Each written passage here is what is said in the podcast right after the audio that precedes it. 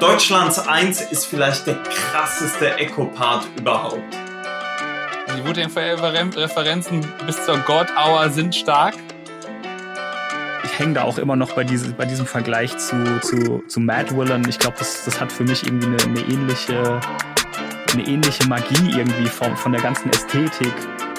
So, so ein Einstieg, wo man sagen würde, wenn du ins Studio gehst und du rappst so, eine, so einen Vierer ein, dann bleibst du noch ein paar Stunden in dem Studio, weil dann scheint heute irgendwas in der Luft zu liegen. Maurice, komm, mach Intro zum einzigen, dezidiert einzigen relevanten deutschsprachigen Rap-Podcast Jahresrückblick für ja. 2021. Go. Quasi One App Germany. ja. Wir sind es ist Februar. in this thing we call Hip-Hop. Ja. In this thing we call Hip-Hop. Es ist Februar. Ihr habt lang darauf gewartet, dass ein Rückblick erscheint. Till the Podcast ist oh im Ist es, ist es beim, beim äh, Deutschrap e.V., ist es vorgeschrieben, dass, dass die Line kommen muss einmal pro Sendung?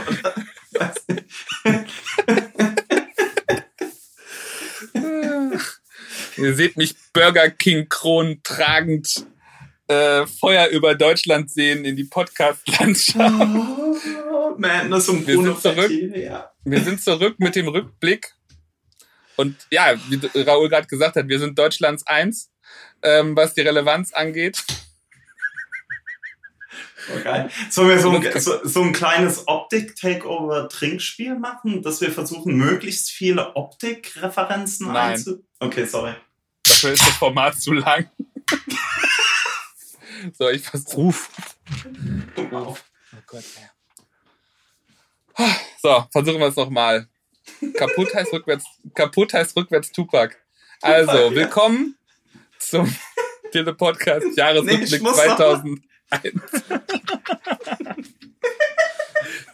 Was? Du denkst, Pack ist verschwunden. Ich bin mit Pack verbunden. Hör sein Mixtape, wenn nix geht, denn da ist Pack betrunken. Ich hab so noch die alten kaputten Lines. Sorry. E wieso? Hast du eine Jacke an von E wieso? Ah. Ah.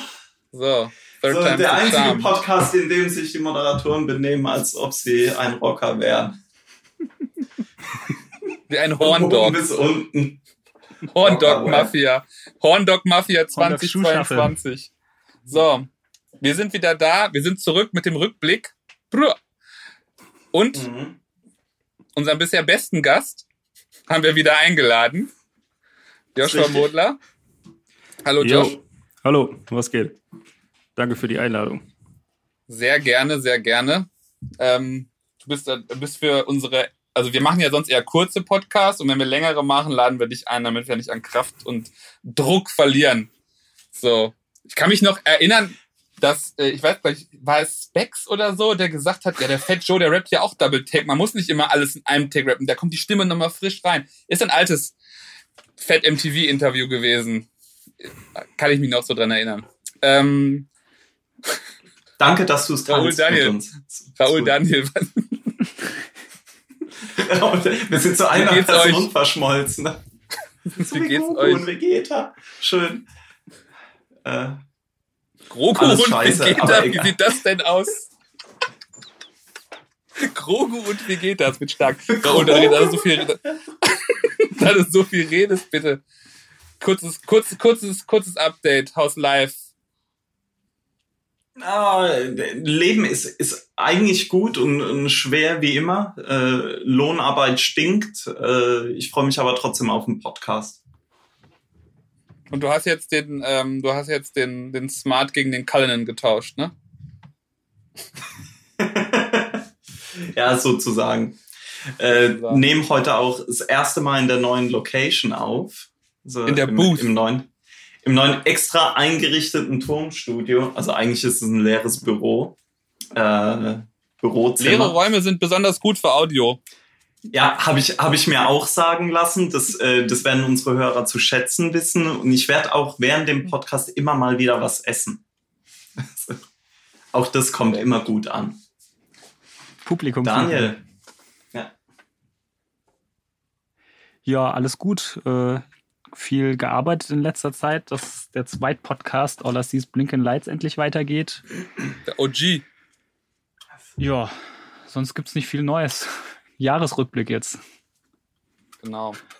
Ähm, wir haben gedacht, wir fangen mit thematisch kleineren Dingen an, also der Deutschrap-Szene. wow. Ja, ich bin da mal ganz unverholt. Ich finde, ich find, ich find, die haben nicht so geliefert die, letztes Jahr äh, wie in den Jahren zuvor. Mhm. Das ist jetzt erstmal meine, meine Hypothese. Ähm, ich weiß nicht, wie ihr das seht. Habt, äh, habt ihr generell, vielleicht bevor wir mal auf einzelne Künstler gehen, habt ihr viel deutschen Rap gehört in diesem Jahr? Also ich muss sagen, eigentlich überhaupt nicht. Also überhaupt nicht viel, besser gesagt. Weil, wie du sagst, irgendwie nicht allzu viel dabei, was mich zumindest begeistert hat. Es kam sau viel raus, aber irgendwie stand ich letztes Jahr, glaube ich, ein bisschen auf Kriegsfuß mit Deutschrap. Um, ja, wie sieht es bei euch aus? Ich würde ich würd sagen, ähm, bis auf die übliche Verdächtige. Ja.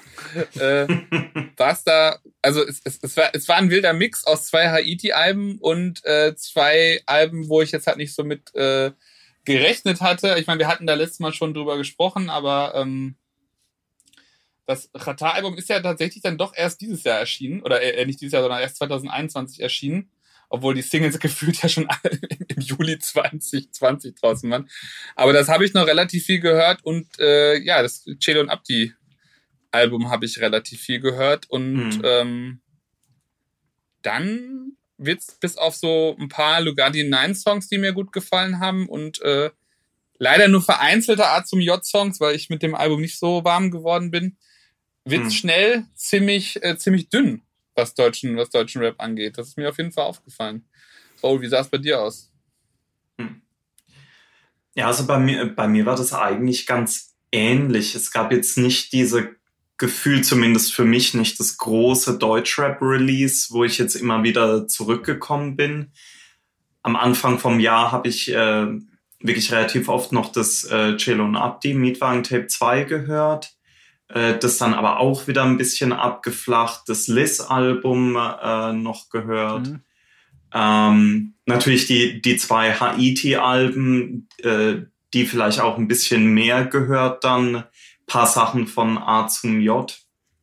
Auch ins Rin-Album öfter mal reingehört, aber da war jetzt für mich zumindest gefühlt nicht das große Album dabei. Wobei man natürlich sagen muss, dass das äh, Mies das Leben Album von Haiti schon, schon sehr gut war. Also das muss an der Stelle auch gesagt werden. Joshua, wie war es bei dir? Ja, ich glaube, das ist auch bei mir so das erste, vielleicht wirklich das erste Jahr, wo ich äh, so krass äh, wenig gehört habe im Vergleich. Also äh, davor war das immer so, dass das fast noch überwiegt hat mit äh, Ami-Rap.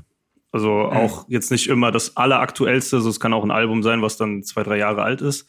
Aber dieses Jahr wirklich fast nur amerikanisches Zeug gehört.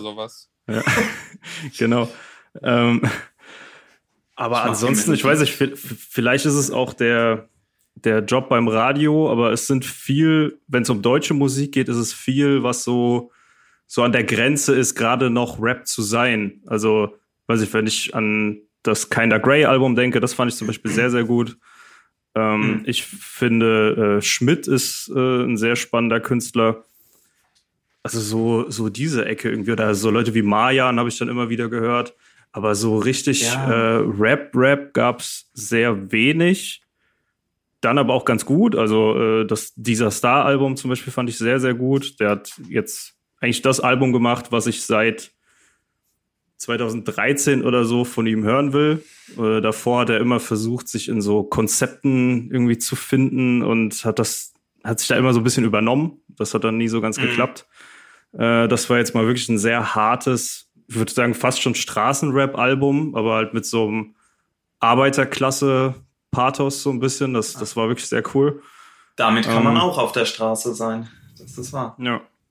deswegen, also das ist auf jeden Fall so eine Perspektive, die auch einfach mal so ein bisschen gefehlt hat. Also das halt äh, auch mal, also dass man auch mal äh, Kritik an der, an der Politik und so übt, ohne irgendwie von äh, denen und die wollen und äh, die sagen dir das nicht und was weiß ich was zu mhm. machen. Hat er ja früher in seiner Karriere auch gemacht. Also das war auch ein Prozess, aber ähm, der ist da, glaube ich, jetzt echt an so einem an so einem Punkt, wo er sehr clevere und sehr gut durchdachte Texte hat, die äh, wirklich was bewegen können, wenn man sich darauf einlässt. Mhm. Ah, das, äh, das ist krass, weil ich hatte das, glaube ich, nur einmal kurz angehört und erinnere mich, dass ich es auf der Liste hatte von, da musste noch mal reinhören und ich habe es tatsächlich nicht gemacht. Hab das, äh, muss fairheitshalber sagen, dass das Album jetzt gefühlt in den meisten Jahresrückblicken auch nicht, nicht zu sehen war, oder? Ich weiß es gar nicht. Ich glaube, das Problem ist auch immer so ein bisschen, wenn man halt Anfang des Jahres rauskommt. Ich glaube, das war so mm, im Februar kam, oder so. Das, wird das dann kam auf jeden Fall im ersten äh, Quarter. Ja. Ähm, was ich aber wirklich noch mal, also auch wenn es jetzt noch mehr Leute gibt, die das irgendwie, die da noch gar nicht reingehört haben, ich finde der Song Australien und ganz besonders die Hook ist so das ganz große Standout-Ding auf dem Album. Also ähm, sagt halt, ihr geht nach Australien, äh, meine Jungs gehen in den Knast. Ähm, mhm. Also es, es bringt halt einfach eine, ich glaube, es ist so ein Vierer insgesamt und das bringt sehr, sehr gut und sehr hart und mit guten Bildern äh, mhm. Chancengleichheit oder Chancenungleichheit einfach auf den Punkt. Mhm. Das ist, glaube ich, die, die beste Hook dieses Jahr in Deutschland.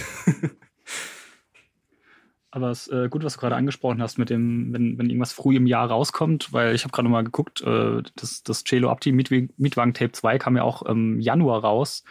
Äh, deswegen hatte ich das jetzt irgendwie auch, ich hatte das irgendwie noch 2020 irgendwie ähm, im Kopf bei mir. Hm. Deswegen habe ich das jetzt gar nicht dabei gehabt, aber das habe ich, ich glaub, tatsächlich da auch so ein schon bisschen. Die, die ersten Singles ja. kamen 2020. Mhm. Ja, also im November. Ne? Oder, oder Dingens kam sogar noch früher hier. Ähm, Ignaz Bubis Bridge. Bridge. Ja, ja da, das echt, äh, das, das fällt echt manchmal so ein bisschen unter den Tisch. Ähm, aber das, ja, habe ich dann doch auch noch ein, eine Weile gehört. Da waren ein paar schöne Sachen drauf, auch das Listing. Mhm. Ähm, und wo wir auch gerade bei den, den politischen und ähm, etwas anspruchsvolleren Themen sind. Was mir bei Deutschrap äh, auf jeden Fall letztes Jahr hängen geblieben ist, ist das ganze Deutschrap MeToo-Thema. Äh, das war ja auch äh, letztes Jahr alles. Klar, ähm, ja. Hm. Sollte man vielleicht auch nochmal so in einem Jahresrückblick wenigstens mal kurz erwähnen, die ganze, die ganze Geschichte. Ähm, okay, Sport sollte unpolitisch sein.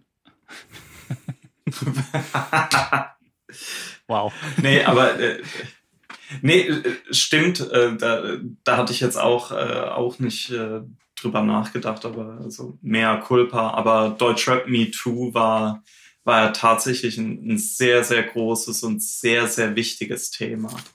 Ja, irgendwie leider auch wieder so ein bisschen versackt, muss ich sagen. Also ähm, man hört ja nicht mehr so viel davon, ehrlich gesagt. Also hm.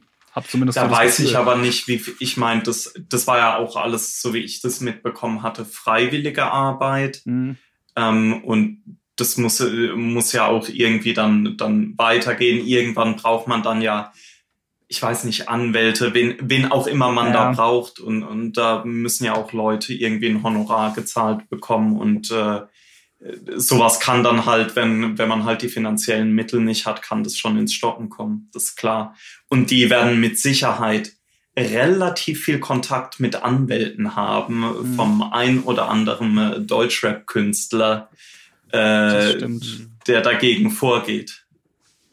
Und da fällt Aber, mir gleich auch noch ein, ein zweites Thema ein, äh, was mich letztes Jahr, ich glaube vorletztes Jahr auch schon begeistert hat, war ähm, auf Twitter das Deutschrap-Archiv, das ja auch anscheinend gerade mit... auch schon begeistert, Entschuldigung.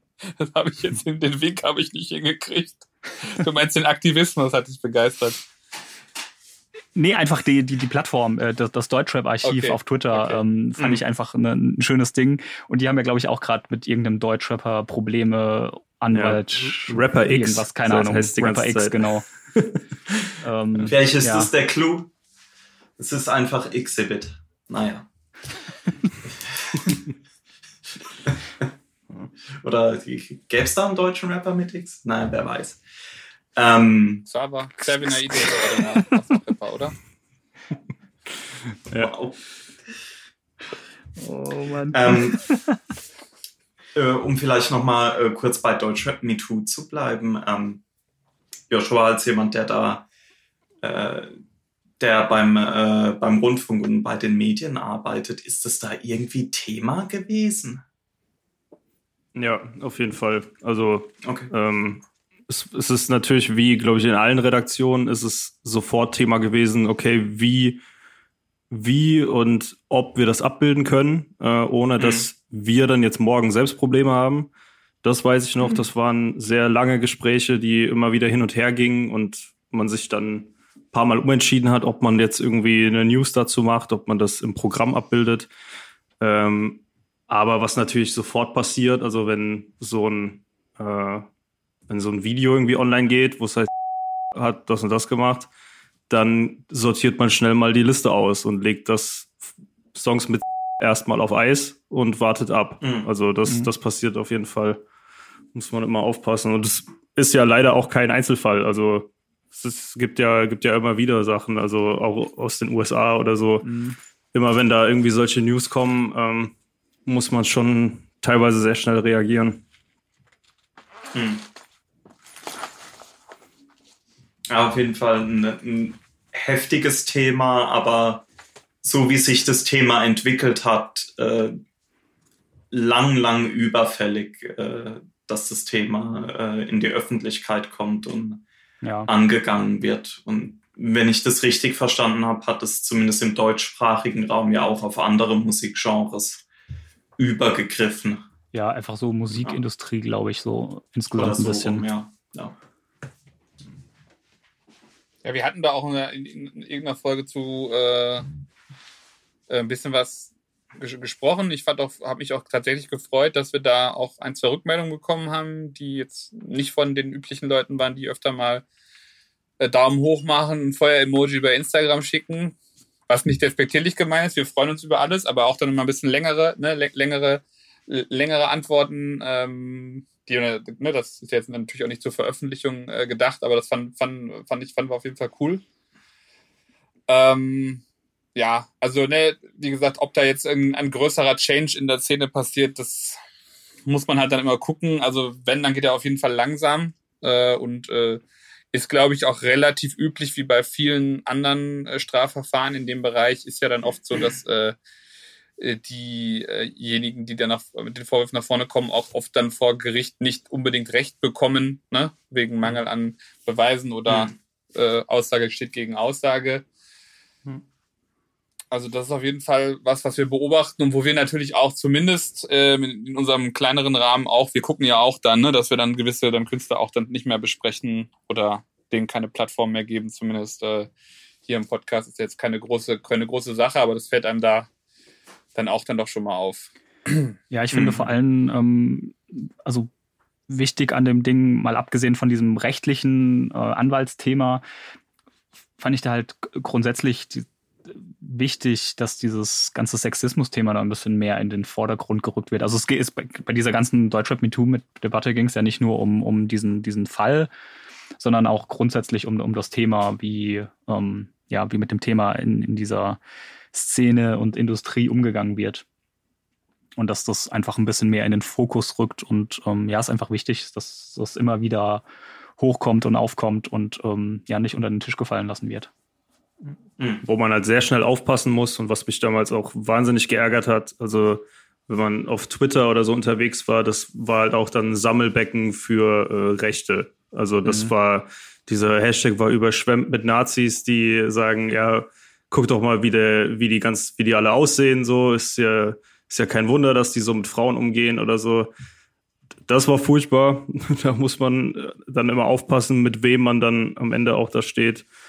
Und ähm, was mich auch ein bisschen geärgert hat, wir waren dann auf einmal auch schnell in so, weiß ich, es gab irgendwie so einen ganz schlimmen Spiegelartikel.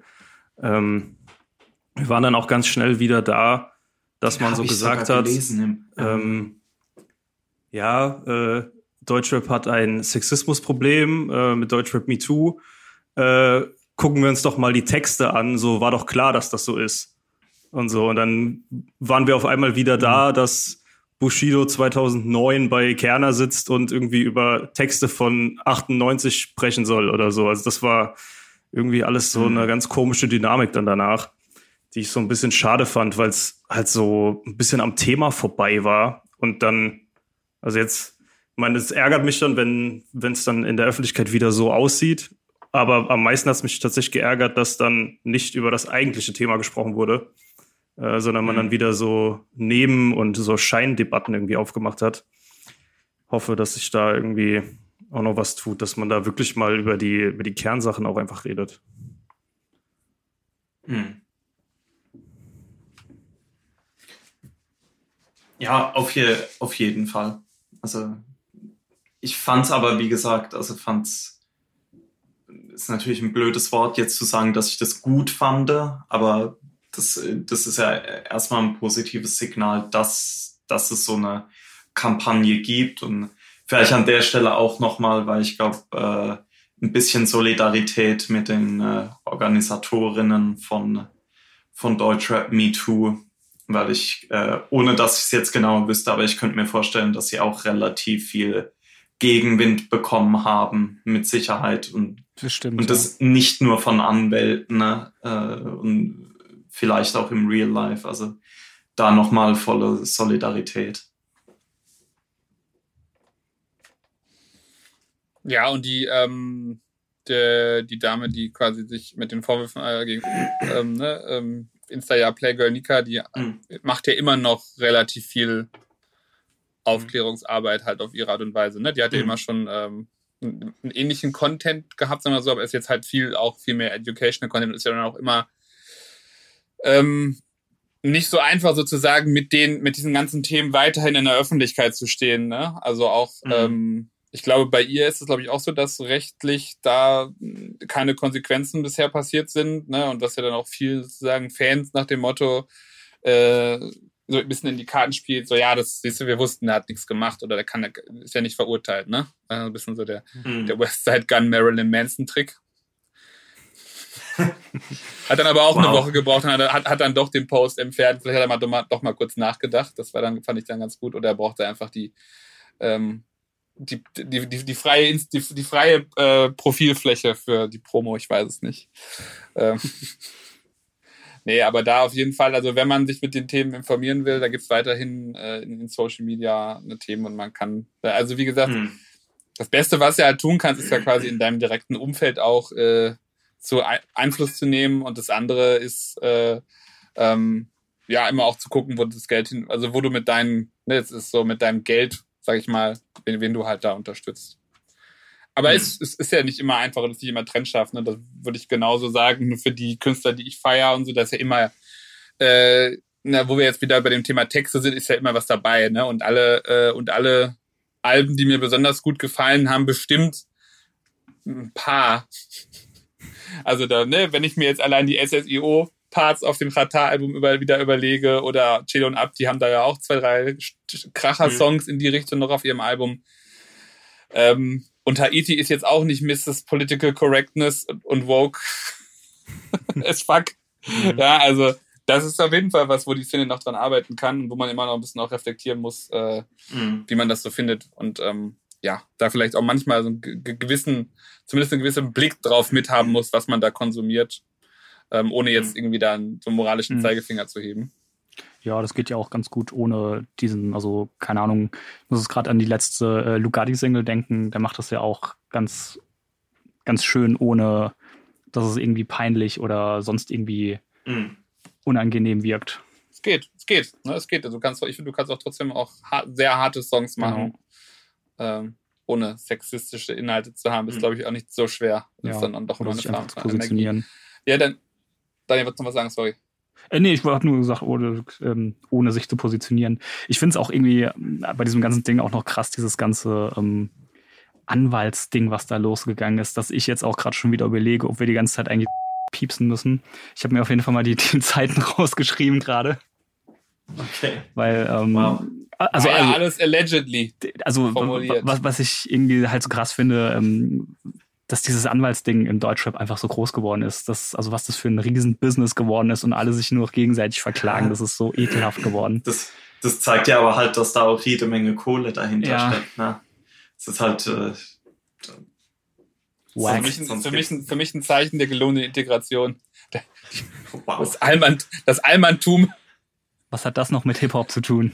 Das Allmanntum, das geht, es geht um. Ich, Wenn ich hier nicht recht kriege, hole ich meinen Anwalt. Advokat ist Rappers Liebling oder so, ich weiß es nicht. ich weiß gar nicht, wie ich die nächste Überleitung machen soll. Entweder Künstlerin, die sich sehr, sehr schnell solidarisiert hat mit äh, Deutschrap Me Too, war Shirin David. Wäre eine Überleitung. Die andere Überleitung, dass äh, Deutschrap äh, als Weltkulturerbe äh, an, wie nennt man das, angemeldet Nee, nee, worden Raul. ist. Nicht Ja. Deutschrap, Heidelberger Hip-Hop. Ach so, oh, oh, oh, oh, oh, oh, oh, oh, oh. Sorry. Da, da, da, habe ich mich Da haben wir ja einen Experten in unseren Reihen noch Genau, wir haben Thema. ja nämlich einen, einen Experten zum Thema gerade hier und das muss man natürlich ein bisschen, bisschen ausnutzen. Äh, Joshua, kannst du da vielleicht äh, in aller Kürze noch zwei, drei Sätze äh, verlieren, was da passiert ist, was der Rahmen war, in dem das Ganze stattgefunden hat? Ja. Mhm. Ja, also es ist so, dass äh, Heidelberg oder die, die Stadt Heidelberg schon seit mehreren Jahren an einem Hip-Hop-Archiv arbeitet. Ähm, Mhm. Das ist auch insofern schon in vollem Gange, als das Torch, glaube ich, 2019 5000 Gegenstände übergeben hat.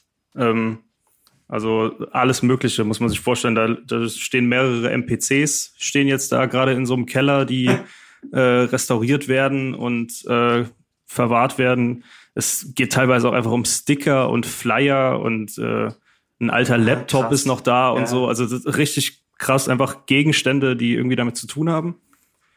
Und äh, jetzt anlässlich des 50. Geburtstags von Torch, bei dem ich dann auch zum offiziellen Empfang äh, eingeladen war, der Oberbürgermeister in Heidelberg hat äh, eine Party geschmissen ähm, im, ah, jetzt habe ich vergessen, es, es gibt irgend so einen Festsaal. Ich glaube, alle, die Schloss? so aus der Nee, im Schloss war es nicht, da war das in der Konzert. alten- in, aber in es der gibt Aula so ein, von der Uni oder irgendwie sowas in der Altstadt. Irgendwie sowas war das, glaube ich.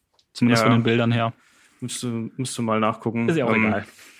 Aber ja, da, da war auf jeden Fall dann eingeladen. Da waren verschiedene Leute da. Da war jemand aus New York da, der dort äh, ein ähnliches Archiv äh, gerade aufbaut. 2024 soll das äh, Universal Hip Hop Museum aufmachen. Und ähm, Torch ist jetzt offiziell da mit drin als äh, Kurator. Äh, das, das wurde, da wurde ihm so eine, so eine Urkunde irgendwie übergeben, dass er da dazugehört. Und ähm, das Stadtarchiv hat sich dann überlegt, äh, dass sie es probieren werden, bei der UNESCO das äh, Lebenswerk des, der Heidelberger Hip-Hopper als ähm, UNESCO-Weltkulturerbe anerkennen zu lassen, also als immaterielles Weltkulturerbe. Ähm, die Idee kam daher, dass das beim, beim Reggae schon geklappt hat. Ähm, ich weiß nicht genau, welche Stadt das war, aber irgendeine Stadt in wahrscheinlich Jamaika.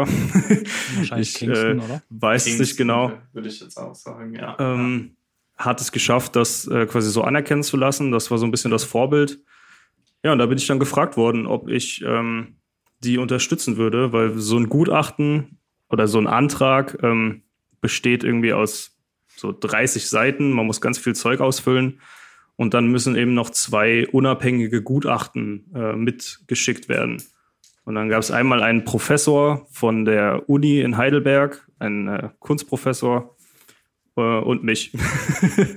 und wir haben dann diese äh, Gutachten noch geschrieben. Ich weiß nicht, was daraus geworden ist. Also ich habe mein letzter Stand war, dass es eingereicht ist. Das kann bei solchen Sowas Sachen dauert jetzt ja natürlich immer. Monate ja. dauern, ja. Hm. Ähm, bin mal gespannt, ob das funktioniert. Also es geht halt unabhängig vom, vom Status, geht selbstverständlich da auch um viel äh, Fördergeld, was dann äh, alles damit gemacht wird. Also äh, da gibt es auch große Pläne, was, was dann in Heidelberg alles passieren soll mit so Jugendzentren, äh, mit kostenlosen Studios und so. Also das, das wäre eine sehr große Sache und eine sehr gute Sache, auch wenn das klappt. Mhm.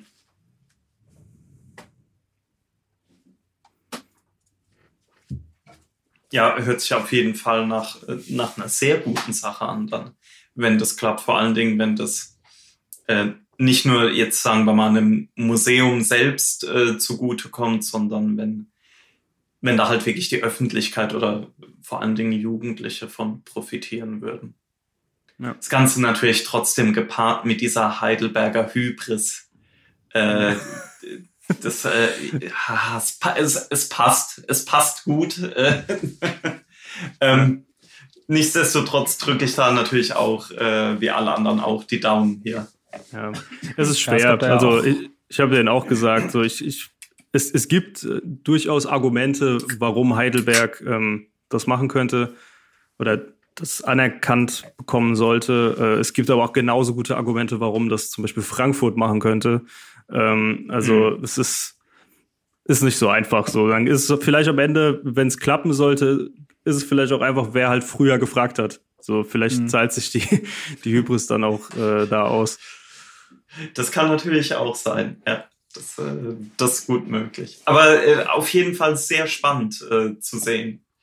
Und ich glaube äh, trotzdem noch, dass äh, ich war jetzt nicht bei der Veranstaltung dabei, aber ich habe so ein paar Bilder gesehen äh, in der Online-Zeitung und so weiter und so fort. Das sah ja alles schon, schon noch so aus, als ob da hauptsächlich Leute waren, die mit Rap gar nichts anfangen können. Äh, ja, halt und eine Veranstaltung von der Stadt. Mhm. Ja. Sehr akademisch so kann, auch. So kann man sagen. Also ich finde diese, diese Diskrepanz zwischen äh, zum einen diesen, jetzt berechtigt oder nicht, aber diesen Anspruch zu haben, das äh, wirklich als immaterielles Weltkulturerbe anerkannt zu bekommen. Und auf der anderen Seite aber äh, in, in einem gefühlten Raum voller Leute, die diese Kultur und diese Musik und this thing we call Hip-Hop so überhaupt nicht ernst nehmen. Mhm. Torch war in seiner Rede auch sehr direkt. Ja. Er hat das, äh, das, das, das, war tatsächlich sehr cool. Er hat seinen ganzen Charme äh, ausgespielt. Äh, ihm wurde ja die, die Richard Benz, die Richard Benz Medaille wurde ihm verliehen. Äh, das ist irgendwie so, okay. in, in, Frankfurt verleiht man die Goethe-Plakette und in Heidelberg irgendwie die Richard Benz Medaille. Keine ja. Ahnung. Und dann hat äh, Torch auf der Bühne gestanden, hat es gesagt, ja, also bin jetzt noch nicht dazu gekommen zu googeln, wer Richard Benz war. Aber äh, ihr habt ja auch jahrelang nicht gewusst, wer ich bin. Also wow, das war wow. das war wirklich sehr gut. okay, okay, okay, ja, Pluspunkt. Ja, nicht schlecht, nicht Immer schlecht. Fronten. Sehr schön. ah, ah, sehr gut. Ja, auf jeden Fall ein super spannendes Thema jetzt außerhalb vom sagen wir mal, vom üblichen Deutschrap-Tagesgeschäft. Ja. Aber dann lass uns doch nochmal gern zu, noch mal zur Musik zurückkommen, wenn wir es vielleicht nicht so ausführlich mhm. machen wollen, da wir ja viele der Sachen auch in den, ähm, in den Folgen besprochen haben. Ich habe dann tatsächlich für mich auch echt nochmal versucht, dazu zusammenzubringen. Ähm, mhm. Ich bin aber ne, tatsächlich bei den vier Alben gelandet, die ich, äh, glaube ich, gerade genannt habe, ne, die beiden Haiti-Alben. Vor allem Mieses Leben. Also wenn ich mich, glaube ich, entscheiden müsste, ist das, glaube ich, so mein, mein Favorite Release. Ähm, hm. Mietwagen Tape 2 hat mich sehr überrascht, wie gut das geworden ist. Ähm, ja. Und auch, auch so ein Album, wo mir, wo auch, wo mir halt, muss ich auch sagen, die Skits sehr viel Spaß machen und das trotz der, es ist no. vielleicht ein bisschen lang, aber trotzdem echt ganz gut funktioniert. Ich weiß, dir machen die keinen Spaß, ne? Wir machen die fantastisch. Ich höre immer noch. Kein ja, einziges Skit hat mir also ich, Spaß gemacht. Ich, ich, ich höre die jedes Mal mit, inklusive, das ist super. Ähm Ähm, Ratar-Album fand ich halt gut, weil ich finde, es hat, es hat weiterhin einfach, es ist für, zumindest für im Deutschrap hat es einen speziellen Sound. Ähm, auch ein bisschen ähnlich zu den Haiti-Alben, dass sie halt musikalisch auch sich so von dem, von dem bisschen wegbewegen, was so, ich sag mal, Mainstream ist ähm, in der Breite bei den Deutschrap-Releases. Mhm.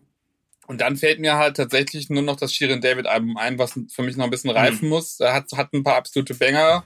So, weiß noch nicht, also ich höre es aber nicht so oft jetzt als ganzes Album, sondern pick mir da eher die Songs raus. Hat halt einen extrem hohen Production Value, finde ich. Ähm, das, war, das waren so meine Highlights. Ich glaube, wenn ich mich, wie gesagt, wenn ich mich jetzt entscheiden müsste, wäre es, glaube ich, wäre mein Favorit, glaube ich, Mieses Leben von den Alben in Deutschland. Mhm. Ja, ich glaube, das, äh, das sehe ich tatsächlich ähnlich. Fand äh, jetzt in der Retrospektive muss ich auch sagen, dass Mietwagen Tape 2 auch schon, äh, schon einige Highlights hatte. Ich fand tatsächlich auch das Rin-Album nicht schlecht, wenn ich so drüber nachdenke. Mhm. Ähm, war jetzt vielleicht nicht so ein offensichtlicher Kracher wie die Alben davor. Also hat sich im Sound halt schon, schon in eine andere Richtung weiterentwickelt. Das hat sich ja auch schon auf Nimmerland irgendwie angekündigt, in welche Richtung das gehen könnte und das auf Kleinstadt weitergegangen. Aber ich finde die, die Produktion und die Melodien äh, auch auf dem, auf dem Kleinstadtalbum eigentlich wieder richtig gut, auch wenn es in eine andere Richtung geht. Und da, da ist natürlich auch maßgeblich dafür ähm, Alexis Troy verantwortlich, der auch, wenn mich nicht alles täuscht, das Kinda Grey Album zumindest teilweise oder zum Großteil produziert nee, hat. komplett, komplett. Also, oder komplett, ähm, oder komplett, es ist, ja. es ist alles, also wollte ich eher auch noch sagen. Ich finde, wenn es irgendwie so einen Produzenten gibt in Deutschland dieses Jahr, würde ich auch Alexis Troy sagen, weil der, also das, das zieht sich halt durch viele Sachen durch. Also es ist keiner Gray, er hat auch ähm, die, also eigentlich alles, was so bei Division war, also er hat auch Hugo diese ganzen Sachen gemacht und äh, bei Rin ja. viel. Und da passiert ja was. Also da passiert ja in den USA auch viel, dass ganz viele Leute äh, Travis Barker anrufen und sagen, ey, äh, lass uns mal so ein paar Rock-Dinger machen. Und in Deutschland so ist das halt irgendwie gut, ja. Alexis Troy. So, der, äh, ja. der bringt das auf eine andere Weise mit. Also ich meine, Travis Barker spielt dann halt eins von seinen drei äh, Gitarren, so, ach, Gitarren, äh, Drum, äh, Drum-Solos, die er da hat. Ähm, für jeden halt, der irgendwie fragt, aber da, Alexis da, da Troy macht sich, das. Da wird sich der, der ein oder andere aber noch erinnern, dass es zu, zur Hochzeit der Blog-Era, die ja auch immer mal wieder mhm. bei, bei Twitter auflebt, war das relativ üblich, so um 2000, zwischen 2008 und 2011, sagen wir mal so grob, dass mhm. dann immer gerne noch von so bisschen erfolgreicheren Semi-Untergrund-Singles dass da dann doch noch mal ein Travis Barker Remix rauskam, wo der dann noch mal seine seine Drums drüber legen durfte. Also ist interessant zu sehen, dass dass auch dieser Trend irgendwie ja, der ist, der ist ja nicht kontinuierlich weitergegangen so richtig, aber dass das gerade wieder so ein Revival bekommt. Find's, find's spannend. Ja. Ja, also in den, in den USA würde ich sagen, ist das tatsächlich einfach eine, eine krasse Bewegung ähm, wieder in Richtung Pop-Punk. Also das, das mhm. sieht man auch jetzt, wenn wir aus dem Hip-Hop rausgehen, bei Olivia Rodrigo oder so. Also mhm. äh, das, das ist einfach eine Entwicklung, die gerade da ist. Aber in Deutschland ist das gerade noch sehr begrenzt. Also es gibt einen Edo Sayer, der das nochmal auf eine andere Art und Weise macht. Äh, und es gibt halt alle, die so mit Alexis Troy im Studio sind. Und der Unterschied mhm. ist halt, dass Alexis Troy das noch auf so eine auf so eine Hip-Hop-Art macht. Also er benutzt dann halt die Samples und baut dann irgendwie so einen Nirvana-Song da ein und so. Das mhm. ist nochmal was anderes, als äh, einen Rockmusiker anzurufen und zu sagen, äh, mach mal hier bei uns äh, die Drums. Deswegen, also das fand ich auch alles sehr, sehr stark. Bei, bei Kinda Grey muss ich wirklich sagen, das Album, ich finde, da sind nur krasse Songs drauf. Also es ist, glaube ich, echt so das Album, was ich auch zumindest in der ersten Jahreshälfte mit am meisten gehört habe. Und ansonsten würde ich echt sagen, also ja, habe ja schon gesagt, so dieser Star und so fand ich auch stark. Mhm. Anfang des Jahres gab es auch mal wieder ein Release von äh, Harry Quintana, habe ich mich auch sehr gefreut. Ist halt so ein ah, äh, stimmt, mal wieder so ein äh, mal wieder so ein MC, der sich äh, sehr rar macht und äh, alle paar Jahre was rausbringt. Wie das ist ja irgendwie so mein Ding. Seit Travis über ihn, gesungen, über ihn gesungen hat, ist er untergetaucht. Wow. ja, äh, deswegen, also da, da, da habe ich mich, da, da fand ich das Release gar nicht so stark wie die letzten, aber war es gibt so ein paar Sachen, da bin ich auch einfach froh, wenn was kommt, weil ich mich über die Präsenz freue, dass ich halt weiß, die machen irgendwie noch Musik, ähm, mhm. die haben das noch auf dem Schirm, dass Leute die hören wollen. Mhm. Aber wenn wir dann echt so über Album des Jahres sprechen, würde ich glaube ich echt sagen Shirin David. Ähm, auch, also unabhängig auch so vom persönlichen Geschmack, so ich fand es sehr gut. Mhm. Aber es, da spielt ja natürlich auch Relevanz rein. Wie viel wurde darüber gesprochen? Wie viel hat's ausgelöst? Wie war die Strahlkraft? Und da würde ich sagen, echt so im, im deutschen Rap-Mainstream war Shirin David, hat da am krassesten abgeliefert. Ja. Also für, für dich persönlich auch, würdest du auch sagen, wenn, das, wenn du jetzt sagen, wenn, wenn du jetzt eins, eins picken müsstest, wäre es auch das oder wäre es dann doch ein anderes?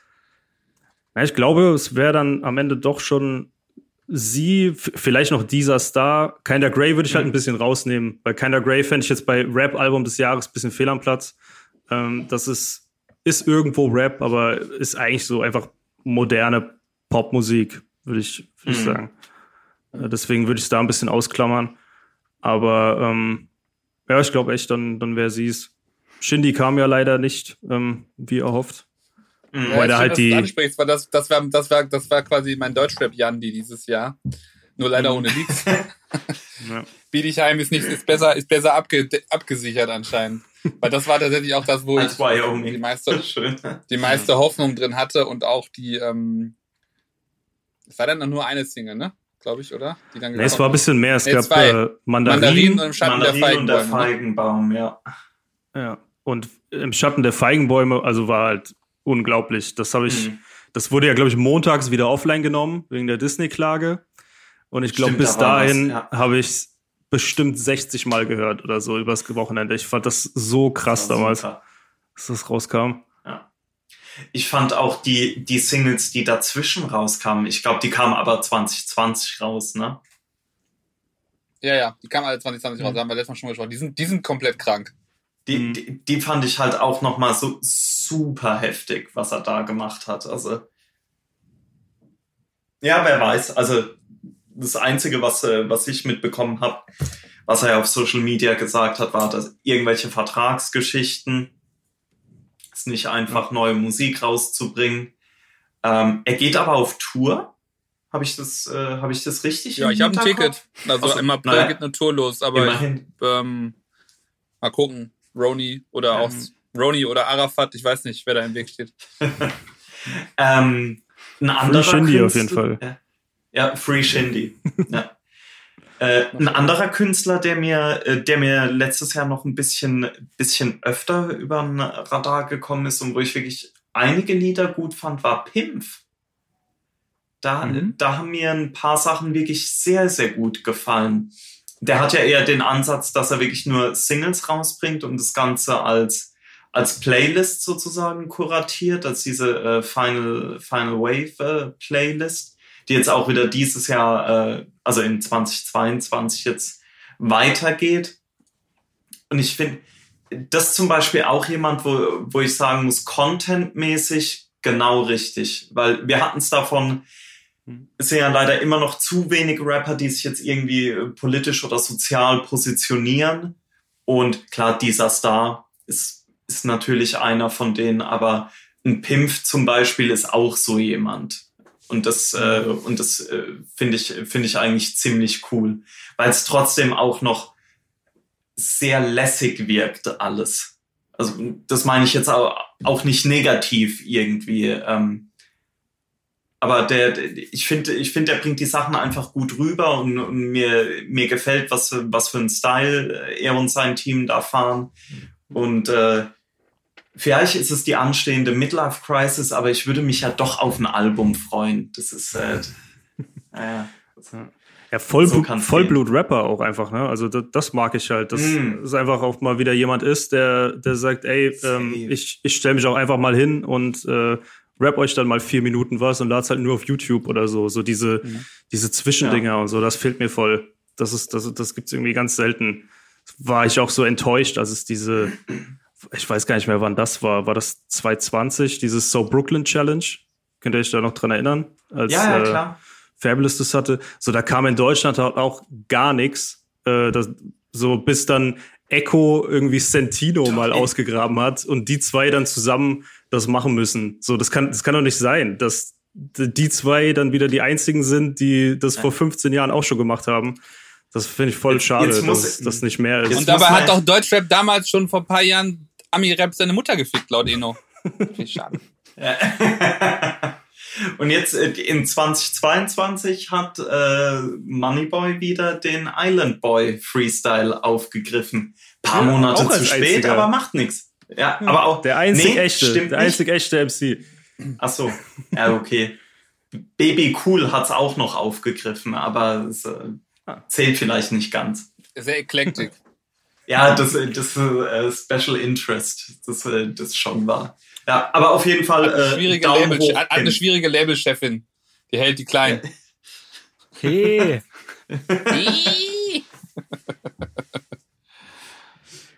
Äh, zwei äh, Sachen, die ich noch kurz reinwerfen würde, müssen wir jetzt nicht länger drüber sprechen. Äh, zwei Streaming-Releases von älteren Alben. Ähm, der Clan Flashpunks und RAG ja. sind gekommen, ähm, auf, beide auf Streaming. Stimmt. Potenzial, Ja. ne? Geil. Genau. Sind äh, auch einfach schön, die jetzt einfach mal griffbereit zu haben, sozusagen, und nicht im Festplattenarchiv oder im Plattenarchiv rauskramen zu müssen, sondern auch einfach mal unterwegs, was man ja in, während Corona gerade so viel ist, äh, auch einfach mal hören zu können. Mhm. Äh, aber schön, dass die da halt auch nochmal ein bisschen Placement bekommen haben und ähm, da anscheinend auch noch eine, Mhm. noch eine Hörerschaft da ist, die das mag. Ähm, ja. Ja, klar, so, so wie ich. Die Midlife Crisis, da, da hört man das gern wieder an.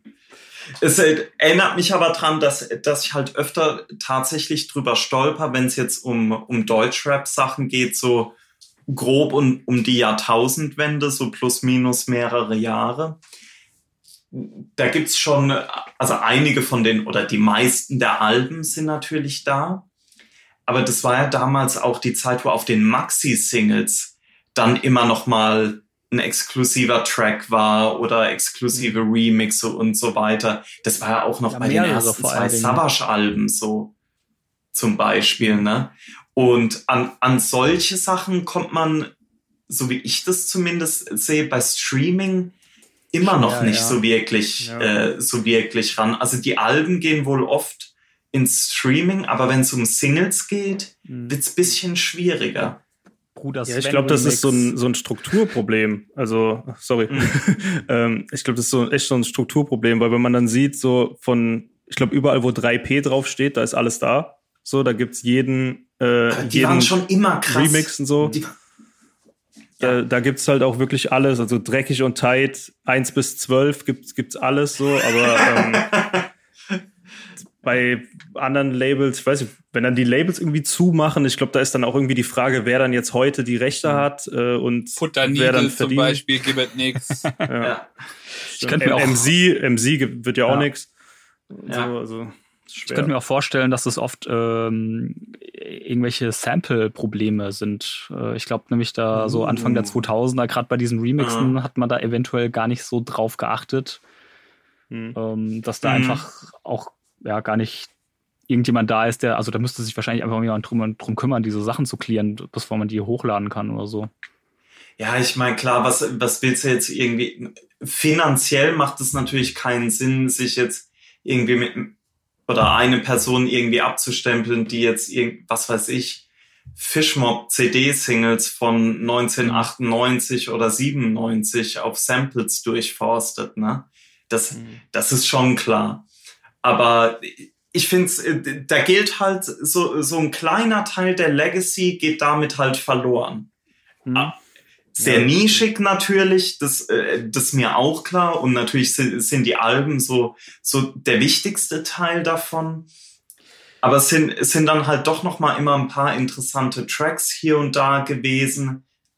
Ja, ich glaube aber auch schon, dass, also gerade in der Zeit waren die Singles, so blöd es jetzt auch klingt, aber halt auch schon so ein bisschen Teil von dieser Kultur und Szene. Ähm, also Hm.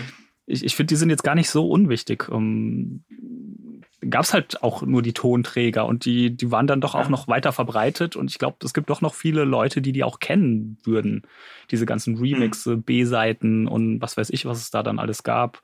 Teilweise Bonustracks, die dann auch nicht auf dem Album waren ähm, oder nur auf, auf Vinyl Mhm. gekommen sind und nicht auf der CD waren und lauter solche, solche Sachen, wo ja teilweise doch nochmal auch echte Perlen dabei sind. Das ist ja jetzt Also, sogar eine- bei dem, wenn es noch einen Schritt weiter geht und wir dann über Downloads sprechen, die dann von Streaming abgelöst wurden, selbst da gibt's ja jetzt schon Lücken. Also es gab ja auch immer, gab ja Mhm. ganz oft so ein iTunes Exclusive Song oder irgendwie so, so drei Stimmt, Songs oder so, die noch dabei waren. Die sind es auch ganz erwähnst. selten im Streaming drin. Ja, diese, diese ganzen, ähm, wenn ich wenn ich so an die die die Snagger und Pillar Zeit denke, diese ganzen, äh, da gab's dann für hiphop.de einen Exclusive Song für irgendwelche obskuren Hip Hop Foren, Clubbers Guide, Exclusive ja, Song, ja. Clubbers Guide, dann diese, wenn wenn ich an diese äh, Snagger Pillard äh, Radio Show denke, da gibt gibt's ja so viel Zeug, Ja, ja. was was glaube ich einfach wirklich untergegangen ist irgendwie. Oder auch so, so Sachen wie früher die ganzen Juice Exclusives und so weiter. So, da, da war, ich habe jetzt nicht nachgeguckt, also es kann sein, dass davon ein paar Sachen auf Fenty, Streaming die sind. Fenty Juice Exclusives. Die habe ich alle. Wow. Also wenn ihr, wenn ihr braucht, die habe ich alle. Sehr gut. Das Aber es wäre echt geil, wenn, wenn, wenn, wenn sowas dann echt nochmal als großer Sampler oder so oder einfach mal auf, auf, auf die Streaming-Plattform draufballern. Aber Mhm. ja, da müsste sich wahrscheinlich wirklich jemand erstmal hinsetzen, das Zeug suchen, archivieren, erstmal zusammensuchen, Ja. Was davon auf irgendwelchen Festplatten noch existiert. Ähm, keine Ahnung. Hip-Hop Archiv. Heidelberg, äh, do your thing. So. Äh, ja, genau, genau. So, das äh, das, das wäre doch mal eine gute Aufgabe. Ja, ja stimmt. So, jetzt, äh, jetzt sind wir hier ein bisschen, äh, bisschen abgedriftet, aber das, das ist ja auch der ganze Punkt des Formats irgendwie. Ähm, Maurice, wo, wo sind wir? Wo, wo gehen wir hin? Was, was ist denn jetzt Thema? Wer bin ich? Wo, wo, wo bin ich? Ich glaube, wir haben viele Möglichkeiten, jetzt weiterzumachen. Ähm, wir haben, äh, wir könnten uns natürlich nochmal äh, eher mit, in Nationendimensionen bewegen, uns vielleicht nochmal mit UK beschäftigen. Äh, da würde ich aber das Mic dann abgeben an euch, weil das bei mir sehr, sehr, sehr dünn war, der Konsum leider im, im, im letzten Jahr. Mhm. Ähm, oder wir können uns natürlich auch gerne Themen picken, ähm, wo wir einfach so ein bisschen in Fahrt kommen. Und so, ähm, nein. nein. Äh, ein Thema, was ich finde, dem wir mal hier gerne ein bisschen Raum geben können, ist äh, The Emergence of Mahomi. Ist jetzt ein, ist jetzt, ist jetzt ein wilder Weg, aber ja, das jetzt, Streaming Emergence.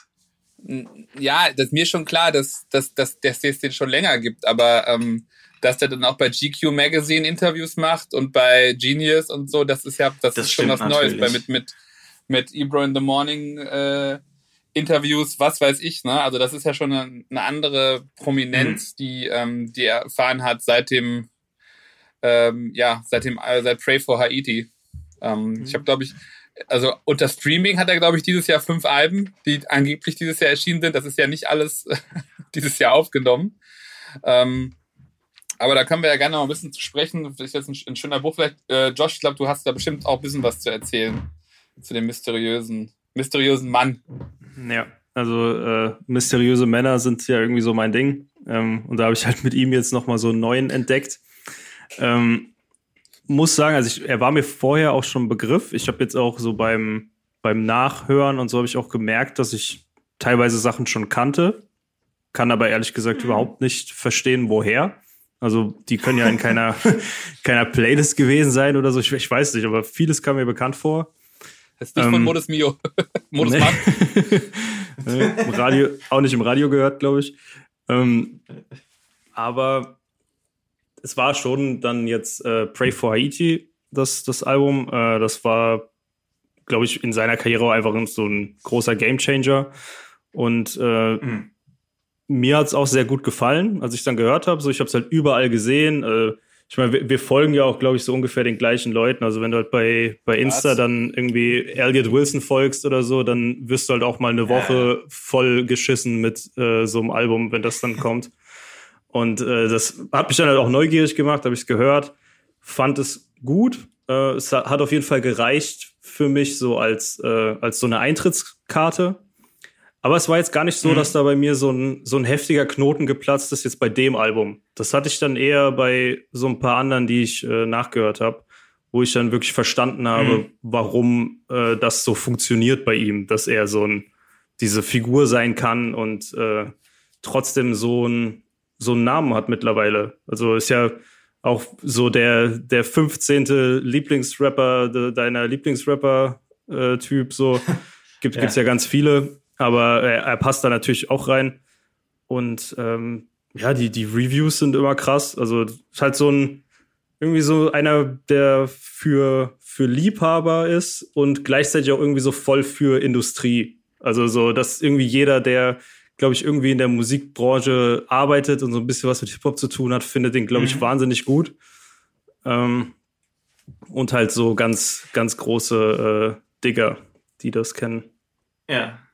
Ich, was, was ich da so, so spannend finde, jetzt wo du das so erzählst, ist, dass er, er hat ja auch was total Mysteriöses, so trotz mhm. allem. Ne? Da waren ja auch wieder äh, irgendwelche Videos, wahrscheinlich vor einem halben Jahr oder so, wo er auf irgendeiner Rinderfarm ist, äh, die ja, ja. angeblich ihm gehört und, und solche Sachen. Ne? Also da ist ja auch, also da ist ja auch viel, was irgendwie so obskur und interessant ist irgendwie. Also es, ich finde ihn auf eine gewisse Art und Weise, weil er auch immer sehr, sehr künstlerisch ist gleichzeitig und sehr artsy irgendwie. Erinnert er mich an eine ja, schon sehr andere Facette, aber so, sowas, was Tyler the Creator auch teilweise hat, finde ich. Mhm. Also diese, dieses komplette Package von Vollblutkünstler irgendwie. Der da, mhm. also der, der eine, eine in sich, in sich stimmige äh, Artist-Persona hat. Mhm. Und das ist bei Tyler the Creator natürlich mehr, äh, mehr Extrovert und mit, mit viel mehr Publicity und so weiter, was jetzt bei Mahomi ein bisschen mysteriöser ist.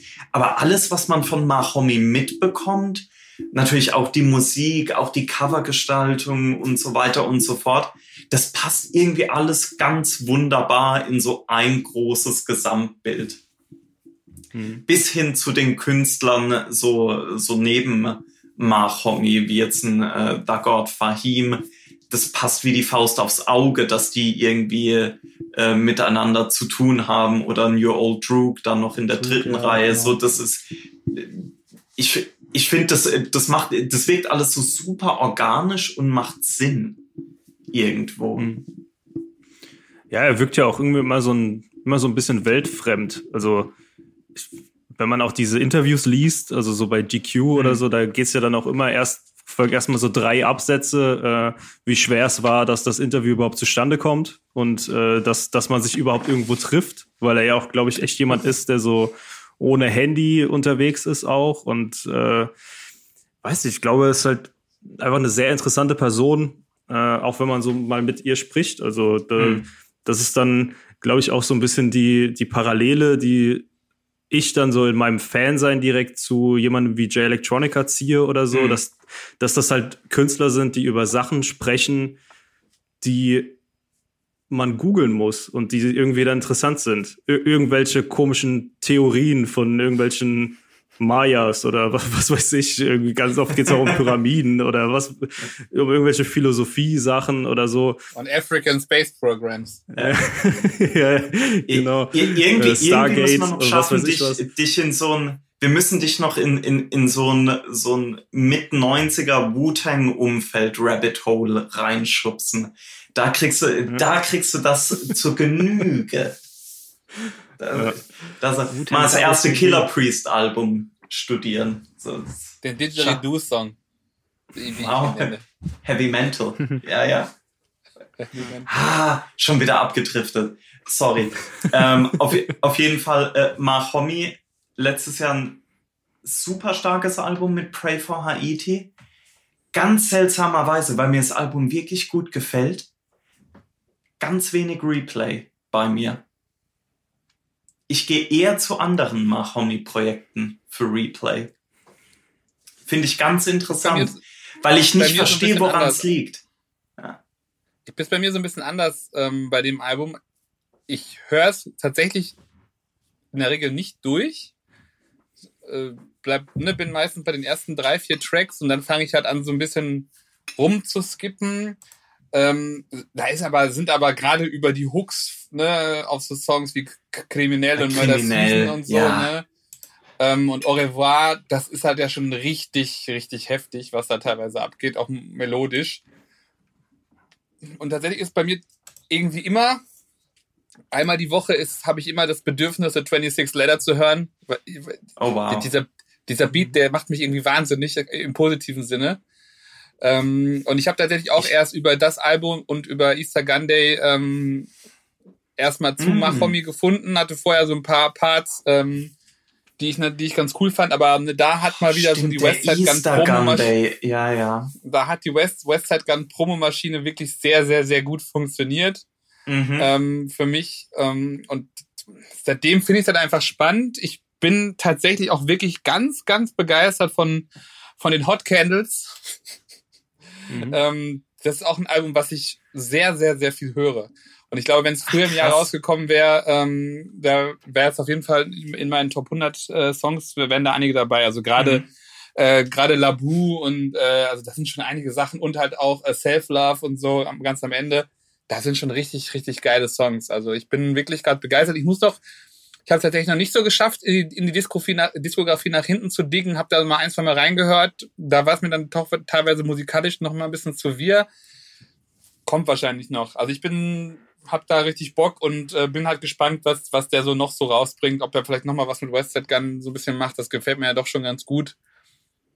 Irgendwie, also wie gesagt, so, so, so ein krasser, so ein krasser Rapper. Und ich finde auch so genau, was Josh gesagt hat, man ist so, so, so ein Künstler-Rapper, auf den man sich, auf den sich irgendwie alle einigen können, die so ein bisschen mhm. was vom Game verstehen. Ähm, wo man einfach dann, also wo man einfach Spaß dran hat. So würde ich mal einfach mal sagen. Ne? Also weil der halt auch nicht funktioniert, wie die Industrie funktioniert und äh, trotzdem halt irgendwie das macht, was man an Rap mag, aber er macht es halt dann nicht irgendwie zu extrem. Ähm, das schon, also hat mich sehr, also hat, hat mir sehr viel Spaß gemacht und äh, mich sehr gefreut, dass ich da jetzt endlich den Zugang gefunden habe. Ich glaube, Raul, du hattest aber den schon früher, ne? Ja, schon, äh, schon so ein bisschen früher, schon ein paar Jahre auf dem Schirm und ich glaube, habe es auch schon ein paar Mal gesagt, so mit dieser einen EP oder Mini-Album, diesem Wapcon Joy, Joy, mhm. wie auch immer man das ausspricht, äh, no idea. Ähm, aber damit bin ich so, so das erste Mal hat's bei mir so richtig Klick gemacht, weil das irgendwie ein Projekt war, jetzt unabhängig von anderen Songs, die ich davor gehört hatte aber das hatte so diese, das hatte so eine zusammenhängende Stimmung, das konnte man super durchhören, es war trotzdem viel Abwechslung drin. Und das hatte mir einfach richtig, richtig viel Spaß gemacht, womit ich gar nicht gerechnet hätte. Der letzte Rapper, bei dem ich das, glaube ich, so in der Art hatte davor, war vielleicht Quelle Chris. Bei dem war das auch so, dass, äh, dass ich da vor noch ein paar Jahre früher irgendwann mal da in Sachen reingehört habe und gedacht habe, das ist ja alles super. Das ganze Album ist ja Wahnsinn. Das ist ja geil produziert. Warum kannte ich das nicht? Und das hatte ich da so ein bisschen äh, bei dem Mahomi-Album auch. Jetzt gehe jetzt geh ich mal mit der steilen These raus, dass der beste Mahomi-Song letztes Jahr nicht von Mahomi war, sondern eigentlich war er der geilste Mahomi-Track Pay for Haiti auf der Thundercat, äh, Thundercat sage ich, auf der K-Tranada EP. Der andere sorry. ist bei Star Wars jetzt. Da hat man, der hat nichts mehr mit Musik zu tun. Stimmt, sorry, mein Fehler. Ähm, ja, dieser, dieser Pay for Haiti Song, was natürlich auch wieder so ein geiler Take ist aufs Album, was ja auch im Song vorkommt. My, my brother told me, uh, take the R off bei Pray for Haiti Pay for Haiti draus machen. Ähm, aber der Song ist krass.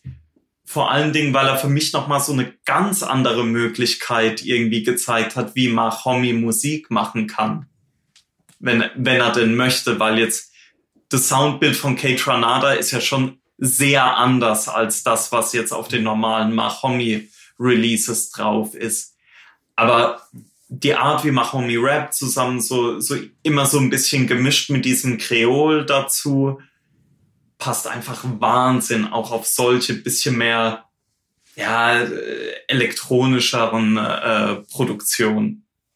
Es war für mich vielleicht eine der großen Überraschungen vom letzten Jahr, der Song. Mhm ja, der Song und die ganze EP von, von Kate Ranada hatten wir auch schon besprochen, halt, dass sie, ja, sage ich mal, irgendwie so musikalisch herkunftsmäßig auch so einen gleichen Background haben. Haiti, West Indies, Karibik. Ähm, richtig mhm. geiler Song, geile EP. Auch das, ähm, ja, das Homie-Album. Ich, also ich fand's komplett krass. Also ich habe das sehr, sehr viel gehört, durchgehört auch, das Album. Ähm, ich würde mich auch zu dem Hot Take durchringen. Ich finde es das beste Griselda-Album von letztem Jahr. Das Mahomi-Album. Mhm. Ich fand's, also mir, mir gefällt es besser. Ich habe es mehr gehört mhm. als das Westside Gun-Album, als beide Westside Gun-Alben. Gehören ja irgendwie zusammen. Ähm, vom, vom Cover-Artwork, die Produktion, der Rap, äh, das ist alles so gut. Ähm, so ein in sich schlüssiges Werk, finde ich einfach, das so viel Spaß macht, so viel, mhm. ja, so viel zu entdecken gibt irgendwie. Man, man entdeckt da immer wieder was Neues. Ähm, ich, ich hänge da auch immer noch bei, diese, bei diesem Vergleich zu, zu, zu Mad Willen. Ich glaube, das, das hat für mich irgendwie eine, eine ähnliche ja, eine ähnliche Magie irgendwie von, von der ganzen Ästhetik, ähm, der, der mhm. Entstehungsprozess äh, von, von, von Westside Gun und, und Mahomi äh, am Strand äh, auf Haiti. Also ich finde es ein super geiles Projekt, das ähm, eigentlich seit Release immer wieder äh, läuft bei mir. Ähm, ja, ich glaube, viel mehr kann ich jetzt auch gar nicht mehr dazu sagen. Ähm, zwei Sachen, die mir jetzt aber noch äh, auf, äh, eingefallen sind, als, äh, als du es kurz erwähnt hast, das Traul. Ähm, die, die Your Old Rook Sachen würde ich mhm. vielleicht noch ganz kurz reinschmeißen. Da sind jetzt keine Alben dabei, irgendwie, die die Welt irgendwie bewegt haben, aber sie haben immer wieder super Spaß gemacht, äh, als sie rausgekommen sind mhm. letztes Jahr. Also die fand ich eigentlich alle auch geil, die ganzen Projekte. Gerade das Time-Projekt. Ähm, Time war super. Genau, ja. und in, in dem Zusammenhang auch noch das äh, Wiki-Album fand ich auch geil, vor allem der Song halt Rooftops. Welches? Hat hm? er nicht zwei rausgebracht? Ähm, ich, lass mich kurz schauen, wie es hieß. Das, das Album auf jeden Fall, wo Rooftops da drauf war. Ähm, das auch hatte der, äh, hatte der nicht Blue eins produziert, produziert von Navy Blue? Ja, genau, okay. das meine ja, ich. das ja, äh, Half God hieß es. Klar. Ja, ja, ja. Genau, ja, das, das, ich, das war gut. Ah, da habe ich aber nicht geil. genug reingehört. Aber zu, zu Your Old Rook kann ich da auch nur sagen, wer, mhm. wer so diese Richtung von Rap, also sehr Rap-lastiger Rap, macht das Sinn, äh, mag, wie jetzt ein J Electronica, ein Mahomi und so weiter und so fort. Der ist auf jeden Fall auch bei Your Old Rook gut aufgehoben. So seit der, ich glaube, spät 2019 It Wasn't Even Close rausgebracht hat, hat er eigen, was übrigens äh, executive produced war von Mark Homme. Ähm, seitdem hat er im Grunde nur noch sehr gute bis großartige mhm. Projekte rausgebracht. Und zwar nicht wenige. Mhm. In meinem Kopf sind das alles immer so, so Rapper, die speichere ich immer ab. Rapper, der, deren ihr Lieblingsrapper MF Doom ist. Ja, das, das so, stimmt wahrscheinlich. Ja, ja, ja. Das ist, das ist wahrscheinlich was dran, ja. Ähm, was mir bei Mahomi noch einfällt, also ich finde das auch so spannend, dass er und Westside Gun jetzt so zusammengefunden haben. Also ist wohl mhm. ja schon eine alte Beziehung auch irgendwie, ja. ne? Also die haben sich irgendwie ja wieder, wieder zusammengerauft. Ähm, aber weil sie eigentlich. Kameramann. Ah, krass. Deine was? Kameramann. Kameramann. Ja. So, ich verstand der Katamaran, Mann. Ich so, okay. ähm, Beste Internetverbindung hier. Ja. Stimmt. Ähm, also, was ich da halt spannend finde, dass die beide jetzt so zusammen sind und so ein, so ein super Tag-Team irgendwie formen, weil ich finde, sie sind eigentlich, sie machen eigentlich beide das Gleiche. Also das, was Westside Gun mhm. macht, dieses Kuratieren und so ein so ein externes Auge auf Sachen haben und so. Das ist ja eigentlich das, was er auch macht. Also bei The God Fahim, ich glaube, da ist ja noch nie irgendwas rausgekommen, wo Mahomi nicht irgendwie so ein Mitspracherecht hat und irgendwie äh, irgendwas mitentscheidet nicht, und so. Ähm, deswegen finde ich das spannend, dass er sich dann vielleicht auch so zurücknehmen kann. Also ich habe mir diese paar Interviews, die es mhm. jetzt von ihm gibt, so mit gab so es so einen FaceTime-Call mit Elliot Wilson, habe ich gesehen, oder äh, dabei Rosenberg und so. Da wirkt Mahomi auch sehr, ähm, so zurücknehmend und immer so sagen, ja, ey, wenn, wenn mhm. Westside Gun sagt, äh, wir machen das so, dann, dann mache ich das so und so. Also das, das finde ich voll krass, dass man, wenn man selbst so ein kreativer mhm. Kopf ist, dass man das dann überhaupt abgeben kann. Mhm. Ähm, und was ich euch fragen halt wollte, Teamplayer. Ähm, ist cool. Ja. Ja, das stimmt. Was ich euch noch fragen wollte zu äh, Pray for Haiti, äh, ob das bei euch auch so ein Thema war. Mein Einstieg in das Album war tatsächlich äh, ähm, Stellar Ray Theory, mhm. weil ähm, da im Raum stand, dass das ein J Electronica Diss ist. Ähm, die oh. Vorgeschichte ist, dass äh, Written Testimony gibt es den Song A Never Ending, The Never Ending Story. Das ist dieser ja. mit dem Alchemist-Lied. Ja, ähm, ja. Da hatte Makomi einen Part drauf und wurde wieder runtergekickt. Oh, das habe ich gar nicht mitbekommen. Okay, das habe ich auch nicht mitbekommen. Also ich habe wow. das bei Soldier Boy gewusst, aber ansonsten. Ja. Nee, also da, das, das war wohl so. Und dann gab es halt diese, also bei Stellar Ray Theory spricht er ja die ganze Zeit in Jay-Z-Zitaten äh, und genau. irgendwie so äh, quasi, dass er irgendwas bei irgendwem abgeschrieben hätte oder so. Ähm, und das konnte man dann halt sehr gut auf J Electronica übertragen. Zumal man halt auch sagen muss, also ich meine, ich habe es dann später kennengelernt, aber jetzt so rückblickend betrachtet, wenn ich die Makomi-Sachen kenne, kann man schon sagen, dass mhm. Written Testimony sehr äh, sich sehr viel Mühe gibt, ähm, so ein bisschen in diese Richtung zu gehen.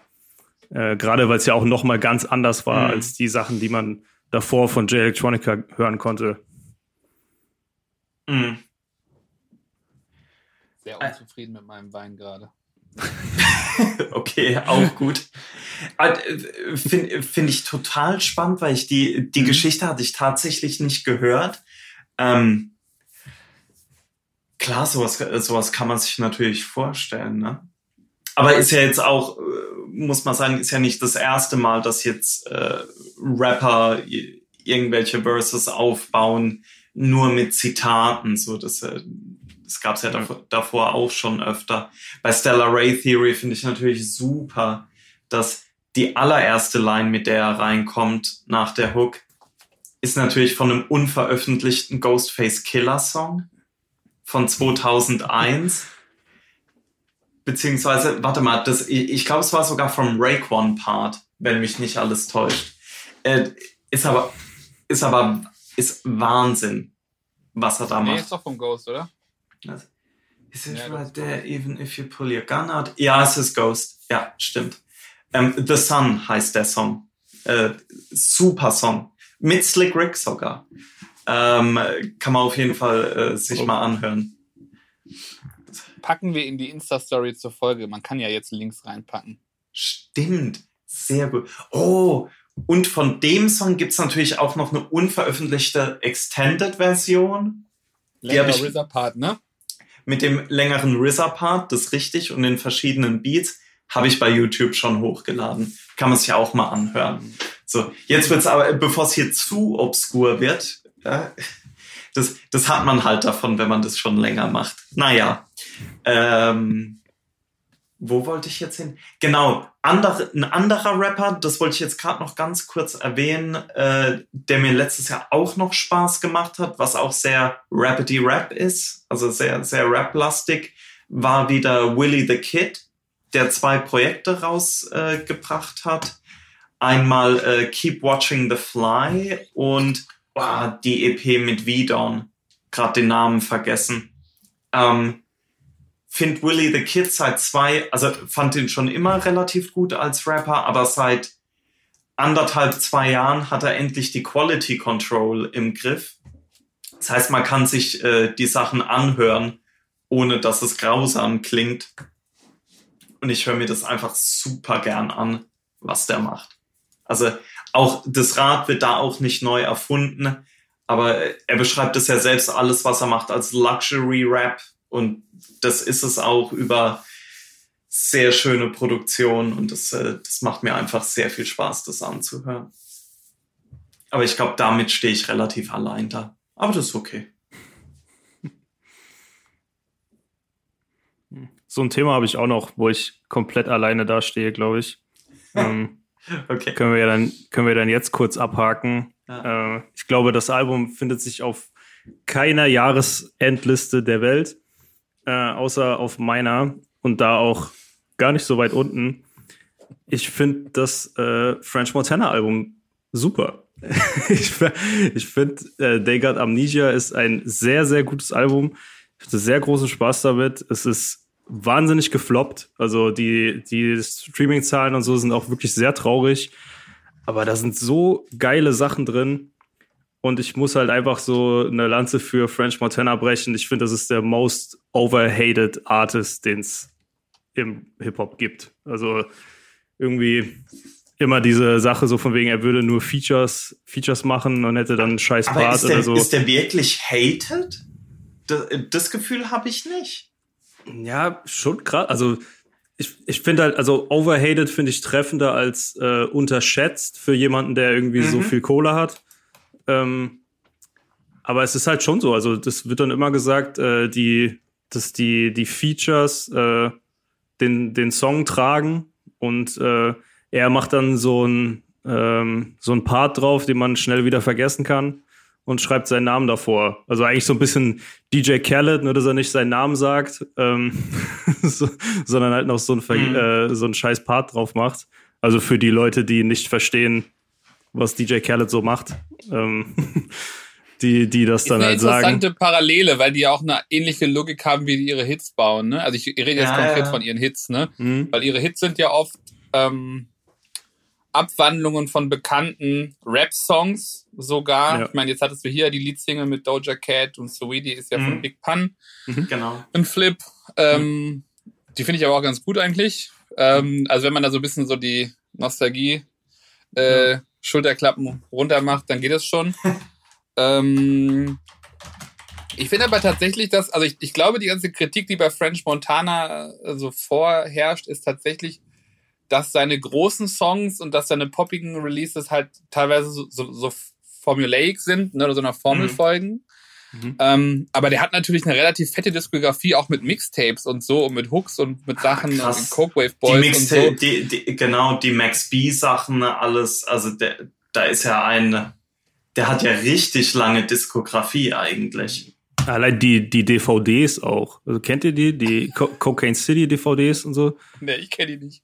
Ja, klar. Überkrass. Also ist auch sehr viel davon auf YouTube, wo French Montana dann in den Kopf geschossen wurde und dann läuft er da so rum und zeigt mhm. jedem diese Wunde und kickt dann noch einen Freestyle und so. Also es, es ist, äh, ist Wahnsinn.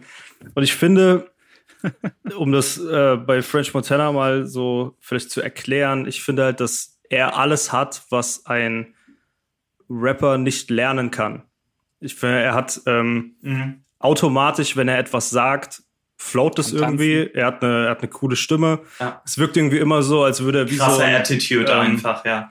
Ja, ja es gibt doch, es gibt so. doch die Jay-Z-Zeile, uh, check out my swag, yo, I walk like a ball player. Und so kommt mir das bei ja. ihm immer vor, dass er halt so, so ein bisschen so durch die Welt schlendert und dann so das Handy kurz nimmt mhm. und so, so schnell so ein Part einrappt und dann, hä? Und dann klingt's einfach geil. Ja. So, so ein bisschen wie, wie das bei Dipset ja. früher war und so.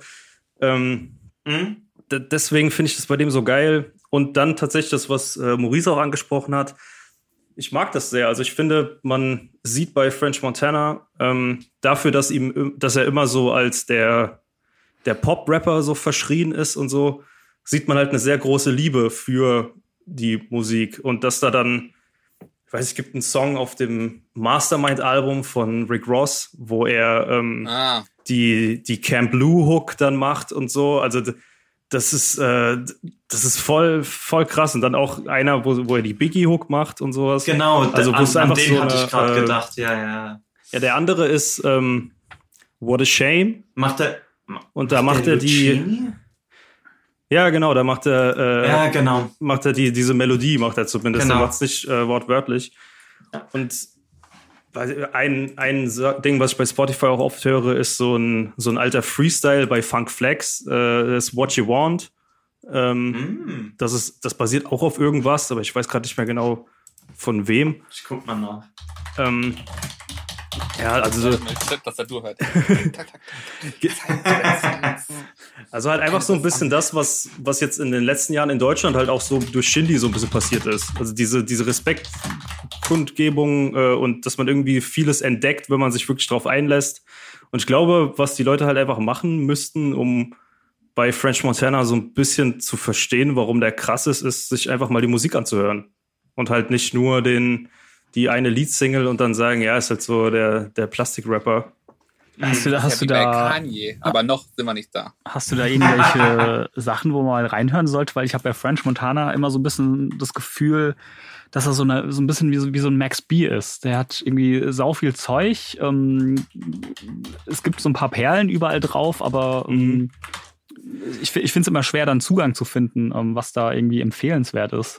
Wir Ja. brauchen die Elliot Modler äh, French Montana Essentials. Ja, mach Ja. ich. Ich mach, ich mach eine, ich mach, mach eine Playlist. Ähm, was ich aber auf jeden Fall schon mal sagen kann, was auch, glaube ich, noch aus einer Zeit ist, wo er noch mehr anerkannt war, äh, ist das Coke Boys 4 Mixtape. Ja. Da gibt's so einen Song 88 Coops oder so, oder 808 Coops, sagt er, glaube ich. Weiß es gar nicht mehr. Ähm, mit Jada Kiss und so, der ist sehr krass. Ich glaube, das Einzige, was mir so richtig bewusst äh, mit, mit French Montana im Kopf ist, ist dieses eine äh, Video aus dem Studio mit Mac Miller, wo, wo Mac Miller sich einfach viel zu viel Codein in, in, in den Becher kippt und French Montana, Dicker, du kannst es, das, das kannst du nicht trinken. Das mach das bitte nicht. Und wenn French Montana schon sagt, ne, Ja. das ist wie, Ja. wie war das denn? Wer hat das denn gesagt? War das Wiz Khalifa oder so, der irgendwie gesagt hat, der irgendwie, nee, ASAP Rocky, weil er meinte, er hat bei, bei Wiz Khalifa am Joint gezogen und hat gesagt, vorbei, Einzug. Das, ich weiß nicht, was die, weiß nicht, was die Jungs da rauchen. Ich, ich habe gerade nebenher den, den Funkmaster Flex Freestyle von French Montana und Swiss Beats laufen. Oh ja. Also- oh. Also allein für die Szene bei Funk Flex lohnt sich schon, das anzugucken. ja. Das, das ist schon gut. Es ist nicht oft, dass, äh, dass, äh, dass das Studio von Funkmaster Flex in eine Shisha-Bar verwandelt wird. Das gefällt mir sehr gut. Habt ihr das Drink Champs Interview geguckt ja. mit French Montana? Gehört, nicht geguckt, Ja. aber ja. Oder geguckt, ja, ja, oder, oder rezipiert in einer oder anderen Form. Ich fand das ganz interessant, weil da war ja auch, das, da waren ja schon auch ein paar Sachen, die dann ähm, nicht so erheiternd sind, so würde ich es mal Mhm. äh, abgekürzt formulieren. Ne? Also ich Mhm. finde, ich finde das Video, also da- das Video, bläh. das Interview hat für mich auch für ihn nochmal ein bisschen, weil ich ihn nicht so verfolge, aber tatsächlich bei Drink Champs dann manchmal bei so Künstlern, die ich jetzt nicht so höre, wenn die ersten 20 Minuten interessant sind, dann bleibe ich halt die nächsten acht Stunden dran. Ähm, ähm, Wow. da hat, da, ich finde, da hat man schon gemerkt, ähm, dass da so ein bisschen mehr um ihn herum halt ist, ne, mit seiner Historie, mit seinen Problemen, mit seiner Gesundheit, mit dem, wie er Musik macht, äh, mit seiner Lebensgeschichte, als halt der unforgettable French Montana, auch wenn ich finde, das ein geiler Song Mhm. ist. Ist, ein, ist, ist für mich ein Mega-Hit. So, ne? Es es ist Ja. ein gutes Single. Ähm, ja. Also, wie gesagt, ich bin, ich wäre auf jeden Fall auch nochmal interessiert, weil ich ja auch Max B, zumindest das Problem von Daniel, ich liebe Max B, aber ich kann mich überhaupt nicht durch, die, durch diese Diskografie arbeiten. Mhm. Es ist viel zu viel Arbeit. Und viel zu viel, äh, Ich, ich habe es mal versucht, ich aber ich, ich bin auch dran gescheitert, einfach an der, an der Masse und an der schlechten Qualität. Ja, ich finde es tatsächlich viel interessanter, manchmal irgendwie über Twitter, dann kommt, schreibt, postet irgendeiner irgendeinen Max B-Song von YouTube Ja. und Ja, dann gehst du oder rein im- und denkst dir so, Im Discord jetzt von äh, der, der Mixtape-Discord von, von It's the Real, da, da kommen ab und zu auch mal Hm. irgendwelche French, Perlen. Ja, Max B und French French Montana Perlen, äh, die gepostet werden. Also das äh, Coke Wave Album von den beiden, de, womit alles auch angefangen hat 2009, das würde ich auch sagen, ist auf jeden Fall ein Essential. Das äh, sollte man auf jeden Fall gehört haben von beiden. Aber Max B ist zum Beispiel auch so jemand, ähm, auf den das zutrifft. Dieses, äh, das, er hat's einfach so. Mhm. über, über Reimketten oder so, das kann man alles lernen, so ist auch am Ende nicht so wichtig, aber das, was die haben, das, das kannst du nicht lernen. Das hast du entweder oder es kommt nie. Ja. Also French ich, ich habe heut, ich hab heute noch irgendwelche Max B Hooks, von den ersten Jim Jones Alben Mhm. oder von, vom Mhm. zweiten Jim Jones Album. Hab ich- Trying to get this money. So don't forget about me. Don't forget about me. I Krank, know, krank. I know, I know. Ich finde immer noch, das sind mit die besten Hooks im Hip-Hop. Ja, Wahnsinn. Ich scroll Also- auch gerade so, ein- so ein bisschen durch. Er ist halt auch echt auf super vielen Alben, die ich echt gerne mag. Irgendwie so Testing von ASAP Rocky, Poison von Swiss Beats. Also der taucht dann doch irgendwie immer wieder auf. Ähm, Da fand ich ja das Geile bei Testing, dass ASAP Rocky hatte ja French Montana und Frank Ocean auf dem Song. Frank Und- Montana. sozusagen. Und French Montana hat aber den Gesangspart übernommen. Und äh, Frank Ocean hat mir so einen Spoken Word Rap Part, so ein bisschen, so ein, so einen etwas ungelenkeren. Also ungelenk, äh, das passt schon zum Song. Es hat alles seine Richtigkeit. Aber hat, äh, ich fand diese Entscheidung so krass, dass man sagt, okay, French Montana lassen wir singen und Frank Ocean lassen wir ein bisschen mehr rappen. Ich meine, das spricht ja aber auch schon dafür, dafür wie viel, Testing. wie viel, ja, auch guter Punkt, aber wie viel French Montana kann. Ja. Ja. Also auch diese Melodien, das hatte, ich hatte jetzt nicht das Gefühl, dass ich, dass, dass mir eine, ein guter äh, Frank Ocean Gesangspart weggenommen worden wäre. Ich war super happy mit dem French Montana Gesang. Also das, das passt schon alles. Er Also bei French Montana habe ich immer das Gefühl, ähm, ohne das so tief, wie gesagt, ich bin sehr oberflächlich in der Diskografie mehr gekratzt, aber ich habe immer das Gefühl, der braucht halt, genau wie Max B, die brauchen gute Executive Producer und Leute, die da so ein bisschen das Fett schneiden in den Seiten, finde Mhm. ich. Äh, das, ähm, das, Ja. fällt, das, das, das merkt man manchmal. Ähm, oder, hab, oder ich habe zumindest das Gefühl, dass man gemerkt hat, weil ich fand zum Beispiel die Zeiten, wo äh, Jim Jones so ein bisschen gepickt hat, welche Max B Sachen auf die Alben und auf die Mixtapes kamen, das war halt was ganz anderes als ein bisschen später, wo der einfach nur noch Mhm. mit der Gießkanne über im, und im Fischerpreis-Mikrofon über die Sachen gegangen ist. ich Ja, das auch stimmt. Noch, auch noch sehe äh, beim French Montana äh, Fear of God 2, Pusha T. Da ist ja auch ein paar Mal drauf. Mhm. Stimmt. Also es gibt echt so Künstler, die, die, die fallen mir Hör ich echt. leider nicht so gern, weil es so schlecht gemacht und gemischt ist. Muss Mike Dean noch mal ran. Remaster. Wobei man halt, ähm, also auch weil du das Drink Champs angesprochen hast, da hat er das ja auch mal so ein bisschen aufgedröselt. Was man halt bei French Montana sagen muss, äh, er kriegt es vielleicht auf den Alben nicht immer so hin, da äh, nochmal Frühjahrsputz zu machen und so ein bisschen rauszuhauen. Aber ähm, er kuratiert sehr viele Songs. Also äh, da hat er das ja dann nochmal erzählt, dass ganz viele äh, Songs so eigentlich von ihm irgendwie sind. Also dass er die, die dann mitbringt. Also dass so ein äh, No Stylist oder so mit Drake, das Mhm. ist, also das klingt vielleicht dann auf dem Endprodukt so, als würde Drake da drei von fünf Minuten füllen und French Montana macht am Ende noch so einen kurzen Part. Scheiße. Aber er kommt Bevor die wieder äh, irgendwie eine Flasche irgendwas abgekippt auf dem Board, das wieder kl- klingt wie aus den Six.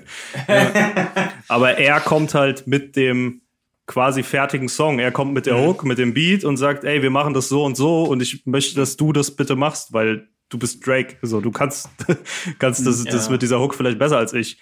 Oder ähm, einer seiner ersten, ja, nicht, nicht ersten ersten, aber so, äh, so dass auch ein, ein weißer Typ aus äh, Deutschland das dann mitbekommen hat, also ich, ähm, äh, Hits war so äh, Pop Dad auch, also auch bei seinem Debütalbum dann Excuse My French, das war ja so der erste, so der erste Hype, den ich mitbekommen habe. Hab dann halt danach gesehen, dass es davor schon diese ganzen Mixtape-Sachen gab. Aber da hat er dann auch erzählt, dass Pop Dad äh, halt sein Song war. Er dann die Idee hatte, die anderen, also Rick Ross, Drake, Lil Wayne, äh, Lil Wayne, Lil Wayne da noch drauf zu holen. Und äh, dann am Ende irgendwie noch so zur Debatte stand, dass Rick Ross gesagt hat, ey, äh, kann der nicht irgendwie auf mein Album? und äh, man sich dann noch gestritten hat, wer den jetzt kriegt, aber ist dann am Ende doch noch bei ihm gelandet. Hat wahrscheinlich Diddy irgendeine, irgendeine Karte gezogen. und dass das, dass das bloß nicht passiert. Ja, wenn wir gerade bei so, bei so Feature-Parts und sind und du auch schon Lil Wayne angesprochen hast, vielleicht können wir ein bisschen Mm. kurz über Lil Wayne sprechen. Ich glaube, Auch Podcaster mittlerweile. Ne?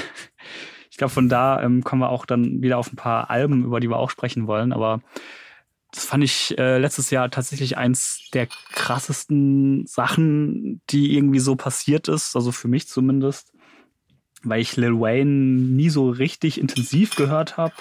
Die Alben ab und zu mal reingehört, aber nie so richtig drauf klargekommen bin. Aber dieser Feature-Run, den er da letztes Jahr hingelegt hat. Also er ist mir vorher schon so ein paar Mal aufgefallen bei, bei, bei Tyler-Feature oder sowas, aber letztes Jahr, wenn ich da gerade mal irgendwie so durchscrolle, ähm, auch wieder Tyler auf dem DJ Khaled-Album The Thankful, äh, bei Tyler Hot Wind Blows, ähm, mhm. auf dem DMX-Album. Ähm, also so viele Songs. Bash Money, das war mein, ja, das war mein Part. Der, der, der Remix Ula. von Ulala mit äh, Run the Jewels. Ähm, also das fand ich so krass, was, was Lil Wayne da letztes Jahr abgeliefert hat. Und er macht ja dieses Jahr eigentlich auch schon wieder weiter auf dem, auf dem ähm, Dings hier, Weekend-Album ist ja auch schon mhm. wieder drauf. Mhm. Ähm, also das fand ich, fand ich richtig heftig, äh, was da alles gekommen ist letztes Jahr. Immer wieder überrascht, immer wieder auch mit Kombinationen und, und wo man erstmal gar nicht erwarten würde, auch auf was für eine Beatbandbreite der richtig, richtig krass rappen kann. Fand ich brutal. Und dann kam irgendwie so, ich glaube, so Mitte des Jahres noch irgendwann dieses Interview mit ihm, wo er so ein bisschen über seine, seine Depression gesprochen hat, dass er sich irgendwie mit zwölf Jahren versucht hat umzubringen. Das war auch einfach nur komplett heftig irgendwie. Und ähm, ja, also irgendwie hat sich Lil Wayne letztes Jahr echt so ein bisschen in, in mein Herz gerappt irgendwie. Und ich, ich verfolge das gerade sehr, sehr akribisch, was, was der alles macht. Ähm, hab dann auch noch mal so ein bisschen in, in so alte Sachen reingeguckt, wo er überall drauf war. Also keine Ahnung, Finito mit mit äh, Norio Pharrell. Ähm, also so viele Songs, wo der irgendwie auftaucht. Ich fand auf dem Many Fresh Album habe ich neulich mal äh, aus Interesse die, die Parts auf dem Many Fresh Album raufgehört. Mhm. Auch richtig gut. Okay, da, äh, da war ich noch gar nicht. Also das war auf jeden Fall so, so ein richtiges Highlight. Habt ihr da auch irgendwie so das so gesehen oder mitbekommen oder um also total ne? Das war für mich wie was weiß ich nicht 2019 2020 Pusher. Das war dieses Jahr für mich Lil Wayne der ihn ja. überall abgerissen hat ohne Ende. Ähm, ich wollte dich noch kurz fragen hattest du denn das er hat doch dieses Jahr auch ein Album gemacht dieses Trust Fund Babies mit Rich the Kid. Hast du das gehört? Weißt du ist das gut? Ich weiß gar nicht ehrlich gesagt ich höre eigentlich nur die Features die ganze Zeit. Auf dem AZ Album und so. Mit ähm, tatsächlich auch nee, also an die, an die Alben muss ich tatsächlich mal noch ran, aber ich, ich habe auch ähm, äh, vor kurzem hat auch Kimo auf, auf, irgend, auf irgendeinem Social Media Kanal irgendeinen alten äh, Wayne-Song getwittert. Also ich glaube, da muss man echt nochmal in den Grind rein und und dann hast du aber die ganzen Mixtapes, da kannst du, glaube ich, dich ein halbes ja, Jahr mit beschäftigen. Das glaube ich auch, aber ähm, ey. Also, dann, da muss ich kurz einwerfen. Shoutout an eine meiner Lieblingsbars hier in die Oslo. Oslo Velo als vor, nee, letztes Jahr, nee, vorletztes Jahr war das, vorm ersten richtig, vom zweiten richtig harten Lockdown hier in Oslo, hatten die gesagt, letzter Tag, wir müssen um 8 Uhr schließen. Die Flaschen müssen weg. Ab 14 Uhr wird getrunken, uns läuft die komplette Lil Wayne Diskografie durch. Wow. Mixtape. Oder nee, normal? Nee, halt Spotify. Ich hatte aber ausgemacht, dass wir beim nächsten, wenn das nächste Mal sowas stattfindet, habe ich gesagt, gehen wir auf die Unreleased Carter 3 Sessions. Hm. The Drought muss laufen. No, no Ceilings ist auch ein Must-Have. Oh. Also ja. überkrass. Auf jeden Fall. Aber ich habe das, also zu der, zu der Frage, ich habe das ehrlich gesagt erst so im Nachhinein dann realisiert. Also ich habe das alles so mitbekommen. Ich habe das dann auch immer gehört und fand auch eigentlich nach wie vor immer jeden Lil Wayne-Part mindestens okay, bis äh, nach oben hin eigentlich keine Grenze. Aber ich habe dann ähm, äh, Brackets geguckt, diese Show von, mhm. von B-Dot bei, bei Complex.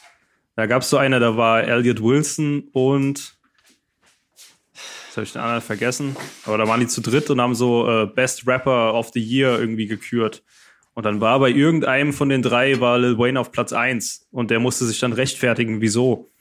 Und dann hat er das halt auch so angeführt und hat dann die, die Parts mal mhm. äh, aufgezählt und die Songs gezeigt. Und dann dachte ich, ja, äh, guter Punkt. kann, man, kann man machen.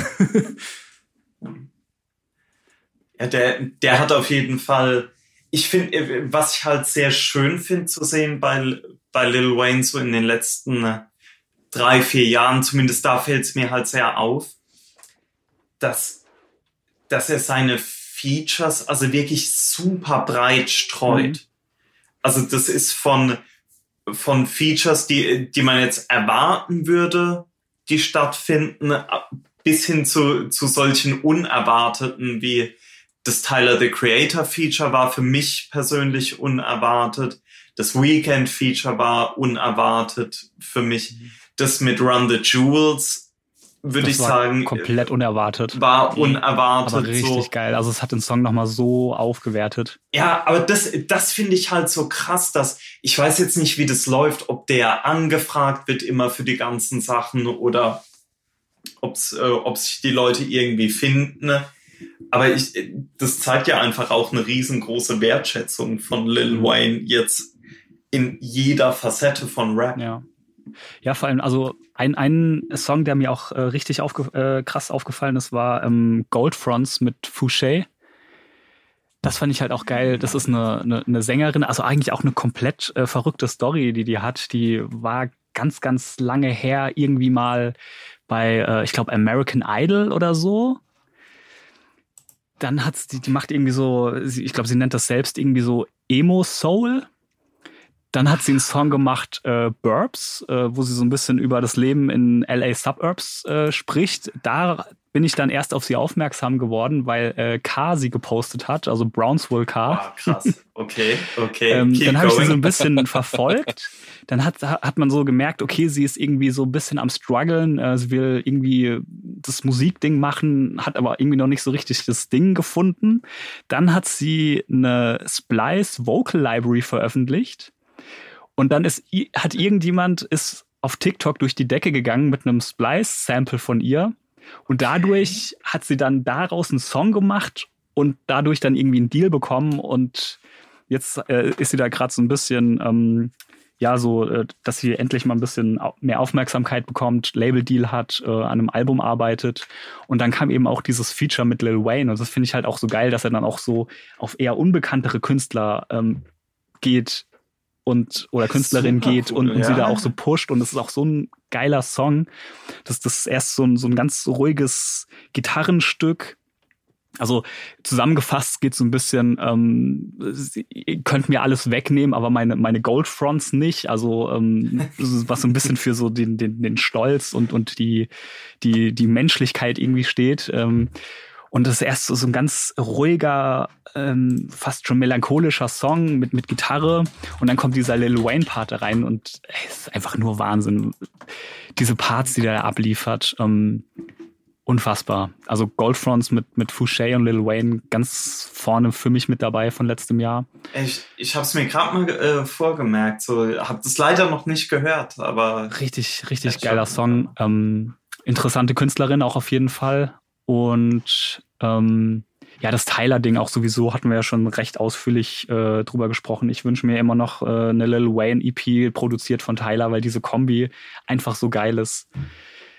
Hätte ich richtig Bock drauf. Und ja, wie gesagt, auch diese, diese Bandbreite finde ich so krass. Das ist ja wirklich von ähm, so klassischen Boom-Bap-Beats wie auf dem RTJ-Ding, das ist ja so ein, mit, mit dem, mit dem ähm, ähm, DJ Premier-Sample, zu Trap-Dingern, zu äh, diesem Tyler schon fast souligen Dingern. Wahnsinn einfach. Ähm, dann noch der, der Part auf dem, auf dem DMX-Album. Ähm, könnte mir vorstellen, dass das irgendwie vielleicht noch so ein Überbleibsel ist, auch aus dem Pistol on My Side vom, vom Poison-Album von Swiss Beats. äh, da ist er ja auch schon. Da hat es im Endeffekt für mich so ein bisschen angefangen, ähm, so ein bisschen mehr Auge auf äh, Lil Wayne zu machen. Ja, ähm, stimmt. Das ist ja sowieso ein richtig krasses Album und da ähm, hat es irgendwie ein bisschen ja bei mir angefangen, aber ja, Lil Wayne, ähm, muss ich jetzt mal ganz, ganz viel nachholen, auf jeden Fall die nächste Zeit. Ja, also auch wenn du in die älteren Sachen mal reingehst, so Carter 2 vor allen Dingen und teilweise auch Carter 3. Die Alben, die, die habe ich da te früher teilweise auch gehört, aber teilweise auch so relativ kurz gehört, nicht dran, dran hängen geblieben. Aber ähm, mhm. mich interessiert da vor allem auch so tatsächlich auch ein bisschen dieser Mixtape-Grind, äh, so ein paar Singles auch und so weiter. Ähm, sehr interessanter Künstler. Ja, Muss auch da, zugeben, da, dass ich da, glaube ich, so ein bisschen auch aus dieser Hip-Hop-Ignoranz, Realkeeper-Ignoranz da teilweise viel wegignoriert habe früher. Aber man ja, lernt klar. ja dazu. Also würde ich genauso sagen, ne? Ich habe früher auch das nicht gehört, weil das klang nicht so wie den Kram, den ich gut fand. Mhm. Und heute denke ich so, was ist das denn? Mhm. Auch so, auch so ganze, also das ganze Downstairs-Thema. Ich bin da ja. bisher nicht richtig drin, so wie ihr, ne? Du bist ja jetzt mittlerweile auch ich versuche so, da ganz, ganz viel nachzuholen. Und so ein Kram, ne? Das ist ja bei mir alles noch irgendwie auf der Liste. Ähm, und eher dann so ganz, ne, das ist eine Lebensaufgabe. rein und gefällt mir ganz gut, aber es ist wirklich, da man, könnte man sich ja jetzt ein Jahr mit beschäftigen. Ja, ja, locker, locker. Das, äh, äh, das finde ich, äh, das finde ich auch generell sehr schade im Nachhinein zumindest mhm. bei mir, dass ich nicht irgendwie früher gemerkt habe, dass diese, dieser ganze Südstaaten-Hip-Hop eigentlich viel cooler ist, als ich gedacht habe. So, das gefällt mir viel besser, als ich früher, früher wirklich gedacht hätte. Man war halt wirklich schon sehr eingefahren mhm. in so ein Golden Era Boom Bap Type Sound und man hat sich dann so langsam geöffnet und vielleicht West Coast gehört. Teilweise. Teilweise, ne? Ähm, aber so Sachen wie, ja, wie, wie jetzt 3-6 Mafia oder sowas, äh, Project Pet, vielleicht mal den vereinzelten UGK-Song. Dann als, als die Underground Kings, äh, als das Album rauskam, dann später mit dem International Players Anthem und so weiter. So, das, äh, das war schon sehr cool. Aber bei mir kam das jetzt eigentlich auch erst vor, vor wenigen Jahren, dass ich mal angefangen habe, mich da, mich damit wirklich auseinanderzusetzen. Mhm. Und ich finde es einfach super krass. Ja, brutal. Also auch Outcast, nicht, Outcast auch nicht eigentlich? Also war das dann auch so ein Ding? Ah, Doch, das war wieder so. Das äh, äh, das, das war ja immer, das war ja immer zu gut und dass man es ignorieren konnte. Outcast okay. war immer tief drin. Ja, okay. und die haben ja auch mit den New Yorker Rappern zusammengearbeitet. Ne? Ja. ähm, Outcast äh, hat da tatsächlich so ein bisschen drüber geschwebt und alles aus dem Umfeld eigentlich, auch so Dungeon Fam und so weiter. Aber ich glaube, weil man sich auch sehr auf den, zum einen auf die Produktion da von Organized Noise einigen konnte, so, das war schon klar, das war, das war richtig gut gemacht und es hatte auch nicht diese, er hat diese brachiale Härte, die jetzt vielleicht teilweise die Sachen von 3-6 mhm. Mafia haben. Und der, er, ja, doch, der Rapper ist schon sehr südstaatenmäßig, ne? Es ist eigentlich ganz interessant, äh, mhm. dass Outcast irgendwie in die Bubble reingekommen ist, der Rest aber irgendwie nicht. Ja, ich glaube, weil die mit ihrem Sound auch nochmal woanders waren, ne? Ja, natürlich waren die. Also soundtechnisch war das, äh, war das ein bisschen experimenteller, vielleicht ein bisschen verkopfter auch teilweise. Also gerade die, die etwas späteren Sachen. Mhm. Und halt, also so Sachen wie, wenn ich jetzt an Songs denke von, von Outcast wie, wie Rosa Parks, also noch vor Speakerbox Love Below. Das sind, das sind halt einfach so, so funky Hip-Hop, Pop, Rap, Pop. Die waren ja auch auf dem Tony Hawk Soundtrack. Tony Hawk Soundtrack, was, ja, das, und damit ist ja alles. Ja, da war aber auch High Mighty und Most Def Ne? Also. Da kommt es wieder zusammen. oh Gott, jetzt haben wir High Mighty und Most Def erwähnt. Hei, hei, hei, hei.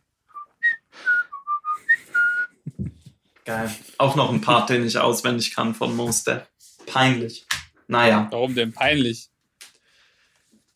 Es gibt so ein paar Sachen, wäre auch okay, wenn man es vergisst. Ach, da gibt es aber, glaube ich, Schlimmeres, was, äh, was man vergessen sagen. sollte als Most Def. Ich habe neulich das erste Snagger und Pillat Mixtape, äh, auf, was auf 3P erschienen ist, äh, damals gehört. Ja. Da konnte ich auch noch viel zu viel von Scheiße, den Texten. Ja. Der hat alles für, für Hund, für Kind, Alper, mein Mann in Gelsenkirchen. Da gehen sogar die Skits rückwärts. Oh, nice, nice, nice. ist auch so, so Ja, ein okay. weirdes Mixtape einfach. Da sind so zwei Songs, die so ganz okay gemixt sind, die man so ganz gut hören kann. Und der Rest ist einfach so straight Zahnbürste einfach. So, so Am, am besten finde ich einfach, wie sie den, dass sie den Big Pic, den Big Picture Beat einfach noch mit, mit Sycamore Drop drin. Stimmt, Sycamore. der Sycamore Drop vom, vom Instrumental Mixtape von Sycamore. Ja, Sycamore. Ja, das ist Wahnsinn. Wow. Muss, also vor allem muss ich immer denken, Snacks, Bitch, ich hab mehr Eier als du. Selbst ein ein ohne ohne Arschloch, hat mehr, Eier als du. du. Big Pillar. Ja, das, Ah, das, Dein das, Big Billard. wow. der alte Impfgegner. Hier, äh, Pillow oder Nee, Snacks? Snaggy. Alles klar. Snacks. Ja, Pillow ist, doch, Pillow, Pillow ist auch hier Backspin, FIFA, dies, das, der ist da integriert in die Gesellschaft. Ah, Ja, dann So, kommen wir Jetzt überlege ich mal. gerade, wo wir wir dann weiter. gelandet? Ich wo- hätte gesagt, da dann kommen wir wir da wegkommen. Lil Wayne jetzt mal zum, zum, zum Khaled-Album vielleicht. Ja, das wäre jetzt auch, ich habe ich hab zwei Ja. Bahnen gehabt. Mhm. Das eine wäre das Jim Jones Harry Ford Album, aber eigentlich braucht man nicht drüber reden, ist ganz gut, aber reicht. Khaled Khaled Album war, hat mehr Spaß gemacht. Ja, fand ich auch. Würdet ihr auch sagen, dass das so sein, sein Bestes bisher Nein. war? Nee, Nein, das davor ist viel besser. ja. Ehrlich? Das davor, das davor ist, das davor ist krank. Ja, ich würde sagen, es, äh, warte mal, also ich finde das, das Album davor, na, wie hieß es? Äh, Father of Assad, genau, Mhm. so hieß es. Ich finde, äh, wenn du dir so Songs rauspickst, da draus, hat es die viel stärkeren Songs. Weißt du Find- welches jetzt? Father, Father of. Assad, Father of Assad. Da kannst du dir so acht bis zehn Songs rauspicken und es ist der Wahnsinn. Das Khaled Khaled Ja. fand ich aber auch wieder sehr gut, muss ich sagen. Ja. We're going crazy. Das war mein Highlight. Da bin ich, crazy. das habe ich dumm gehört im Sommer. Ich habe mich auf dem Corona-Balkon geröstet und den Song gehört. Zwei, zwei, drei Gläser Wein reingestellt und den Song auf Repeat. Ich war ein bisschen enttäuscht, dass es keinen Justin Bieber, Justin Timberlake Song gab. Das klang nämlich im Vorfeld alles so. Der hat das irgendwie so. Stimmt. Es gab dann auch so ein Mhm. Foto, wo die beiden zusammen versucht haben, Khaled per FaceTime anzurufen und er ist nicht rangegangen und so. Und dann dachte ich wirklich, er, er macht so ein Ding und ich habe ihn halt schon gehört, wie er so sagt, äh, keine Ahnung, they said I would never get one Justin, so I gave them two Justins on the same record oder so. Ich hab's schon Nächstes richtig im Ohr gehabt. Das nächste, ja, eher so. Das hat er schon, hat er schon vorbereitet. Der wartet nur noch, dass er es irgendwie bezahlen kann. Das hatte ich wirklich schon so im Ohr und dachte dann, ah ja, schade, aber beide Songs trotzdem, also ich glaube, beide haben ja einen Solo-Song. Ah nee, bei Justin Bieber ist noch 21 Savage drauf. Ja. Die waren aber auch beide sehr gut. Bei Justin Timberlake war das doch auch irgendein Sample. Das war doch auch so ein so ein 90er. Bei Justin Timberlake. Ja, das war doch dieses. dieses Ghostface, All That I Got Ghostface, Is genau. You. Ja, mit Mary J. Oder Tequila auf der CD-Single. Scheiße, ich weiß das wirklich alles. am, am, am frichtigsten, am, am, der, der Fricht, wow. Am besten wäre den, den Sample bei I Did It. Da muss ich wieder an die alte Volkswagen Golf-Werbung denken. Oh, das bei, bei I Did It mit dem Layla-Sample da von Derek and the Dominos, aber so ignorant drüber. Ich kann's nicht haten. Das ist einfach gut. Und, und die Parts auch. Das, Und We Going Crazy ist doch hier ähm, Swiss Beats, ne? We, We Going Crazy ist der, ähm, na, scheiße, jetzt stehe ich auf dem Schau. Know, Yayo, war das nicht Ah, ja, ja, nicht Low? Genau, sorry, sorry, ja, ja, Shawty Low, ja. They Ja. Know, yeah, yo. Aber beste Ja. Version ist von Re-Up Gang. Ich weiß ja, auch dass ich eine, eine geile. Geschichte mit diesen, äh, diesen Drake Records, ne? dass es da dann, ähm, dass dann OZ den einfach so auf, auf Deutsch mal gepostet hatte, den Song. Und dann bringt Drake den halt einfach eins zu eins Mhm. übersetzt raus und gibt den DJ Echt, war Khaled. das dann so? Krass. Ja, die, Oh die Gott. Hörprobe von OZ, die gibt's tatsächlich immer noch. Und da, äh, also es ist halt so ein Mix, so da ist natürlich schon sehr viel Englisch drin. Ähm, aber ähm, war, waren zwischendurch so ein paar deutsche Wörter drin. Und war halt genau das Gleiche, so, äh, komm mit mir, ich, ich kauf dir neue Jeans, flieg nach Paris, was weiß ich, fly you out to Greece und so. Also so, wirklich eins zu eins, der gleiche Flow. Ozzy hat, das, Ozzy hat dann den, den Part gehabt oder wer? Ja, OZ hat das so selbst gemacht und hatte das dann mal gepostet ähm, bei Instagram und das klang dann so ein bisschen nach äh, Solo-Album. Das, also, so Mhm. wie er es dann so verpackt hat, äh, dass er irgendwie so gesagt hat, ja, vielleicht kommt ja mal was von mir alleine. Mhm. Und dann war daraufhin, egal was er dann gepostet hat, hat Drake drei, vier Mal bei Instagram äh, kommentiert, äh, Drop, Gre Drop Grease. Also, ähm, der war dann irgendwie angefixt von dieser Hörprobe und irgendwann hat er dann wahrscheinlich gesagt, ach, weißt du was, sing's doch einfach hier, ich schreib dir mal, ich übersetze dir das mal. Was, wird, was hier technisch passiert gerade? Ah, Ah, okay. Wir machen einfach weiter hier. We just, Also- we hit it. We hit it, we hit it, Ja. we hit it. We hate it. Aber Joshua, ich muss auch noch mal sagen, also an dieses Father of a Sard Album, da musst du noch mal ran. Ja. Das ist diese, die Songs da, also nicht alles. Das ist ja im Grunde wie bei jedem DJ Khaled Ja, aber Album. schon, ne? ey, wenn du mit Holy Mountain, mit aus Seven O Shake, damit habe ich dieses Jahr mein Jahr angefangen. Ich habe, also das ist le leider, ist leider wahr, ich habe DJ, Best of DJ Khaled Videos geguckt, von 0.30 Uhr bis 2 Uhr morgens, am 1.1. für die Kultur. Ja, Weil they don't want us to succeed. Irgendwie genau. Aber Holy Mountain, da, das, da, da drehe ich frei. Das ist, das finde ich so krass. Äh, also da sind wirklich so gute Sachen drauf. Holy Mountain Celebrate Higher. Higher. Boah, Ja, Celebrate zum Beispiel finde ich voll scheiße. Also, Echt? ja. Das, okay. deswegen. Ja. Just Us finde ich, Just Us muss ich lange mit mir kämpfen, aber ist eigentlich auch geil. Der, Ja, das- das der cool. Outcast-Flip. Ja, geil. Ja, ja. Ja. Ist halt auch eine, eine spannende Entwicklung, Das ne? dass, sich, dass sich Hip-Hop jetzt so selbst, Selbst samplet wieder. Also, ist halt krass. Finde ich aber ne? gesund. Finde ich eigentlich gesund, Mhm. weil das ja eigentlich alle, alle äh, Musikarten machen. Aber Hip-Hop war immer so äh, weite Reihen und so, aber die Kultur ist alt genug. ja, Weiter rein, meinte. Das Problem ist nur, also ich meine, Rock hat sich dann halt auch immer selbst wieder äh, kopiert, zitiert und wiederholt und war dann halt irgendwann weg. So, also muss halt irgendwie gucken, dass Ja, aber das sehe ich eigentlich nicht. Das ist, glaube ich, eher das, was man hört, ne? Weil ich bin ja, ich höre ja zum Beispiel überhaupt nicht, muss ich jetzt mittlerweile auch zu meiner, da bin ich mittlerweile auf dem Rosenberg Cypher Sounds Ignoranzlevel. Ich höre die neuen Sachen ja nicht, also ich höre kein Gunner, ich höre das gar nicht mehr, diese ganzen Sachen. Ich höre die nur, wenn die irgendwo gefeatured sind auf, auf Künstlern, die ich halt irgendwie spannend finde. Mhm. Ähm, und da gibt's ja eigentlich, und noch den ganzen Drill-Kram, da gibt's ja eigentlich genug, was so bubbelt, finde ich. Und was auch halt krasse Streams hat. Mhm. Ne? Also deswegen glaube ich es nicht, sondern ich glaube eher, dass man halt, dass man irgendwann mal so ein bisschen abgebogen ist. Ich glaube, du bist ja bist, bist ja ein bisschen jünger als wir. Du hörst ja, glaube ich, auch noch ein paar Sachen, äh, ein paar Sachen zumindest. Du äh, hörst ja auch noch Sachen. du hörst ja auch noch junge Sachen von Leuten, die, die nicht, die nicht über 30 sind aus den USA.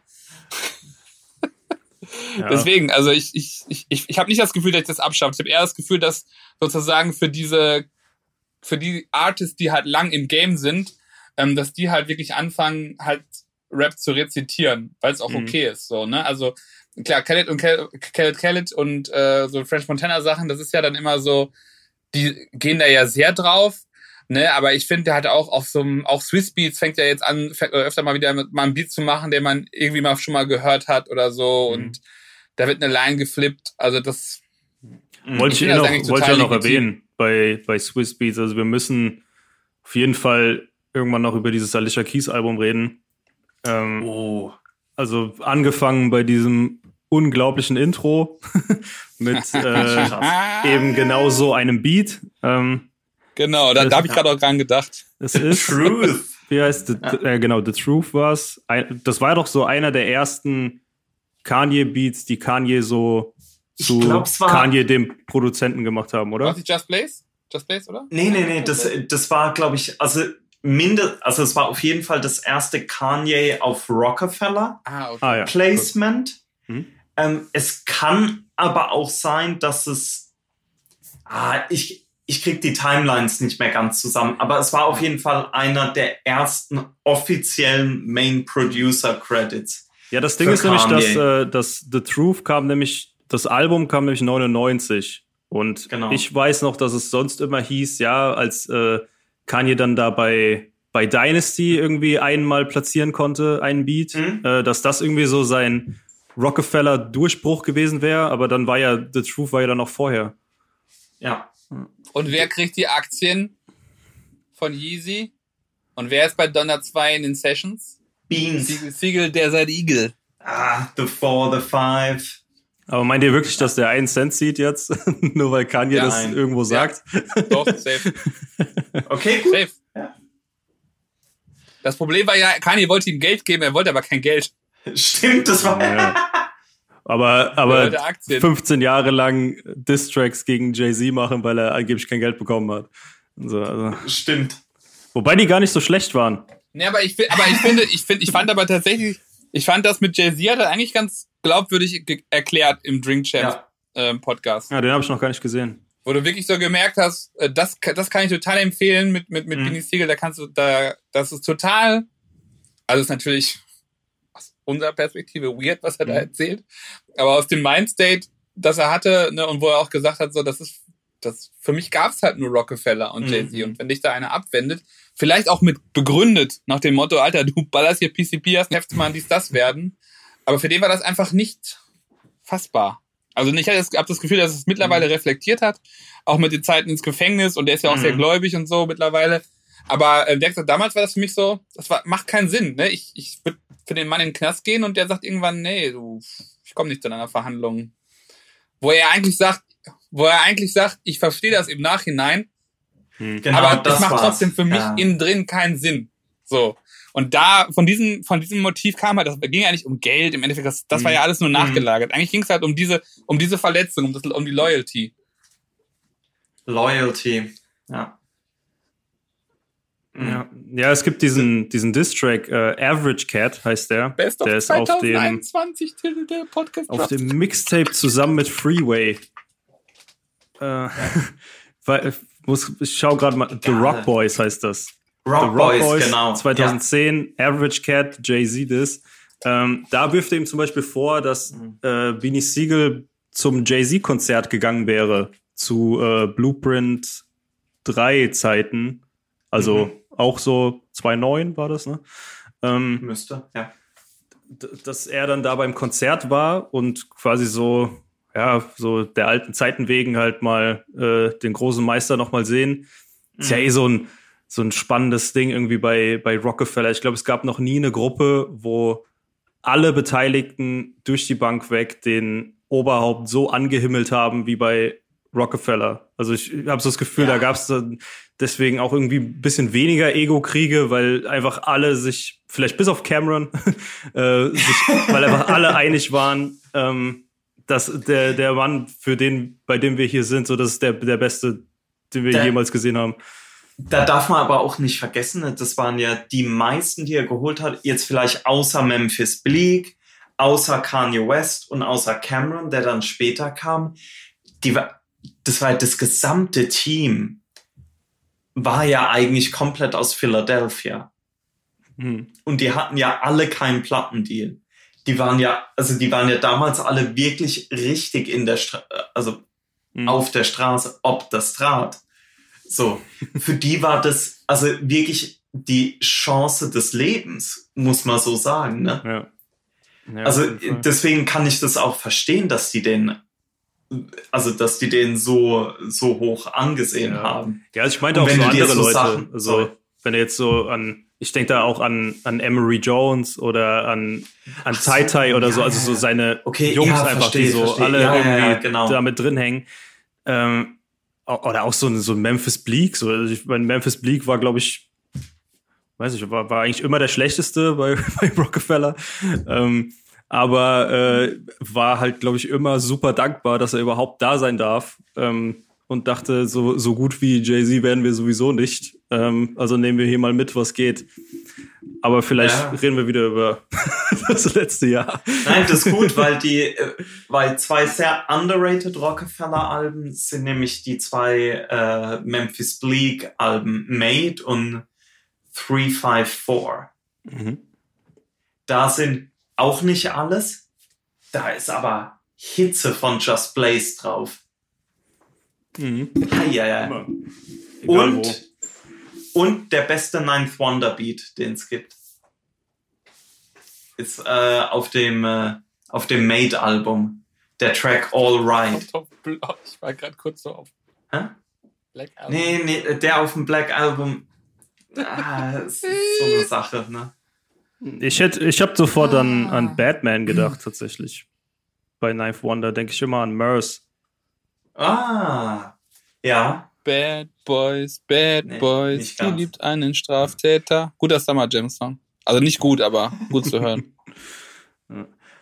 Ich weiß nicht, was sie mit Farid Banks Autotune gemacht haben auf dem Lied. Aber vielleicht, Kinder ähm, ja. vielleicht ist das noch eine Chance, um wieder zurückzukommen, weil es gibt tatsächlich ein Jay-Z-Thema von letztem Jahr, wo ich auch noch drüber reden wollte. Ähm, und das war dieser Song mit Nipsey Hussle, äh, What It Feels Like, vom, ähm, Mhm. von diesem Film-Soundtrack. Soundtrack, ja. Das war wirklich mal wieder Ich glaube, ich habe den gar nicht gehört, den Song. ehrlich. Muss ich Schande über mein Haupt. Boah, da, ja, das, nicht das, das, war, das war wirklich wieder so ein Moment, wo ich so dachte, ey, der, also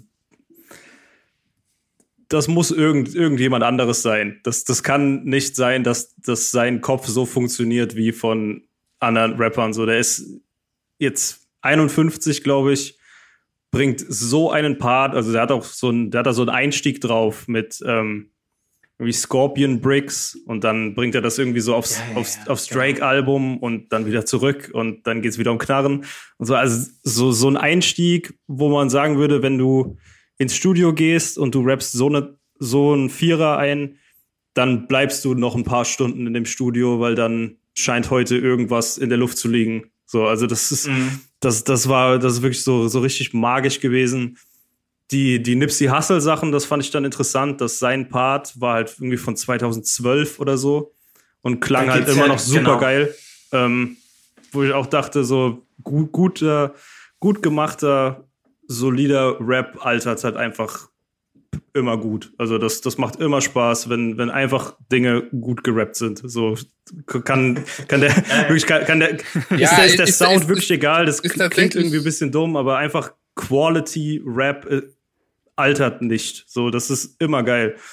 Sieht man jetzt auch wieder am Pusher-Release. Habe ich manchmal bei Rakim, habe ich manchmal bei Rakim Sachen, wenn ich Rakim Sachen aus den 80ern höre, denke ich so, das ist Ja. geil.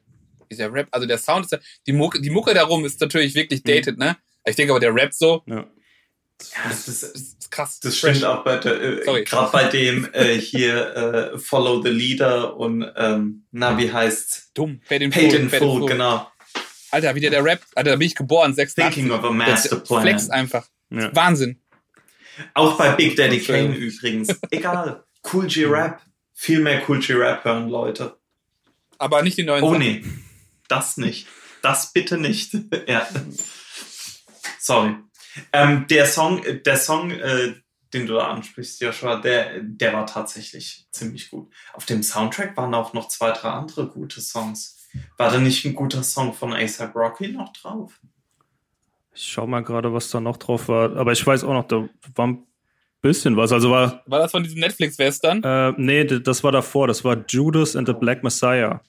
Genau. Ah, der, na, der Soundtrack war gut, weil der von dem Netflix-Western, der hat doch diesen, diesen fürchterlichen Jada Kiss Conway-Beat da. Oh, Ja, ja. mit Jay-Z doch auch, oder? Ja, dieses King Ja, ja, ja. Kong-Dings da, das, das war ganz Genau. komisch.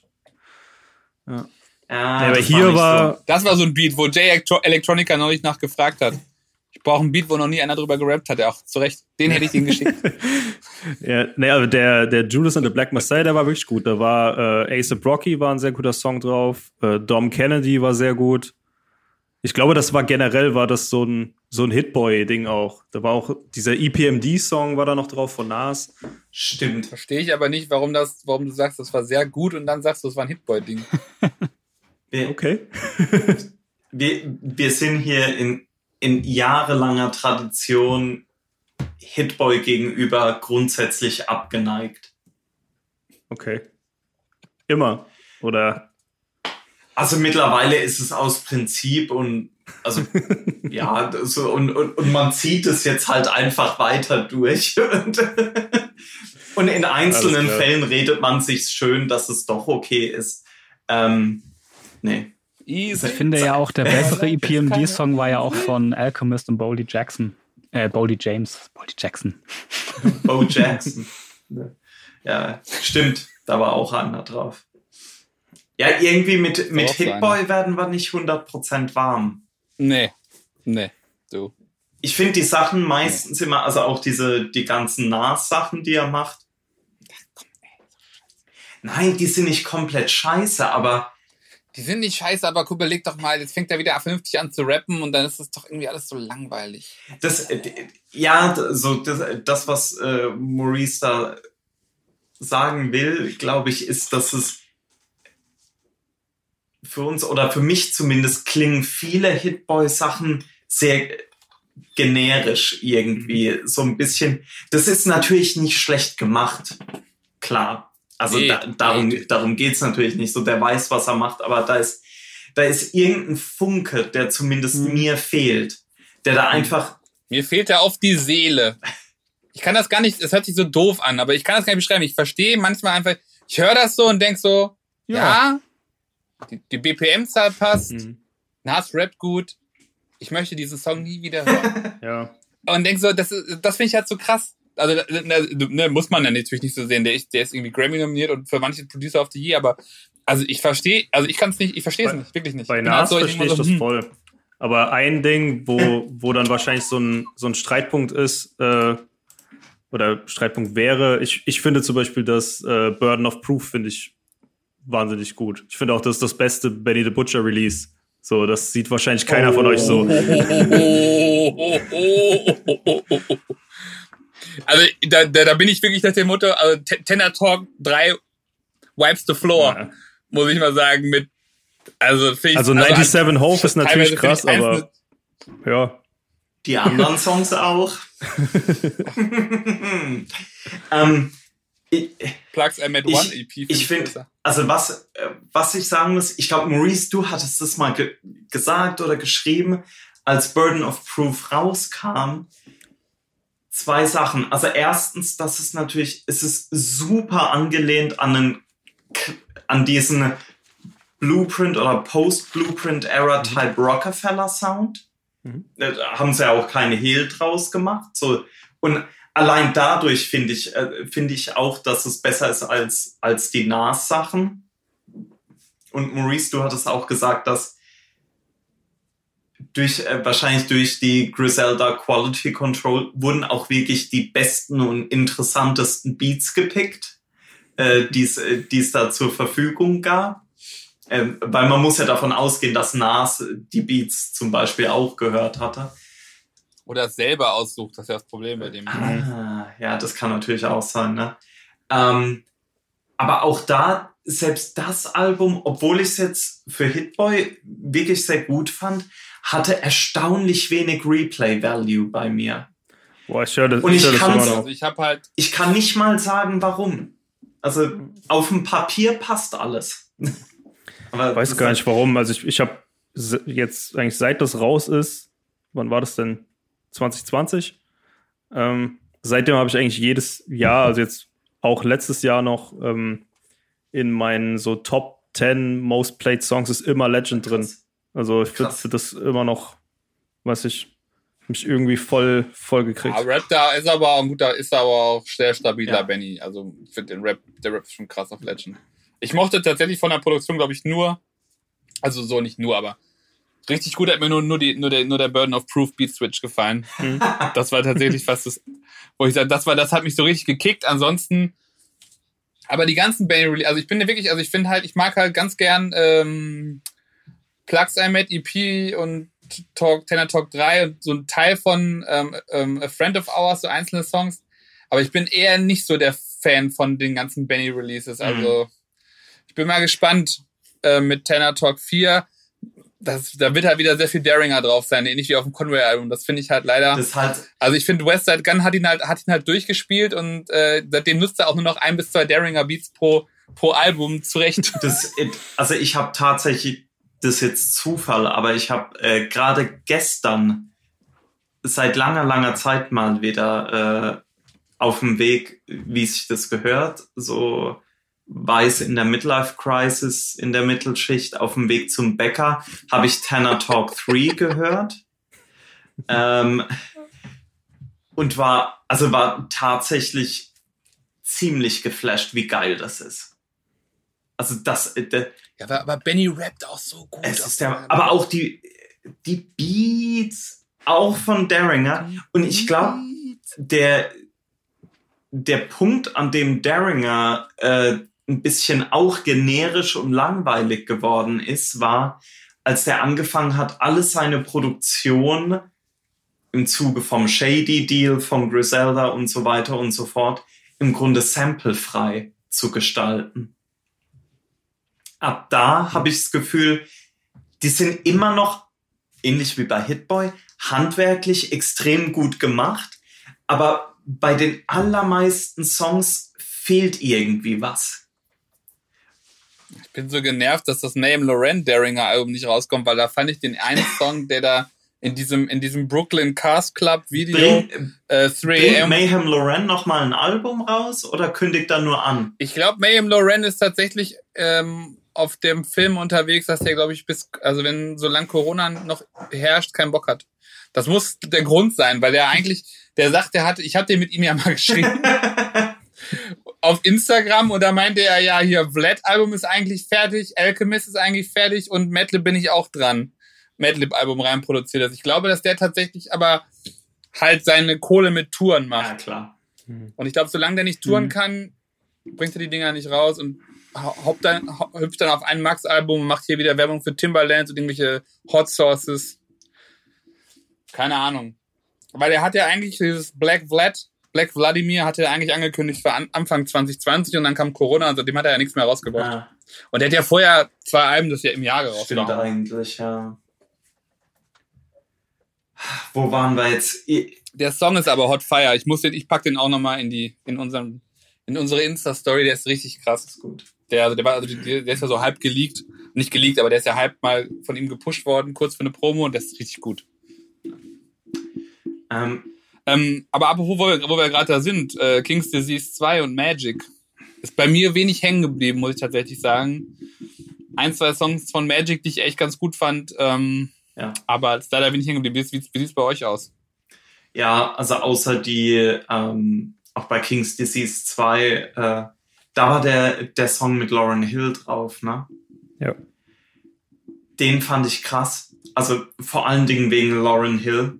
Das war, das war für mich mal wieder ein, Ah ja, stimmt doch, ein, Nobody. ein krasser ja, ja. Moment. Lauren Hill mal wieder komplett so no Bullshit, einfach mal straight Rap. Das, äh, das war schon Am geil. Flexen. Ja, ja. Ähm, aber ansonsten ist da tatsächlich wenig hängen geblieben. Ich glaube, dieser äh, Death Row East Song. Also, aber das ist halt mehr der Content, ne? So Ja. das, äh, das, was Nas halt erzählt. Klingt halt Das wie ein Game-Song, ne? Nur, dass es, nur, dass die Fakten stimmen. Wow, wow. Guter Hot Take. Hot Take. Das stimmt. Sehr gut. nur, nur, dass er nicht irgendwas durcheinander bringt. ich mich, ja. Stimmt. Also ich, ich finde, ähm, die Nas-Sachen, die da in letzter Zeit kommen, ähm, wie du schon gesagt hast, Maurice, ähm, Hitboy hat es wohl irgendwie geschafft, Nas wieder dazu zu animieren, wieder gut zu rappen. Mhm. Ich habe aber auch so ein Das bisschen das Problem mit den Beats. Auch genau das gleiche im Endeffekt. Ich finde das alles nicht schlecht, aber irgendwie ist es so hm, Schulterzucken irgendwie. Es, es, es löst irgendwie nichts aus. Ähm, ich ich glaube, ich bräuchte da eher noch mal ein Remix-Album. Es muss, müssen gar keine neuen Nas-Parts sein, sondern wirklich die. Und ich muss auch sagen, das, das sind keine schlechten Beats, das sind keine schlechten Sachen, die der macht, aber irgendwie löst das echt nix aus. Ähm, ich bin mal gespannt, was da noch kommt. Ich finde es geil, dass er Nas wieder animiert, irgendwie vernünftig zu rappen.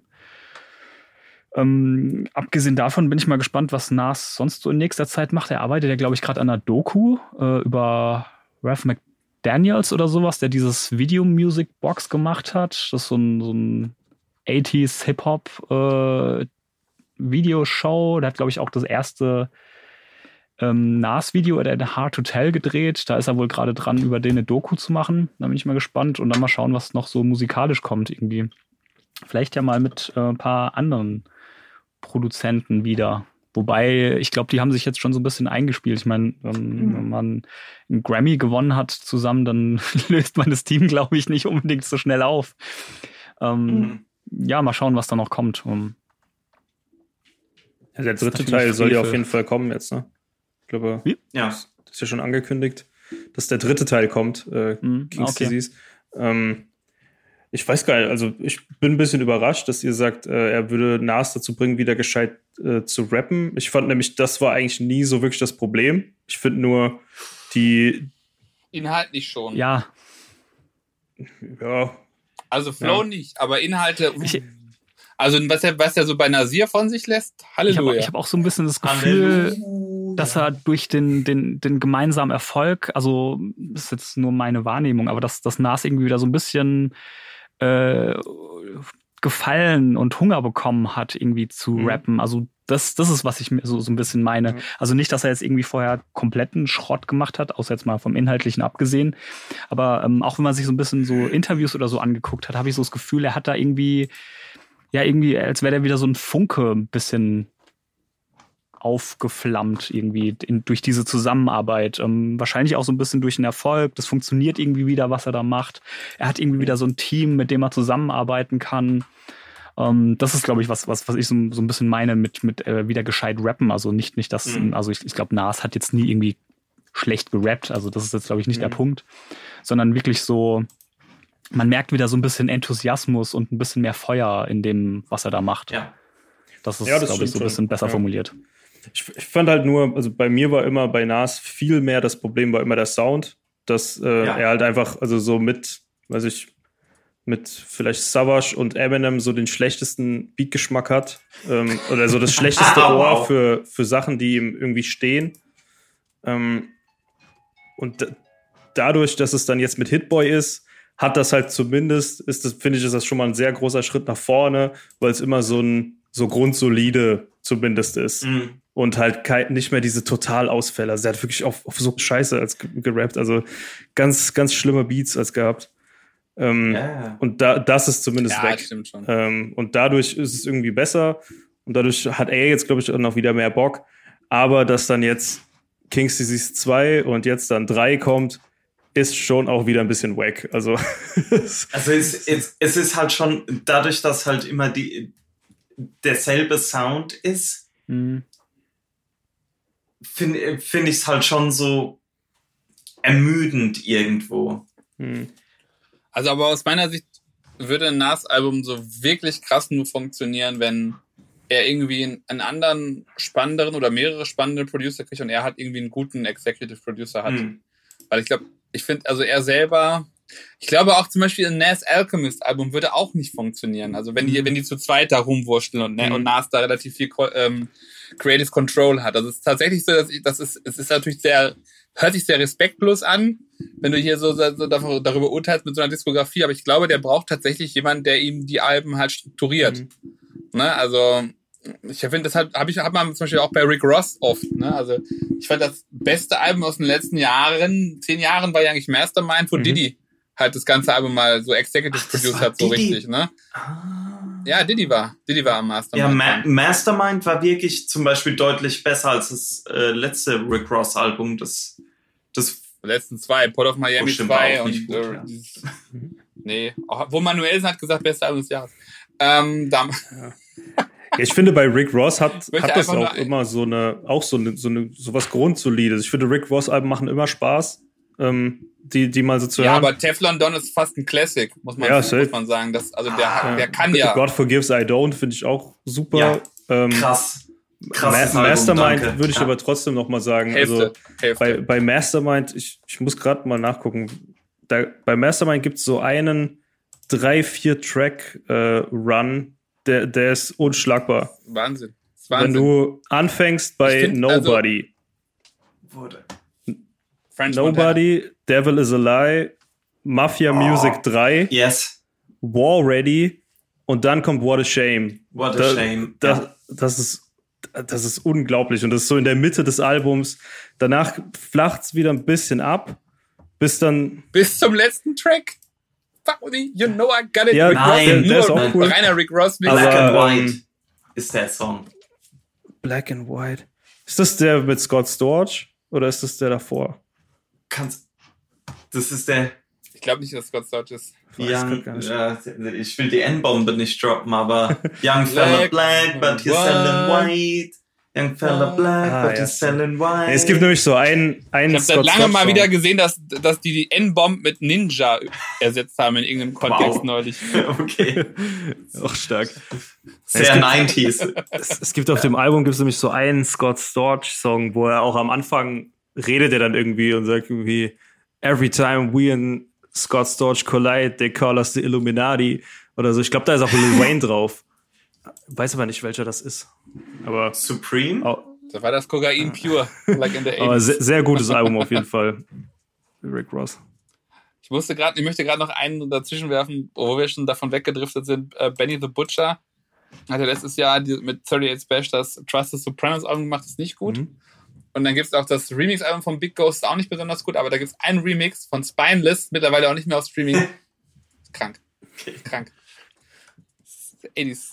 80s Beats, also ich meine, 80s Stream Miami Remix heißt ja das ganze Album. Ich hatte gerade nochmal geguckt, weil es nicht mehr auf Streaming ist. Äh, bei YouTube da ein Kommentar, it's 80s Cyberpunk Type Sound. Das ja, das ist einfach. Und das tut dem tut 38 Special ganz gut. Ja, 38 Special Wir auch driften ab. nicht schlecht, aber, aber vielleicht auch nicht gut genug. Naja. Äh, was haben wir denn noch? Wir haben vieles. Rosé. wir, wir, wir, wir, wir, wir schwänzeln ja so ein bisschen um Tyler und äh, Westside Gun rum thematisch, finde ich. Ähm, Ich hau jetzt einfach. Da sollten wir uns vielleicht mal einen Ich picken. hau jetzt einfach noch. Oder du einen Ja, raus. ich, ich will gerade noch kurz erwähnen, dass äh, was ich auch noch zumindest spannend, interessant und in Teilen auch sehr gut fand, war letzten April hat äh, Yellow Wolf vier Alben rausgebracht. Einmal mit Mugs. Also Yellow Wolf, der der Yellow Wolf, also White Trash Rapper Yellow Wolf. nicht der andere. Das war mein Ähm, erstes Interview jemals. Nee, Oh. Das war, das war Wow. krass. Da war ich gerade, Wo? da war ich gerade anderthalb Wochen oder so bei Backspin äh, im Praktikum.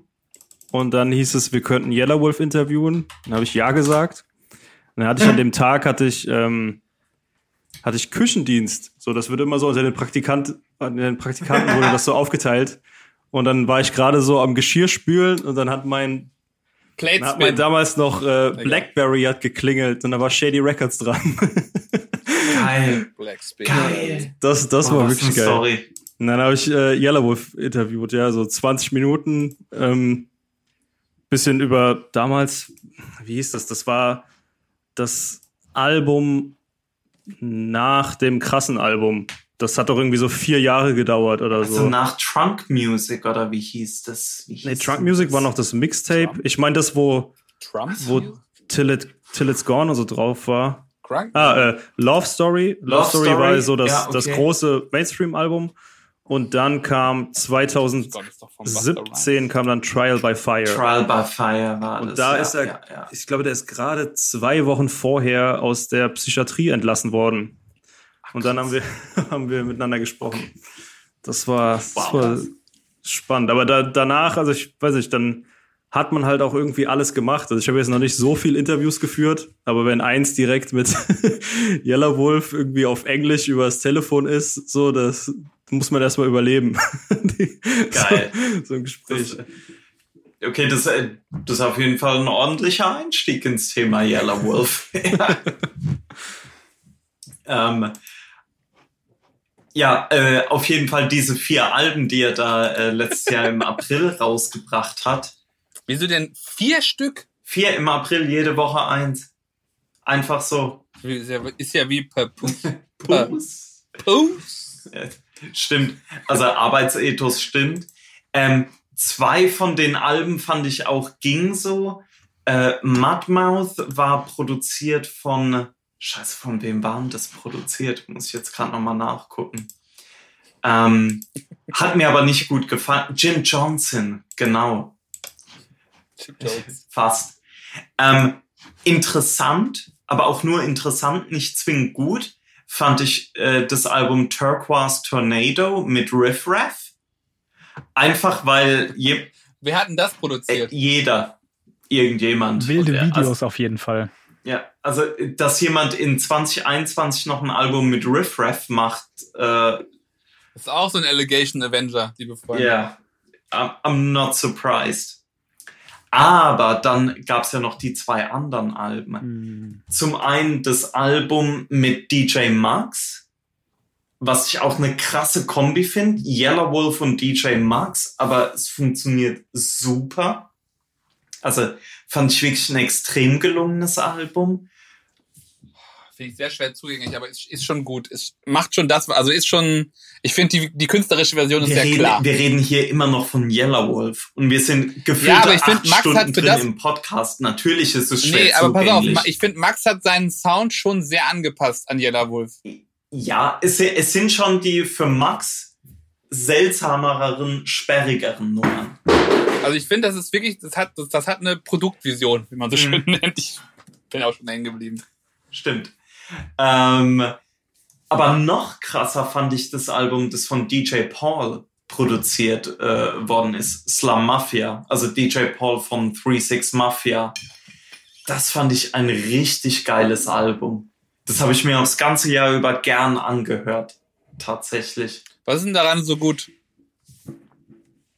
Das Was ist daran so gut? Also mir gefällt halt dieses äh, zum einen ähnlich wie beim Max-Album. Du hast halt ein sehr, ist ein kurzes Album, aber ein sehr zusammenhängendes Soundbild. Das, äh, das ist für mich immer sehr wichtig. Ähm, aber irgendwie ist das mit dem, mit diesem 3-6 Mafia DJ Paul Sound, finde ich, funktioniert Yellow Wolf als Rapper irgendwie noch einen Ticken besser als über die Max Beats. Tatsächlich. Also wenn's, wenn's schon so ein White Rapper Lyrical Miracle Type Rap sein soll, dann finde ich, ist das so, so das Beste, was man, was man da äh, rausholen kann. Habt Also- ihr da mal reingehört eigentlich? Also ich fand vor allen Dingen das Ding mit DJ Paul extrem krass. Das habe ich auch so viel gehört. Ähm, Mhm. wir haben in den letzten Folgen, habe ich ja schon ein paar Mal gesprochen, dass ich so ein bisschen in dieses ganze Südstaaten-Ding gerutscht bin. Viel 808, viel Bass und da passt es natürlich äh, komplett rein. Ich finde die Produktionen, die sind ja total minimalistisch und düster. Es ist Ja. hauptsächlich 808s, paar ganz minimalistische, also ganz typische ähm, DJ Paul-Produktionen im Endeffekt, Memphis Sound. Ähm, ich finde diese Kombination, wie du gesagt hast, geil, diese, diese drückenden Bässe und, und weil, weil, weil Yellow Wolf ja auch so eine helle Stimme hat, die da extrem gut irgendwie durchsticht durch, die, durch Punkt, dieses, ja. durch dieses Bass-Gewaber. Ähm, Was, was, ich finde es, ja, fa- fand ich, fand ich sehr Wow. geiles Album. Ich guck jetzt mal, ob das Bo was rausgebracht hat. Ja, Ähm, und das Ding mit ähm, DJ Max habe ich auch gehört, bin allerdings nicht so gut reingekommen wie in das Ding mit DJ Paul. Einfach weil das, also es hat irgendwie stimmiger gewirkt, das DJ Paul-Ding. Mhm. Das war schon sehr, also das, das Max-Ding war schon sehr sperrig. Ähm, ich weiß auch gar nicht, ob Max da jetzt so explizit drauf hin produziert hat. Er hat ja auch so einen komischen, sehr obskuren Soundtrack gemacht letztes Jahr.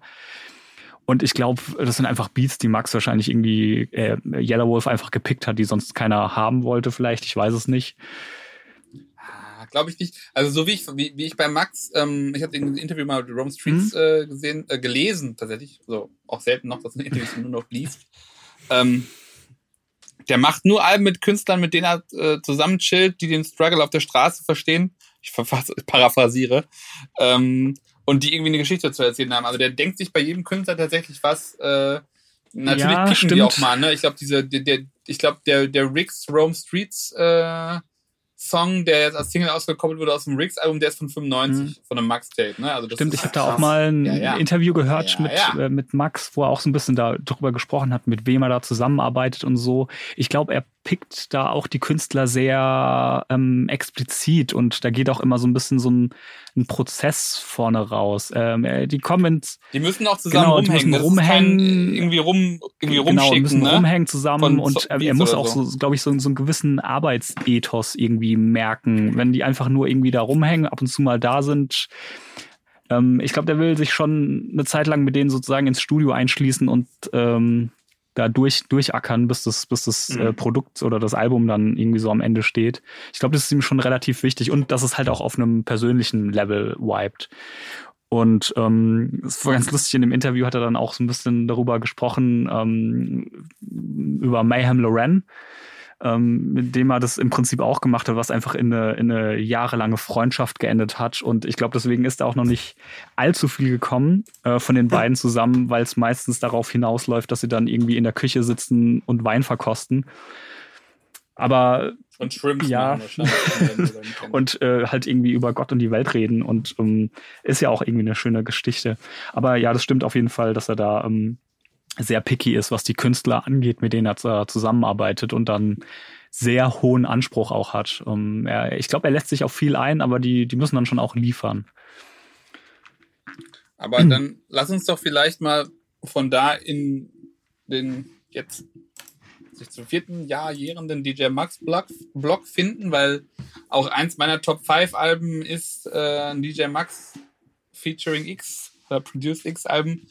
Ähm, der hat ja letztes Jahr dann, äh, ja, was waren es? Es war ähm, das äh, Rome Streets Album, dann der Soundtrack, dann das Fleelord Album, das ähm, Yellow Wolf Album, das Hologram. Album, das Crime Apple Album und Winter Genau, 2. ja. Das ist so die 2021er 21er Release. Ich weiß nicht, ob es da noch ein.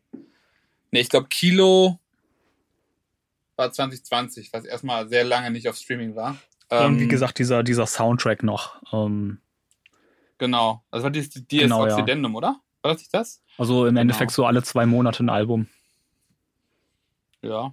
Ähm, wir können gerne da das eine Mal die Regel brechen, nicht mehr chronologisch arbeiten. Ich finde, ähm, Death and the Magician finde ich, wir haben das, glaube ich, im Podcast damals Mhm. schon besprochen und Ja. sehr gelobt. Es ist jetzt nicht was, was ich ständig höre, aber ich finde es schon einen sehr krassen Release. Ich finde es sehr zeitlos. Es greift halt so eine 90er-Energie auf, klingt aber nicht so dated, Mhm. hatten wir schon oft den Take bei Max. Ich finde die Videos Mhm. gut. Also Cover, ich finde, das ist so ein total rundes Es Release. Weil ich glaube, Daniel, du, du hattest, glaube ich, Ja, auch also, auf deiner also für Liste, mich ne? ist es so, dass das Max-Highlight von dem Jahr. Ich fand es irgendwie am, am rundesten. ähm, Es hat mir einfach am besten gefallen, so vom Durchhören. Es ist halt so eigentlich so ein klassisches Rabbity-Rap-Album irgendwie, wie du schon gesagt hast, dieser, dieser 90er-Sound kommt da ein bisschen durch. Finde ich so in den, man, man, man hört, dass das irgendwie so die, die Inspiration war, aber also es klingt jetzt nicht wie, wie ein Album aus den 90ern, aber man hört so diesen, diesen Einfluss und dass sie da, glaube ich, auch sehr viele Referenzen gezogen haben. Ich finde gerade so dieses 90er New York-Ding kommt da sehr, sehr stark raus und durch. Gerade so diese düsteren Sachen, so Richtung Mob Deep, vielleicht auch ein bisschen Wu-Tang, ähm, was ja auch schon wieder dann Überschneidung zu, zu Max gibt, finde ich. Das war für mich so das, das krasseste Release eigentlich von, von den Max-Sachen neben Ramelsey dann. Das war, glaube ich, ja dann deins, äh, wenn ich, wenn ich mich Ja. da recht erinnere. Mit, mit Fleelord. Ja, aber da können wir gerne noch bei bleiben. Mhm. Das Rome Streets Album, Raoul, Josh, habt ihr das? Ja, Raoul auf jeden Fall gehört. Josh weiß ich gar nicht. Hast du das auch gehört? Nee, gar nicht. Ich äh, gucke gerade mit, worüber ihr so erzählt. Ähm, muss aber sagen, die, die Cover, die gehen ja schon so in, in so eine Richtung, was mir dann gefallen könnte. das sieht auch nach, ja, das muss nach ja. genau dieser das ist Ecke eh- aus. Die Cover sind immer eine Mischung aus my- mysteriöse Männer und Jedi Mind Tricks. Äh, das ist, äh, das ist so die, der ich hab so Cover-Stil. das Gefühl, irgendwie bei, bei Max sind die, die Cover irgendwie so entweder zwischen Kunst oder irgendwas an Satanismus angelehntes. Oder eine Mischung. Aber was ich von ihm Nee, kenne, ist eigentlich nur also dieses, äh, das Mark Homme Release, das kenne ich. Dieses äh, Too Lit, Too Lit da hast du 2. aber, da hast du aber ein paar Schätze verpasst, muss man jetzt so relativ arrogant Es gibt daherreden. ja zweimal Ähm, Tommy-Alben von Max. Die Farbe. Echt? Es, gibt Too Late Two und Mhm. Kill 'em All. Hm. Aber ich glaube, auf Stimmt, Kill 'em All. Aber das wird nicht unter den DJ und nicht unter DJ Max ich, gelistet. ich glaube weder unter DJ Ah. Max noch unter Mahomi. Äh, jetzt muss ich gerade selber nach. so, jetzt Ja. gehen wir in die Farbe. Jetzt gehen wir in die Farbe. Das wird tatsächlich, glaube ich, sogar unter Kill 'em All einfach gelistet als Ich, Artist. ich, ne? ich glaube auch. Ich muss gerade noch mal gucken. ne? Artist ist Kill 'em All. Ja, Mit Apostroph. Ich habe es auf jeden Fall äh, als MP3. Ich habe es halt noch nicht alles gehört bei, bei Homme, aber ich habe da so ein Riesenordner mit allem, was ich finden konnte. Ja, das glaube ich. Ja, ja. Also das. äh, Aber da hast du noch mal bei Death and the Magician bleiben, Raoul. Was, wie fandst du das denn? Achso. Ähm, ich fand's äh, gut bis sehr gut. Ich muss jetzt zugeben, dass ich es äh, auch schon länger nicht mehr äh, gehört habe. Da waren aber ein paar Sachen drauf, die ich richtig geil fand. Ähm, Shooting at the Dance Hall war krass, High Explosive äh, fand ich auch Manuscript krass. krass. Manuscript, Oh, ja. Manuscript ist so richtig 90s, Alter. 100 Da gibt dir eine Prozent. ab. Mir hat auch der, der äh, Knowledge the Pirate Part gefallen auf Zig Zag Zig, Mhm. was ja auch so eine krasse 90er äh, Reference ist einfach. Ähm, ich fand, ich fand das Album wirklich, wie ich gesagt habe, gut bis sehr gut, aber auch da, ich habe es nicht so oft gehört. Das, äh, Kann ich nachvollziehen. Ich finde, es hat ein bisschen einen schweren Vibe Mhm. manchmal. Mhm. Also Death ich habe auch das. Instrumental-Album von Max, äh, das ja auch um dieselbe Zeit rauskam. Ja, das Dies Occidente. Genau, äh, das habe ich im Grunde auch also angehört so ein paar Mal. Ähm, beim Ramelsey, äh, also beim Fleelord-Album Ramelsey, ging es mir so ähnlich. Äh, ich, ich bin dann in das, in das Album mit Yellow Wolf gefühlt öfter zurückgegangen als in die Alben mit Okay. Fleelord und mit äh, Rome Streets. Aber ja, vi- vielleicht bin das, äh, bin das auch nur ich. Daniel, hast du das Instrumental-Album? Also Ich- das, das, Ich, ich habe da mal reingehört, aber ich fand's auch, also das war mir dann zu.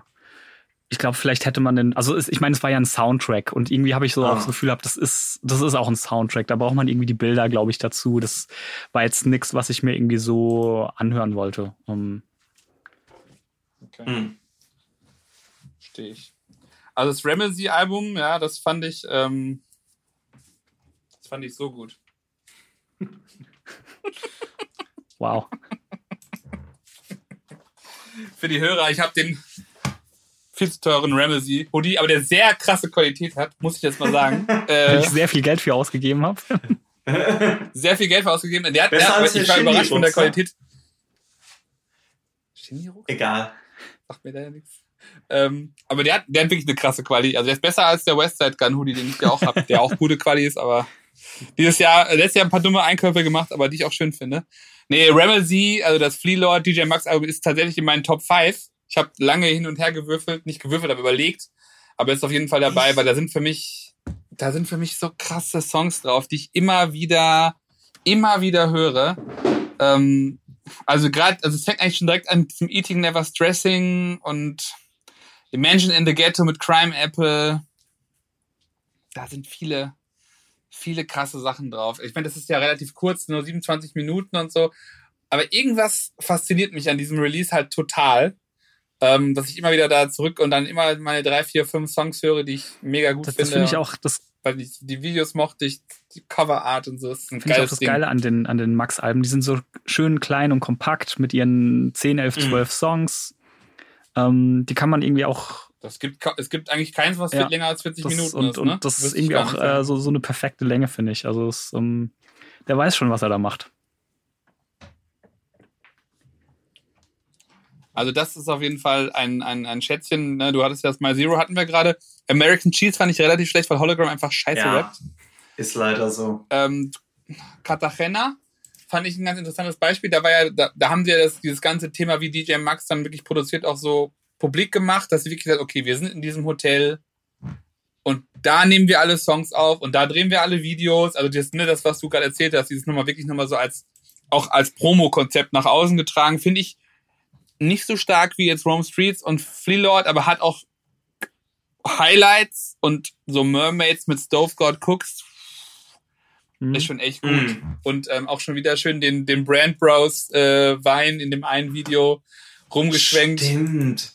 Das war ja im Zuge von, von welchem kam das nicht zum Äh, Holy Ghost. Ähm, Holy Ghost war doch auch noch Holy mal Ghost so ein Wein war im Kontext vom war Winter 1 Album, glaube ich. Winter 1 war das. Oh, spannend. Okay, hätte ich jetzt so nicht mehr. Ja, egal.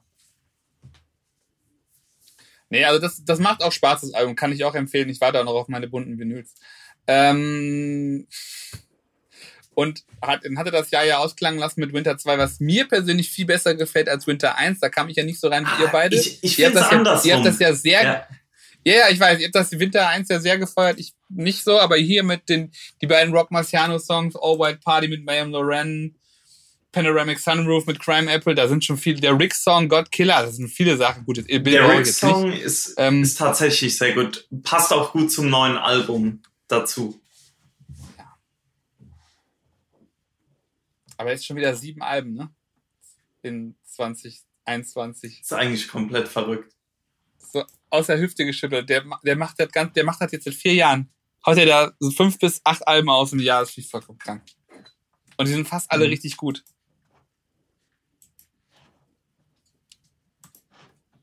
So, DJ Max, dann, dann müssen wir jetzt, glaube ich, mal bei Westside Gun Ja, ne? Eigentlich schon. Thema thematisch, thematisch, äh, soundtechnisch Griselda. in einer ähnlichen Energie. Für der Rest von Griselda hat mich jetzt nicht so interessiert dieses Jahr, muss ich sagen. Außer das Mahomi-Album, was über Griselda veröffentlicht wurde. Ja, gut, ich meine, das Conway-Ding war nicht schlecht. Ja, Dieses aber, war- Lama-Kinder. aber, aber hörst, aber hörst du es noch? Das habe ich nicht gesagt. Aber bei Conway muss ich sagen, da, da warte ich auch eher. Also ich warte jetzt schon sehr lange auf dieses Shady Release. Ich glaube, Ja, hast du noch, noch ja, zwei, ist, drei doch, ist Wochen, doch jetzt kommt. demnächst. Ne? Also Ja. da bin ich tatsächlich mal Aber sehr ich- gespannt. Äh, Also, ma- Bauchgefühl sagt mir da, Wird nix. nee. Ich glaube, das, das Glaub wird ja. halt, dadurch, dass es ein Shady-Album ist, wird's wie das Westside Gun Shady-Album zum Beispiel war, halt komplett samplefrei. Das heißt, die, die Produktionen werden halt in, in ein bisschen mehr generische Richtung gehen. Ich kann mir nicht vorstellen, dass es besser wird als die letzten drei, vier Alben.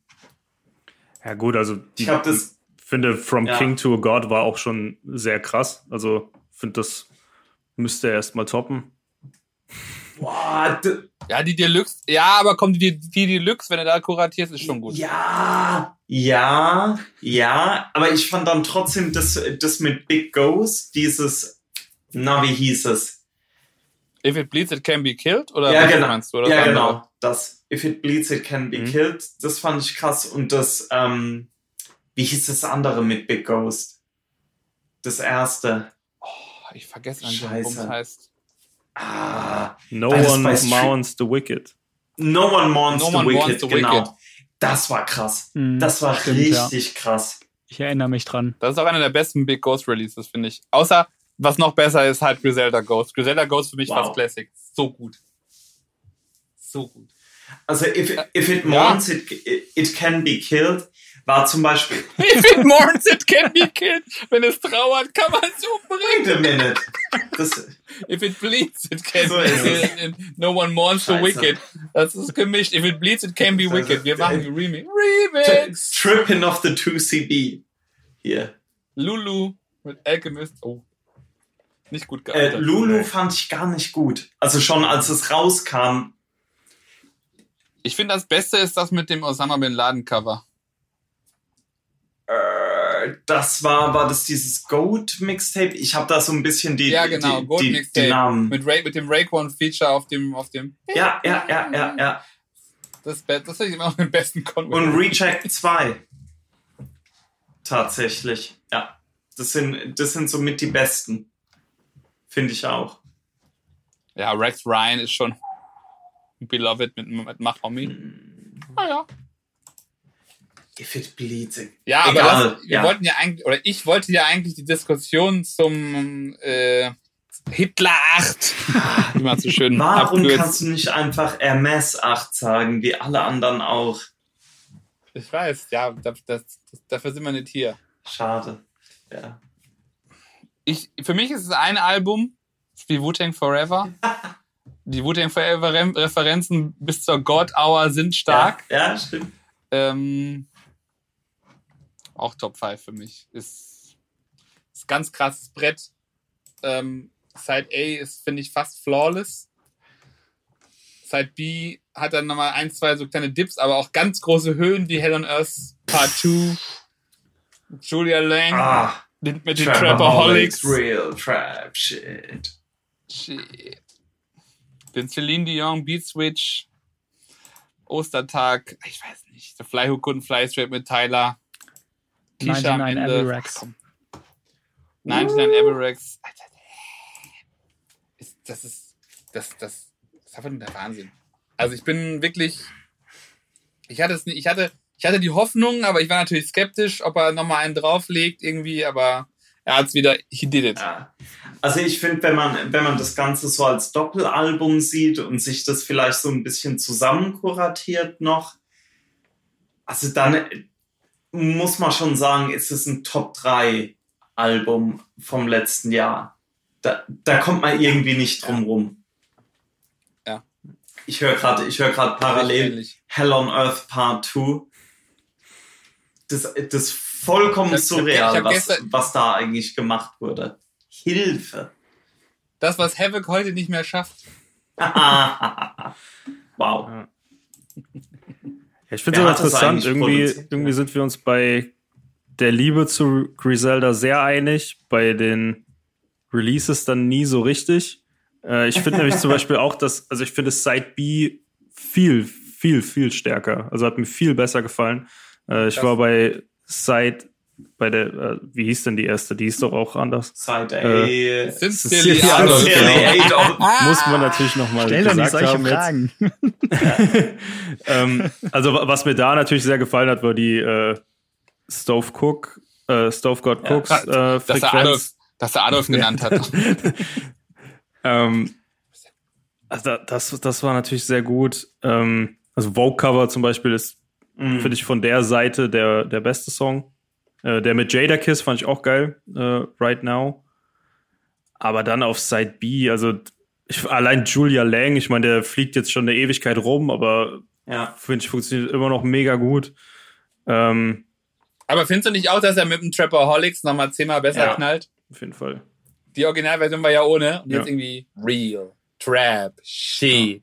Dann o Ostertag ist, also wirklich, immer wenn Stove God Cooks drauf ist, ist eigentlich immer ein guter Song.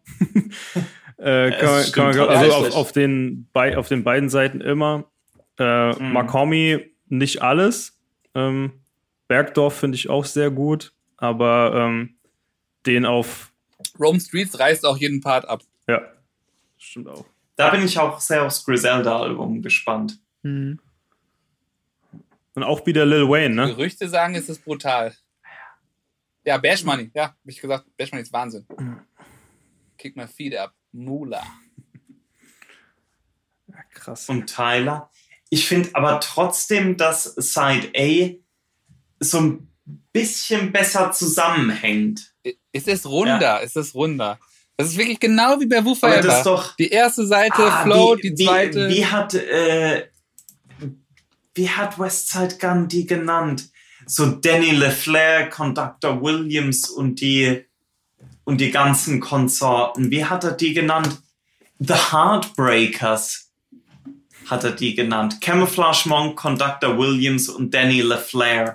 Das sind so seine Inhouse-Producer. The Heartbreakers. Und ich finde Side A, das, sind die, Griselda Hitman. äh, genau das im Grunde, ne? Nur halt mit der Wrestling-Referenz auf The Heartbreak Kid. Ähm, ich finde aber Side A klingt halt so komplett wie so ein Westside Gun Griselda in-house produziertes Ding. Bei Side B wird, geht das Soundbild halt so ein bisschen auf. Ja, ich glaube, man kann sogar gefühlt. nachvollziehen, was da passiert ist. Also ich könnte mir sogar wirklich vorstellen, dass zum Veröffentlichungszeitpunkt vom, von Side A ähm, halt Bieber beides schon fertig Er war. hat, glaube ich, ein bisschen rumgejammert, er Mhm. mit den Mixes und so. Also vielleicht, ich, vielleicht war es schon recorded, aber es waren ein paar Sachen, stimmten noch nicht oder es fehlte noch ein Tyler-Part oder irgendwas. Ja, weil es ist, weil es ist dann auf jeden Fall noch viel passiert. Also es gab dann, äh, Mhm. es gab dann auf einmal, also zum Beispiel weiß ich noch, wie dieser, äh, dieser J Electronica Song dann zustande kam, weil die sich halt bei Kanye getroffen haben und J Electronica ihm dann ja, gesagt hat, ey, wenn du ein Album machst, so wie was fällt dir ein, mich nicht zu fragen. das heißt, der, der ist dann halt auch noch da drauf gelandet. Und ich glaube, so Sachen sind halt so zwei, drei Mal passiert. Deswegen, die ist mhm. ja auch deutlich länger. Das sind ja, ich glaube, das eine ja. sind 13, das andere über 20 oder 20 Songs.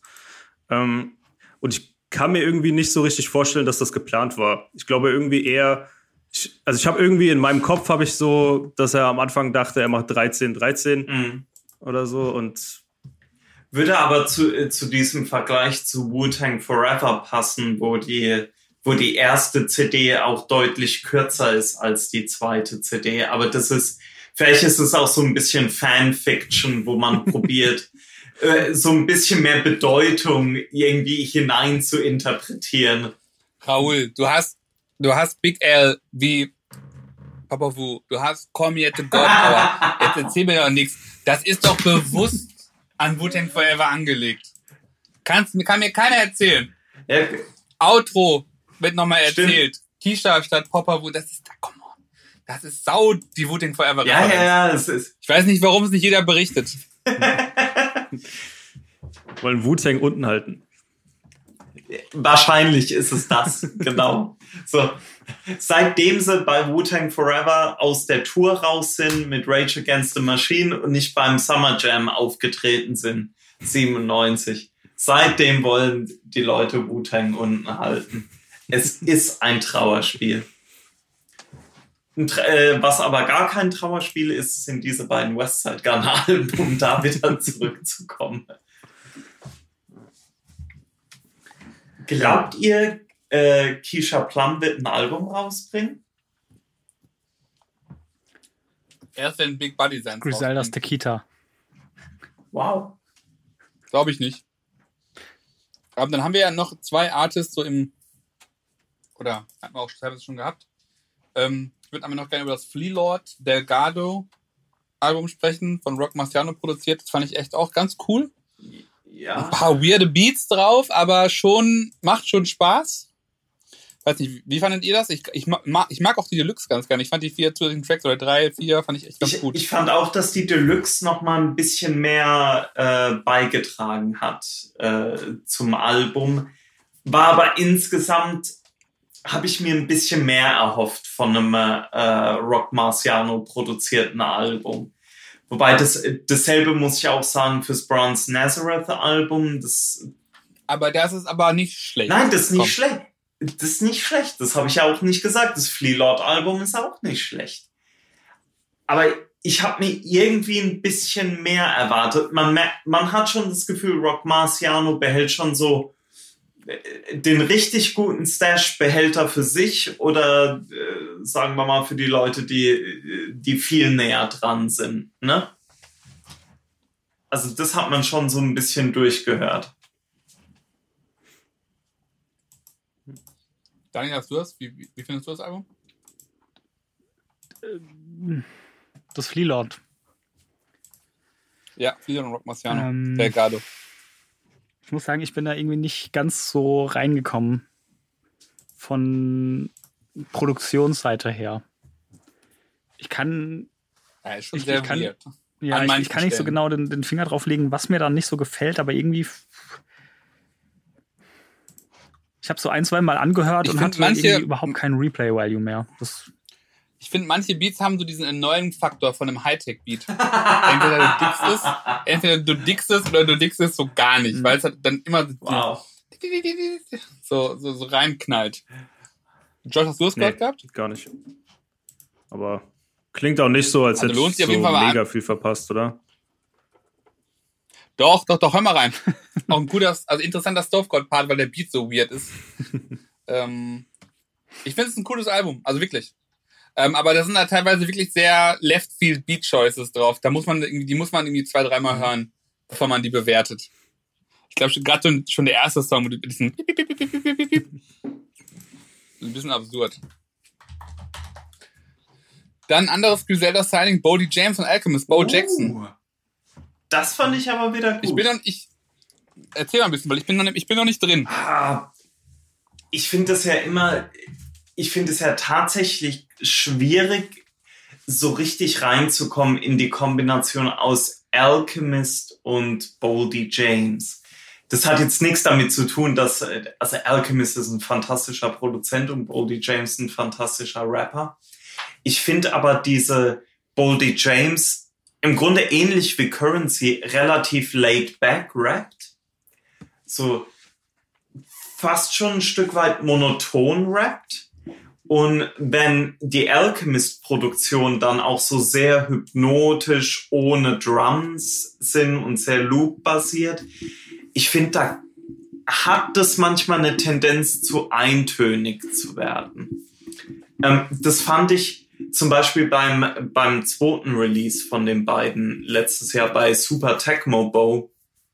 Da ging das ein bisschen mehr in die Richtung für mich gefühlt bei äh, Bo Jackson fand ich, das war so ein bisschen ein Sweet Spot für die beiden, was die so zusammen machen können. Und das, das habe ich schon wirklich, äh, wirklich gern gehört, als es rauskam. Auch weil Boldy James da halt wirklich, also viel, viel, viel erzählt. Also da, das halt wieder ein Rap-Album gewesen, ich will jetzt Fleelord nicht zu nahe treten, aber nur mal als Vergleich jetzt zu so einem Fleelord-Album habe ich das Gefühl, wenn ich beim äh, bei dem Bo Jackson Album auf die Texte höre, da kriege ich ein bisschen mehr äh, zurück als jetzt äh, bei einem Fleelord. Also das ist schon schon deutlich dichter, äh, auch was den was den Content angeht da gibt's ja, gibt's ja auch den einen Song, wo er sagt, äh, Do you think I never killed another person und, und, und so weiter. Also, da setzt sich ja äh, Boldy James auch mit, äh, mit seiner eigenen Vergangenheit ein bisschen mehr auseinander und das, das ist ja künstlerisch immer spannend. Wie gesagt, bei dem Album fand ich dann, dass auch die Produktion bisschen besser zu Boldy James gepasst haben als bei Super Tecmo Bow was jetzt kein schlechtes Release war, das, äh, das will ich damit auch nicht sagen, aber Bo Jackson war so, das war irgendwie der Sweet Spot für die beiden. Ich fand äh, Bo, Bo, Jackson äh, auch richtig geil, vor allem ähm, vor allem äh, Alchemist fand ich da richtig krass, weil der irgendwie für mich da nochmal in seinen Produktionen einen richtig krassen Schritt gemacht hat und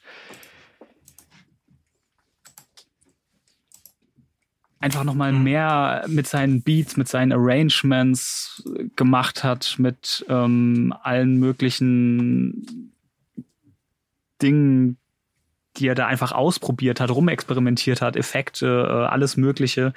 Und dann diese Kombination von den beiden zusammen, wie du schon gesagt hast, Raul, ähm, hat super geil funktioniert für mich. Sehr, sehr, ja. ähm, vielleicht sogar mein Lieblings-Alchemist-Release von letztem Jahr. Oder habe ich was übersehen vielleicht? Jetzt muss, jetzt muss ich gerade selber nachdenken. Ich fand die This Thing of Ours fand ich, fand ich relativ gut. Oh ja, die, ähm, die, die, die waren auch richtig geil. Auch wenn die, die, die waren halt super kurz, wie diese Bread und Meat EP auch, ne? Mhm. Äh, Haram war auch geil. Eigentlich Armand Hammer ist halt super sperrig. Mhm. Das, da muss man halt auch das war mir zum Beispiel vom Rap her zufällig. Ja, verstehe ich auch total. Da bin ich, bin ich nicht reingekommen. Verstehe ich total. Aber ich glaube auch, äh, Bo Jackson wäre mein, mein Alchemist-Album-Favorit. Ja. Ja, denke ich auch. Finde ich auch besser als du. Aber, obwohl ich muss sagen, bei Super Tecmo Bow muss ich noch, müsste ich noch mal dem mehr eine Chance geben. Mhm. Kann ich noch nicht genug bewerten. Josh, hast du eins der beiden Alben gehört? Bo Jackson habe ich gehört, ja. Ähm, fand's ehrlich gesagt so in Ordnung. Also es hat irgendwie Spaß gemacht. Ich bin jetzt nicht so oft äh, irgendwie dazu zurückgekehrt. Ich muss auch sagen, ähm, irgendwie erschließt sich mir auch nicht so ganz warum, aber ich fühle Alchemist auch irgendwie nicht so sehr. Und eigentlich ist es bei allem, was ich so mag und so, ist es eigentlich total logisch, Alchemist zu lieben. ähm, aber irgendwie. Aber kein Automatismus. Das ist ja auch sehr wichtig. Ja, irgendwie, also ich weiß irgendwie, das ist so jemand, der so in so einem Dunstkreis von Leuten ist, die ich alle mag und ähm, mhm. der da irgendwie auch voll hingehört und da zurecht ist. Aber irgendwie, wenn es dann bei mir ankommt, ist es nie so richtig krass. Also deswegen, ich fand auch diese, diese Conway-Sachen mit ihm und so, ich fand das alles irgendwie immer so. Ja, das fand ich auch. Gerade im Vergleich so irgendwie nicht so mhm. krass. Weiß, aber, weiß aber ehrlich gesagt wirklich nicht, woran es liegt. Also. Ach, das das finde ich interessant, weil. Also, was bei mir eine große Rolle spielt, warum ich Alchemist sehr schätze als Produzent, ist, ähm, weil die, die ersten Male, wo ich Alchemist gehört habe, bewusst, das war halt wirklich noch auf Mob Deep Alben und mit Dilated Peoples, so sehr äh, Premiere inspirierte, ja, im Grunde so Boom Bap äh, Produktion, mhm. ähm, die er da gemacht hatte. Und, aber die fand ich halt schon gut, so für das, was es war. Und Alchemist hatte ja dann äh, so auch schon so, so ein Trademark-Stil irgendwo. Hat ja auch sein erstes Album rausgebracht, First Infantry. Äh, war Tour-DJ von Eminem, äh, hat mit G-Unit zusammengearbeitet. Natürlich immer mit Mob Deep, Dilated People, Cypress Hill, äh, kreuz und quer. Und dann, wie gesagt, irgendwann zwischen 2013, 15, glaube ich, weiß ich nicht, ähm, hat er Russian Roulette rausgebracht. Mhm. Und ich glaube, ein Jahr davor kam noch von Rock Marciano das Marsburg-Album raus. Und ich glaube, diese zwei Alben haben irgendwie so diesen East Coast Sound, der dann äh, in den nächsten Jahren, fast schon Jahrzehnten jetzt, kam, maßgeblich mitgeprägt. Mhm. Weil ich finde, auf, auf Russian Roulette hat Alchemist halt irgendwann angefangen, so komplett auf diese Boom-Bap-artige Schiene im Grunde zu scheißen. Also, und einfach wirklich nur das Feeling und in den meisten Fällen das Sample irgendwie diktieren lassen, was passiert, was dieser Beat, mhm. quote unquote, wird das waren dann oft gar keine Drums, oft nur ein Loop und irgendwelche Zusatzgeräusche äh, dazu, ein Reverb hier, ein Delay da. Aber das fand ich krass. Also Russian Roulette hat mich damals komplett geflasht, als das rauskam. Das war, das war einfach nur wow für das mich. Ist wirklich richtig krasses Album. Ja. Und seitdem bin ich halt auch so dieses Klangbild von Alchemist gewohnt also ich weiß irgendwie, was ich, was ich erwarten kann, wenn ich so ein Alchemist-Album anhöre. Und bei Bo Jackson zum Beispiel hatte ich das Gefühl, dass da ein paar mehr Beat-Variationen drin waren, die mir super gut gefallen haben.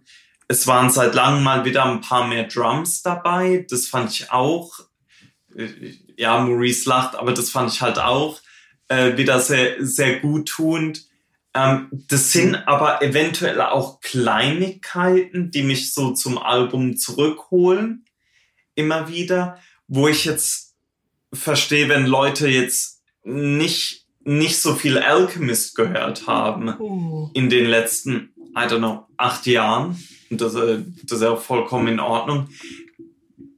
Dann hat es nicht denselben Stellenwert. Das kann es auch gar nicht haben wenn man eben diesen Prozess nicht irgendwie bewusst mitgemacht hat. Das ist ja, es ist vielleicht ein schlechter Vergleich, ich mache ihn aber trotzdem, aber das ist ja bei Kanye manchmal auch so.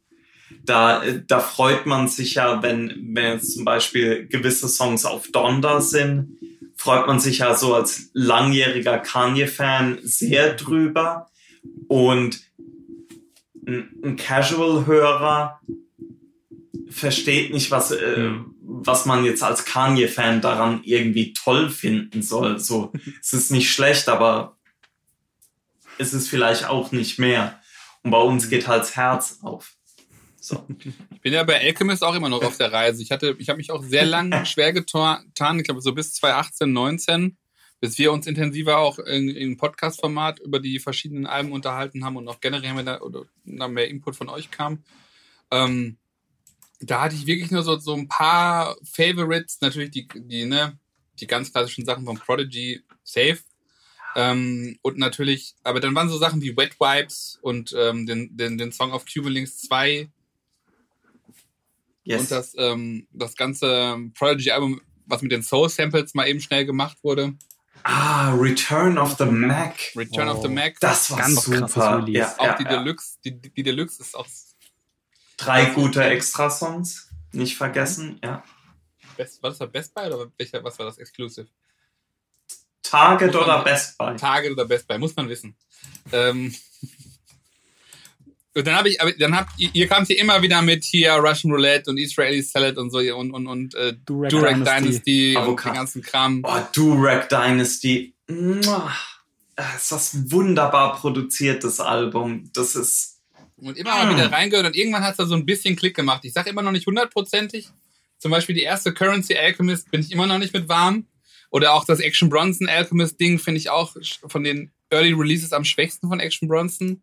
Äh, oder oder Du aus der hier, Ära. äh, Red Chandeliers. Ja, ja.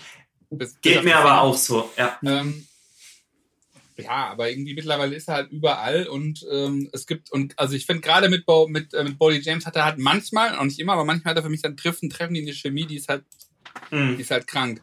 Oder ich fand auch den Song ta- tatsächlich auf dem J Electronica Album sehr gut. Also das ist halt so, der ist halt am Start manchmal einfach. Also ich Mhm. bin äh, ähm, auch auf dem The Sunshine, den Song finde ich sehr gut, den er gemacht hat. So, die zwei? Waren zwei Songs? Ja.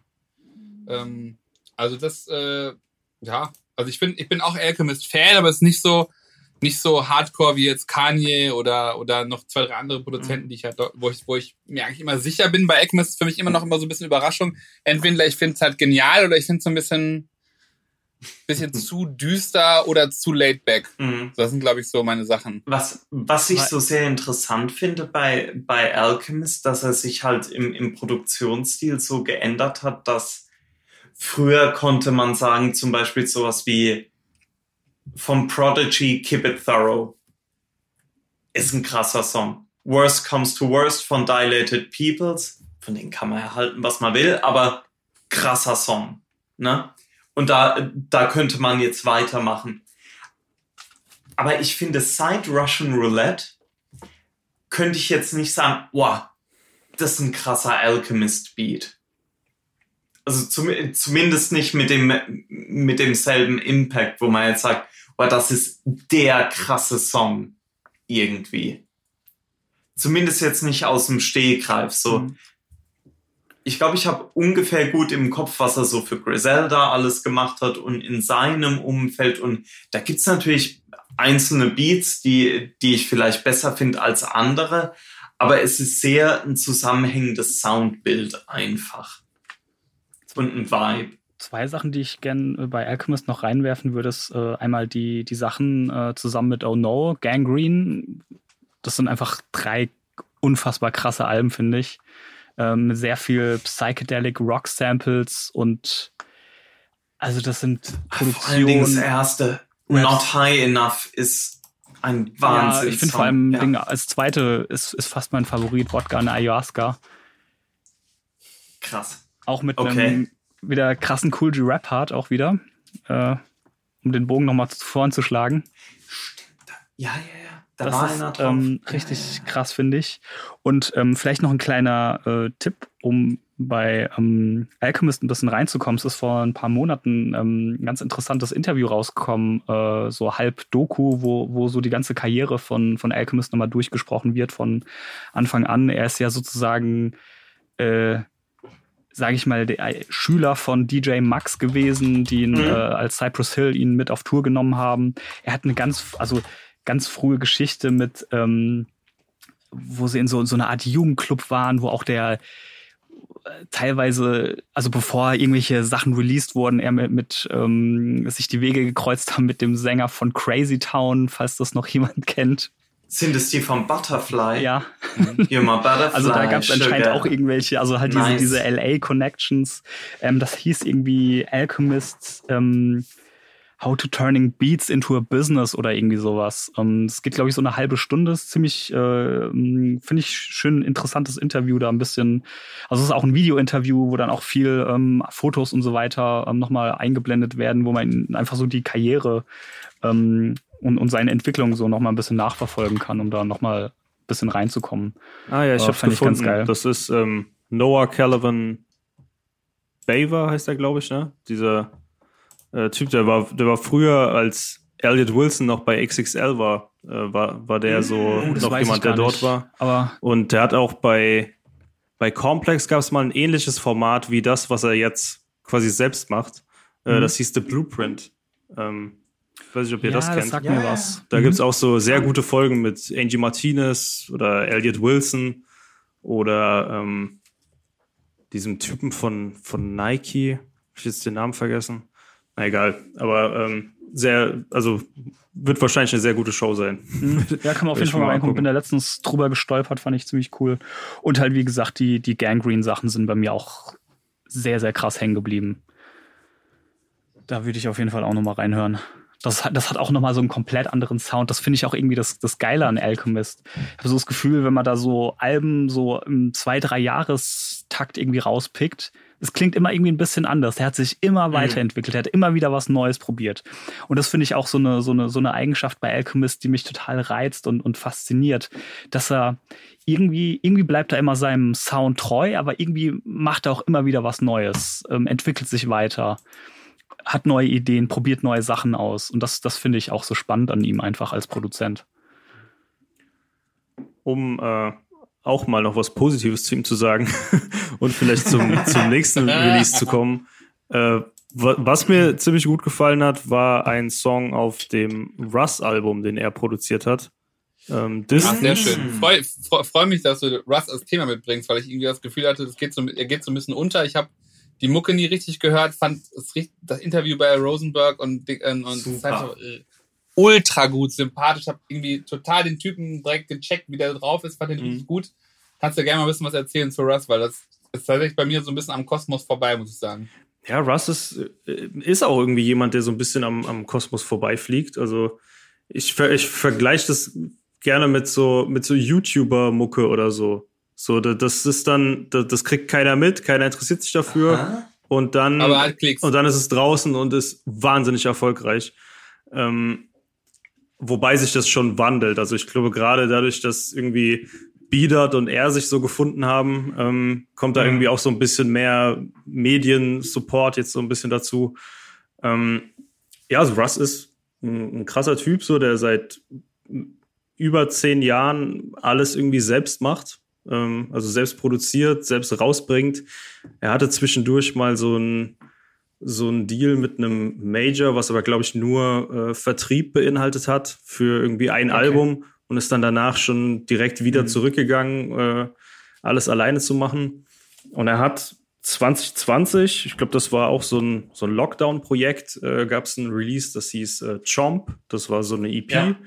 äh, fünf Tracks und da hat er einfach gesagt, okay, ich mache jetzt mal einfach so ein, so ein Rap-Ding. Also einfach, ich, ich erfülle mir ein paar Träume, ich rufe ein paar Leute an und frage, ob die mit mir rappen wollen.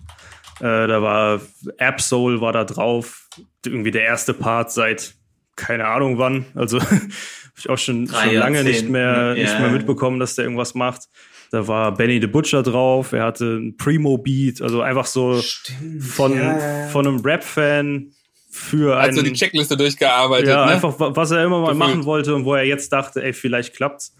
Ähm, sehr, sehr krasse EP, also kann ich nur empfehlen. Äh, und da kam jetzt das Follow-up, diesmal aber auf Albumlänge, äh, Chomp 2. Und das ist eigentlich genauso. Also, wenn man sich diese Tracklist anguckt, das ist der Wahnsinn. Also, es ist Papoose drauf, Westside Gun, Styles P, Why did you have to lead with Papoose? Okay. Snoop Dogg, äh, Jay Electronica, Joey Badass, Conway, Ghostface, Sci-Hi the Prince, äh, Lloyd Banks, also oh. wirklich, wirklich sehr, sehr, sehr krass. Und auch die, die Produzenten, also auch alles irgendwie, alle mal angerufen, wo er dachte, ey, vielleicht machen die ja mal was. Ein paar Sachen hat er selbst produziert. Ähm, und ja, er ist so ein bisschen Left Field, weil er halt, glaube ich, zum einen kein Label hat und halt alles irgendwie immer so äh, mhm. selbst rausbringt. Also ich kann ja mal sagen, so aus Radioperspektive, wir haben ja, ich meine, das ist jetzt nichts fürs Tagesprogramm, aber wir haben ja auch Abendsendungen, in denen irgendwie bisschen coolere Sachen laufen und da mhm. ist es zum Beispiel sehr schwer, an Musik von Russ zu kommen. Also ich meine, man, man kann die dann Man kann die dann zwar kaufen Echt? und so, aber es ist sehr schwer, irgendjemandem zu schreiben, ey, wir brauchen eine Datei, wo alle GEMA-Daten drin sind und so. Das, das ist nicht so einfach bei ihm, weil mhm. halt keine Struktur da ist, sondern ich glaube, er sogar selbst zu Hause sitzt und die Dateien selbst in die Streaming-Dienste hochlädt quasi. Also das ist total krass, ähm, dass er da irgendwie nix nix abgibt. Ich muss da so lachen, muss so denken, weil Currency hat irgendein Album letztes Jahr nicht selber gemacht und ist direkt schief gegangen, hat sich mega abgefallen. Also ich, ab jetzt mache ich wieder alles wieder selber. ja. Irgendeine EP oder so, da muss ich gerade denken, weil er, glaube ich, auch so alles gefühlt selber hochlädt. Ja, und was, was, ich, was ich noch sagen muss, ist, weil du es erwähnt hast, Joshua, Say Hi the Prince, No Dope on Sundays ist ein Wahnsinnsalbum, das jeder gehört haben sollte. Ja. Das war's.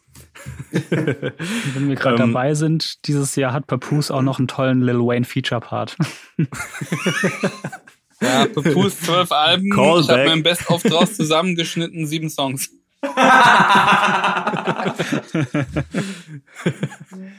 Ist Papoose immer noch mit Remy Ma verheiratet? Ja. Okay, ja. cool. Das freut mich. Okay. Also Einer muss in der Familie rappen können.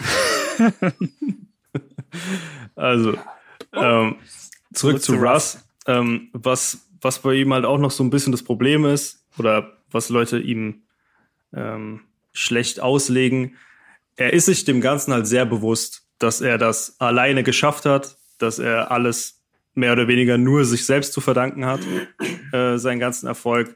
Und das sagt er halt auch und ist da ähm, hat halt auch dann eine große Fresse und äh, hat kein Verständnis für Leute. Unangenehm die, für einen Rapper. Ganz, ganz unangenehm. Ja, ja, keine Ahnung. Das ist so. Könnte jetzt so ein Flair-Vortrag halten. Was er so. hat, ist sehr schlechte Coverart. Ja, das stimmt auch. Oh, ja. Die könnte er vielleicht mal ab. Ich weiß nicht, ob er die auch selbst macht. ähm, so sieht's aus.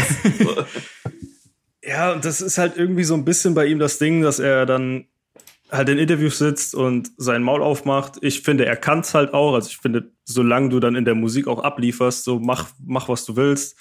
Ähm, ist halt, wird halt nur peinlich, wenn es dann, wenn dann irgendwie nur Scheiße rauskommt. Aber es ist halt wirklich nicht so. Also er kann auch tatsächlich beides. Ich finde, er, er bedient halt auch beides. Er macht diese R&B-Sachen, ähm, die dann noch mal achtmal so viel Streams haben wie die Rap-Sachen, die dann uns vielleicht irgendwie besser gefallen. Ähm, Ganz interessant, der holt auch relativ viel Plays von TikTok, ne? Das ich, fand, ich, auch, fand ich sehr interessant ja, beim ähm, Juan App Podcast hat er auch erzählt, dass er sehr viele auch Streams auch von TikTok holt. Mhm. Also gerade von diesen RB-Type-Sachen. Ja, auf jeden Fall. Der, der ist da auch, hat, ich weiß nicht, ich habe mir aufgeschrieben vorhin als, als Punkt, was ich hier ansprechen wollte, Russ, dann habe ich geschrieben in Klammern ja, weil das Ding ist halt, es kam dieses Album, äh, Chomp 2, es kam aber auch den ganzen Sommer über kam jede Woche ein Song. Äh, und da war es halt auch ganz bunt gemischt. Ja. Da kam dann, gab es dann mal einen Song, den ich zum Beispiel sehr empfehlen kann, Utah Freestyle. Äh, einfach vier Minuten Rap, wie wir ihn alle lieben. Dann eine Woche drauf wie kam. Echo Fresh früher. Ja, ja, so ähnlich. Die EP ist übrigens jetzt auch im Streaming. Ähm, wie heißt, äh, jetzt kommen wir auf die Sachen. Gibt's jetzt remastered ja, äh, im Streaming. Ähm, Mit der Krake, ne? Ja. ja. ja. Ist gut. Royal Bunker. Ja, die, also sie ist wow. großartig. So, ich, hab, ich konnte das ja alles nur nachholen und muss aber echt sagen, also wenn ich mir alles angucke, was so um die um 2000 rum in Deutschland rauskam und ich glaube jetzt nicht, dass ich irgendwas bahnbrechendes verpasst habe, gab es doch niemanden, der so gut rappen konnte wie der 16-jährige Echo. Nee. Also ohne nee, Scheiß, kein, kein, lang, kein Sammy, also kein niemand. So, also. Ich, ich, fand so Haus und Boot und jetzt kommen wir auf die Sachen, das war mal ganz kurz, da waren die auf einem Level mit Amiland vom, vom Flow. Ja, Produktion ja. war anders, aber auf, Flow war. Auf Komm Amiland. her gibt's ein Ding, äh, du denkst, du flowst jetzt wie Most Def, dein Home scratched wie Tony Touch. Wieso gründet ihr nicht eine Crew mit Namen Toys R Us? So, de, Geil. Das ist ja. unfassbar. So, also das, das, schreiben die Leute heute nicht. Und das hat er so mit 16 irgendwie da bei Savage im Studio die, so. Mach Cash wie Alaba. hoffentlich find, findet er es gut und macht mich nicht gleich runter, wenn ich es ihm vorrap. So hat er wahrscheinlich schon mit zitternder Hand so aufgeschrieben. Und also, also ich, überkrass. Ich, fand, ich fand auch, was, die, was äh, Savage und Echo zusammen dazu äh, zu Besser Tag äh, deines Lebens gemacht haben, teilweise. Diese ganze Phase. So Songs einfach. wie Renexekution, Deutschlands Eins. Deutschland, Deutschlands Eins. Lief Ist- letztes Wochenende hier noch über, über die Speaker. Gut, sehr gut. Deutschlands Eins ist vielleicht der krasseste Echo-Part überhaupt. Ja. Also, das ist das ist wirklich ganz, ganz weit draußen gewesen. Die haben sich da in, in ihrer eigenen kleinen Bubble wirklich ziemlich hoch gepusht. Und dann musste dieser Thomas Stein sowas sein. Und Sein. dann, also es ist halt, Ihr könnt mich halt- nicht vom Thron schubsen. Wenn ihr Glück habt, könnt ihr meinen Thron putzen. Ich rap wie der, der das Mic erfand und hab einen roten Anzug an wie der Weihnachtsmann. er ist der Größte, sagen die Leute. Auch eigentlich geil, auch ein geiler Song. Ja klar, G-Style. Und auch die, die Story hinter Renex Renexekution, dass das einfach so, das war doch Gegen irgendwie den so ein, Gnom. Ja. ja, das war, das war doch einfach, da doch irgendeiner hat doch einfach das so behauptet, dass Reem Fake News die aus dem. MC-Forum. Ja. So, so. Und dann einfach MC OG Telegram. MC Reem seine ganze Karriere gefickt. Also der hat ja danach nie wieder irgendwie auf die Beine Nicht mal annähernd. einfach nur wegen einem Witz. Das ist Wahnsinn. Was? Genau, da hieß es ja nicht nur, dass, dass MC René angeblich diesen gegen den Gnom-Diss gegen Assad hätte, sondern angeblich auch den Sheep Up Joe gegen Savage hätte. Das, das sagt, äh, E- Echo sagt das ja sogar noch im Intro. Äh, Genau, sagt er so, genau. was ist das? Äh, Sheep Up Joe. Und dann sagt er noch so, ich, ich habe mir den Track nicht mal angehört. Ich weiß gar nicht, ob ich es noch mache. So als, als würd's den aber geben. das ist so, Das ist einfach Das ist der Wahnsinn. Till the Podcast Drops Jahresrückblick 2021. oh ja. Und weil, weil 2021, da muss ich sagen, einer der besten Rappern, die es aus Deutschland gab, ist immer noch fucking Flowing SD. Ich dachte, jetzt kommt Flowing Ja. immer oder Bruder. Flowing Emo, auch gut, aber nicht wie SD. ja. Also was SD SD. gerade so am Anfang, als er dann noch Richtung German Dream gegangen ist, komplett verrückt. Komplett verrückte Songs. Da gibt's doch aber auch nur, da gibt's doch die S-Dirty EP und das Album. Das war's, oder? Die S, die S Dirty EP, die war krass, die kam ja noch über Optik und dann kam mehrere Jahre später dieses 21 Gramm Album. Ja, genau. Das, das war dann German Dream. Weiß nicht. Aber dazwischen gab's ja noch Singles, Ach so, die er Optik, rausgebracht Optik, hat. Optik-Mixtapes und so noch irgendwie. Ich, oder? ich glaube, die waren tatsächlich dann schon über German Dream. Äh, wie es geht, war da ein Song mit Der ist mit auf 21 G-Style. Gramm. Ach, der ist. Der ist Was? auf 21 Gramm, ja. Wie es geht, ist da Ach, drauf. krass. Okay. Ah, okay, da, äh, das hatte ich jetzt nicht mehr, nicht mehr auf dem Kopf, äh, im Kopf, dass er da drauf Wo ist. waren wir? Wo kamen wir eigentlich her? Ach, ist Von Rust? Wie, wie es geht? Nee, wie es geht, Ach ist nee, da nicht ich, drauf. ich habe ich hab an äh, Weil er geht, habe ich gedacht. Deswegen, glaube ich. Ich habe das gerade verwechselt. ah, ja, das, Weil ist ein- der, das ist der ein ist da anderer. drauf. Ja, stimmt. Krass. Gerade gesehen. Wie es geht, gibt's den überhaupt auf Streaming? Wahrscheinlich nicht. Safe nicht. Nee. Aber der ist, das, das sind die richtig, richtig krassen noch. Und auf der B, auf der B-Seite noch einer mit spontan, Feinde für immer. Spontan, Alter. Ja, ja, ja, ja. Okay. 2021, Das ist wir schlafen Frankie, nicht. Frankie Kubrick noch Karibik Frank war und mit Tim Extreme zusammen gerappt hat. Ja. Vergiss es, Punk. Keiner rappt so fresh wie Frank. Okay. Warum blutest du? Und äh, die, die erste Karibik-Frank-EP, die ist nicht schlecht. Psychisch, psychisch krank, psychisch krank, wie hieß er? Psychisch Frank, ja. So, so hieß die damals. So ganz so kurz. klingen EPs, die bestimmt gut sind. so, solche Titel haben die. Welche, wie hieß jetzt der SD-Song, Raoul? Äh? Der SD-Song, den ihr gerade hattet. Äh, wie es geht. Ja, einmal wie es geht und einmal wenn er geht. Die sind beide sehr gut. Ja, wie es geht, von 13 Jahren hochgeladen. hochgeladen vor, Wie es geht. So ein verdammtes Leben in die Hand zu nehmen, war gar nicht einfach. Doch für viele da draußen bin ich vielleicht einer der abgefucktesten Rhymer. Eine Menge Nutten fallen mich ab, erzählen sie zwei Pillen in ihrem Weinglas, bla bla bla. Und Ja. Daniel, man sieht's nicht. Geil, Daniel hat, noch- hat noch Karibik Frank Vinyl. Ich habe eine Tim Extreme 12 Inch und eine Luna Fro 12 Inch Psychose noch bei in meinem Elternhaus Ja, stehen. Luna Fro aller Ehren wert. Das ist okay. Das kann man geben. Wir kommen mal jetzt zurück zu Russ. Ich wollte ich wollt, ich wollt gerade das Thema beenden, wollte einfach sagen, also so viel zu Russ. ähm, nee, also was ich noch sagen wollte, also er hat halt irgendwie so einen schweren Stand, weil er irgendwie so ein bisschen als Unsympath und äh, Großmaul gilt. Und Aber glaubst halt du, dass es, stimmt. weil er weiß ist? Also jetzt mal so dumme, also es hört sich jetzt so flach an. ja, Aber die meisten Rapper haben doch eine Riesenfresse. ja, schon auch. Also ich glaube, er hat sich wirklich ein bisschen was kaputt gemacht mit diesem ähm, Anti. Anti-Drogen-Ding, ähm, nachdem das mit Lil Peep passiert ist. Stimmt. Da hat er halt Stimmt, der ist ja so, auch immer sehr ähm, aggressiv, ja. Ja, Der hat die ganzen Lean-Rapper outgecallt, ne? Ja, und man muss ja auch wirklich sagen, also er hat es dann halt in einer Art und Weise getan, die jetzt nicht sehr sensibel war. Aber im Grunde hatte, ist es ja Im auch kein. Gegensatz zu anderen Rappern, Dafür ist die Hip-Hop ja doch sehr sonst bekannt. Ja, ja, aber ich meine, am, am Grunde, also man kann ja jetzt auch nicht behaupten, dass er irgendwie Unrecht hätte, wenn da ein, ein 30-Jähriger sitzt und den 20-Jährigen sagt, ey, hört auf, schlechte Deals zu unterschreiben und euch die Birne wegzukiffen. So, also was soll denn die? Ich verstehe halt die Diskussion nicht. Nur we- wegen dem Tonfall von einem Rapper. Also das ist halt, Ich glaube, das ist eher, also tatsächlich meine Hypothese ist, weil er auch weiß ist. Also hört sich jetzt so dumm an, aber ich glaube, wenn du halt, ne, du kommst, du bist, du bist halt ein weißer Rapper und du erzählst den irgendwie 19-jährigen schwarzen Rapper, steh mal deine Basis, Mhm. dann sagen die halt, fick dich. ja, das, So. das, das kann, kann gut sein. Kannst du das- mir schon vorstellen, es wird, wird, wird wenig thematisiert, glaube ich. Ich glaube, das wäre, glaube ich, wenn er das ansprechen würde, wäre, glaube ich, ganz durch. Aber ich kann mir gut vorstellen, dass das der Kontext ist. Ja. Cashmo Ja. gefällt das.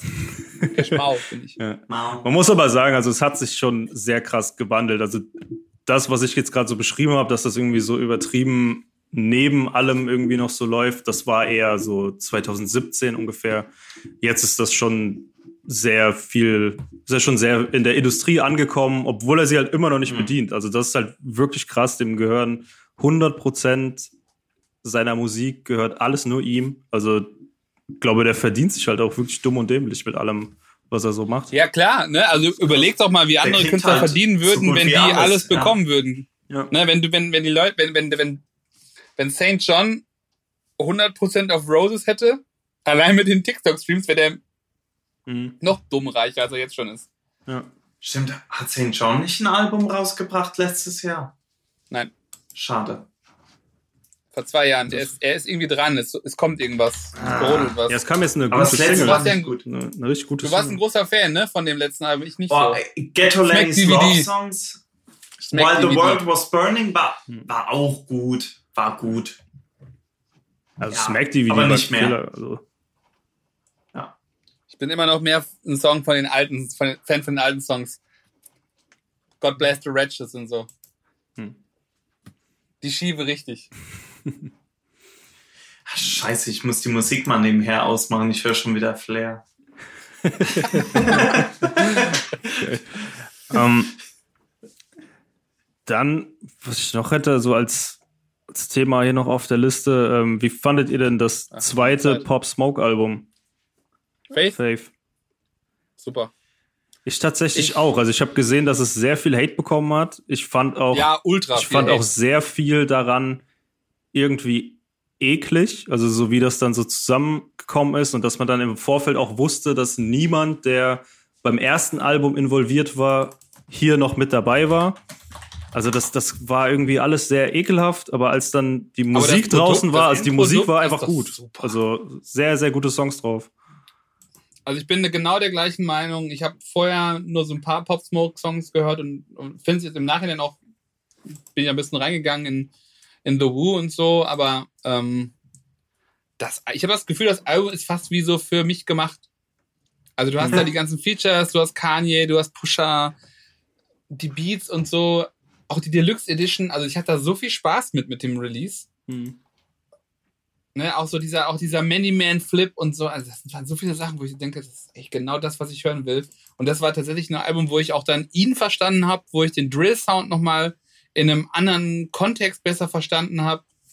Ich finde es mega. Ich finde es halt krass, weil ich habe, ich bin dann auch so, ich so, boah, geil, hab dann so ein bisschen geguckt und war so, wow, die Fans drehen komplett frei. Steven Victor, du Huren, du hast, hast, hast, hast Pop Smokes, Pop Smokes Seele verkauft, der hätte nie mit dem und erst auf der Deluxe gab es da mal ein paar Songs mit den Producern und mit den Collaborators, mit denen er sonst privat vorher gearbeitet hat und so. Aber von diesen ganzen, also wenn ich es einfach nur, ich bin da quasi unbedarft rangegangen, habe das gehört und fand es einfach nur geil. Hm. Also muss ich einfach sagen, ich war wirklich, da kam ein Song nach dem anderen, und ich dachte so, öh. Ja. So. Ich fand es auch krass, dass das, das größte Problem, das war dann halt auch wieder, wieder gesehen, mit worin man sich eigentlich so bewegt. Das größte Problem der Leute war ja dann am Ende auch das Dua Lipa Feature. Und ähm, keine Ahnung, Echt? nicht. Das, das war ein großes Problem. Ja, weil sie halt, weil sie der Problem- Meinung waren, das das hätte er Problem- ja nie getan oder so. Also Das glaube ich nicht, das glaube ich erstmal nicht. ja, kein, Weil kein Dua Fall. Lipa ist eine coole Sau. Und zweitens, ähm, das, ich habe das als größtes Problem empfanden, dass da einige Songs drauf waren, entweder unter dem gleichen Namen oder unter einem anderen Namen, die schon geleakt sind.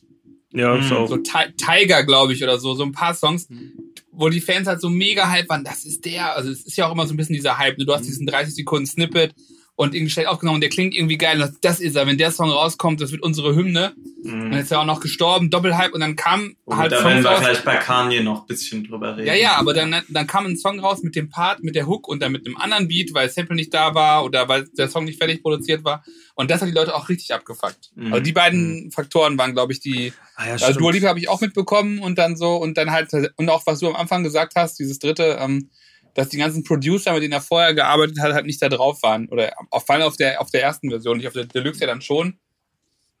Aber wie gesagt, ich höre das einfach ohne irgendwas zu wissen, was zu kennen. Mhm.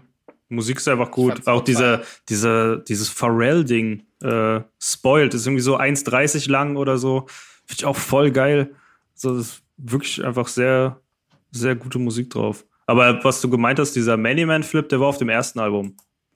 Der war genau, auf, ja, äh, also die, der war nachher auf der Deluxe nochmal irgendwie nochmal, aber ja, ja. Ich weiß. Ja, der, der hat irgendwie, der hat auch so ein Shiny Sue Theory mit äh, Dior. Das ist einfach auch so, auf, auf jedem Release kommt dann irgendwann nochmal Ja. äh, Dior Bonustrack. ist irgendwie immer drauf. Dior übrigens. Genau wie Shiny Suit Theory, beide Wahnsinn.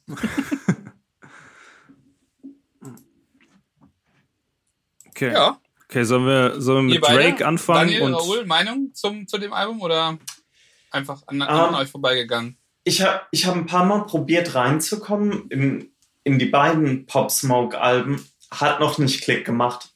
Ich arbeite noch an mir. Kann da ehrlich gesagt auch noch nicht so viel zu sagen. Ähm, Also was ich mittlerweile auch über so verschiedene New York Meme-Accounts, weil die ja immer dann auch alle so hart Pop Smoke feiern, der wäre schon, der wäre schon ultra krass geworden, glaube Mhm. ich. Ja. Also ich, Also, ich muss sagen, ich, ich bin da.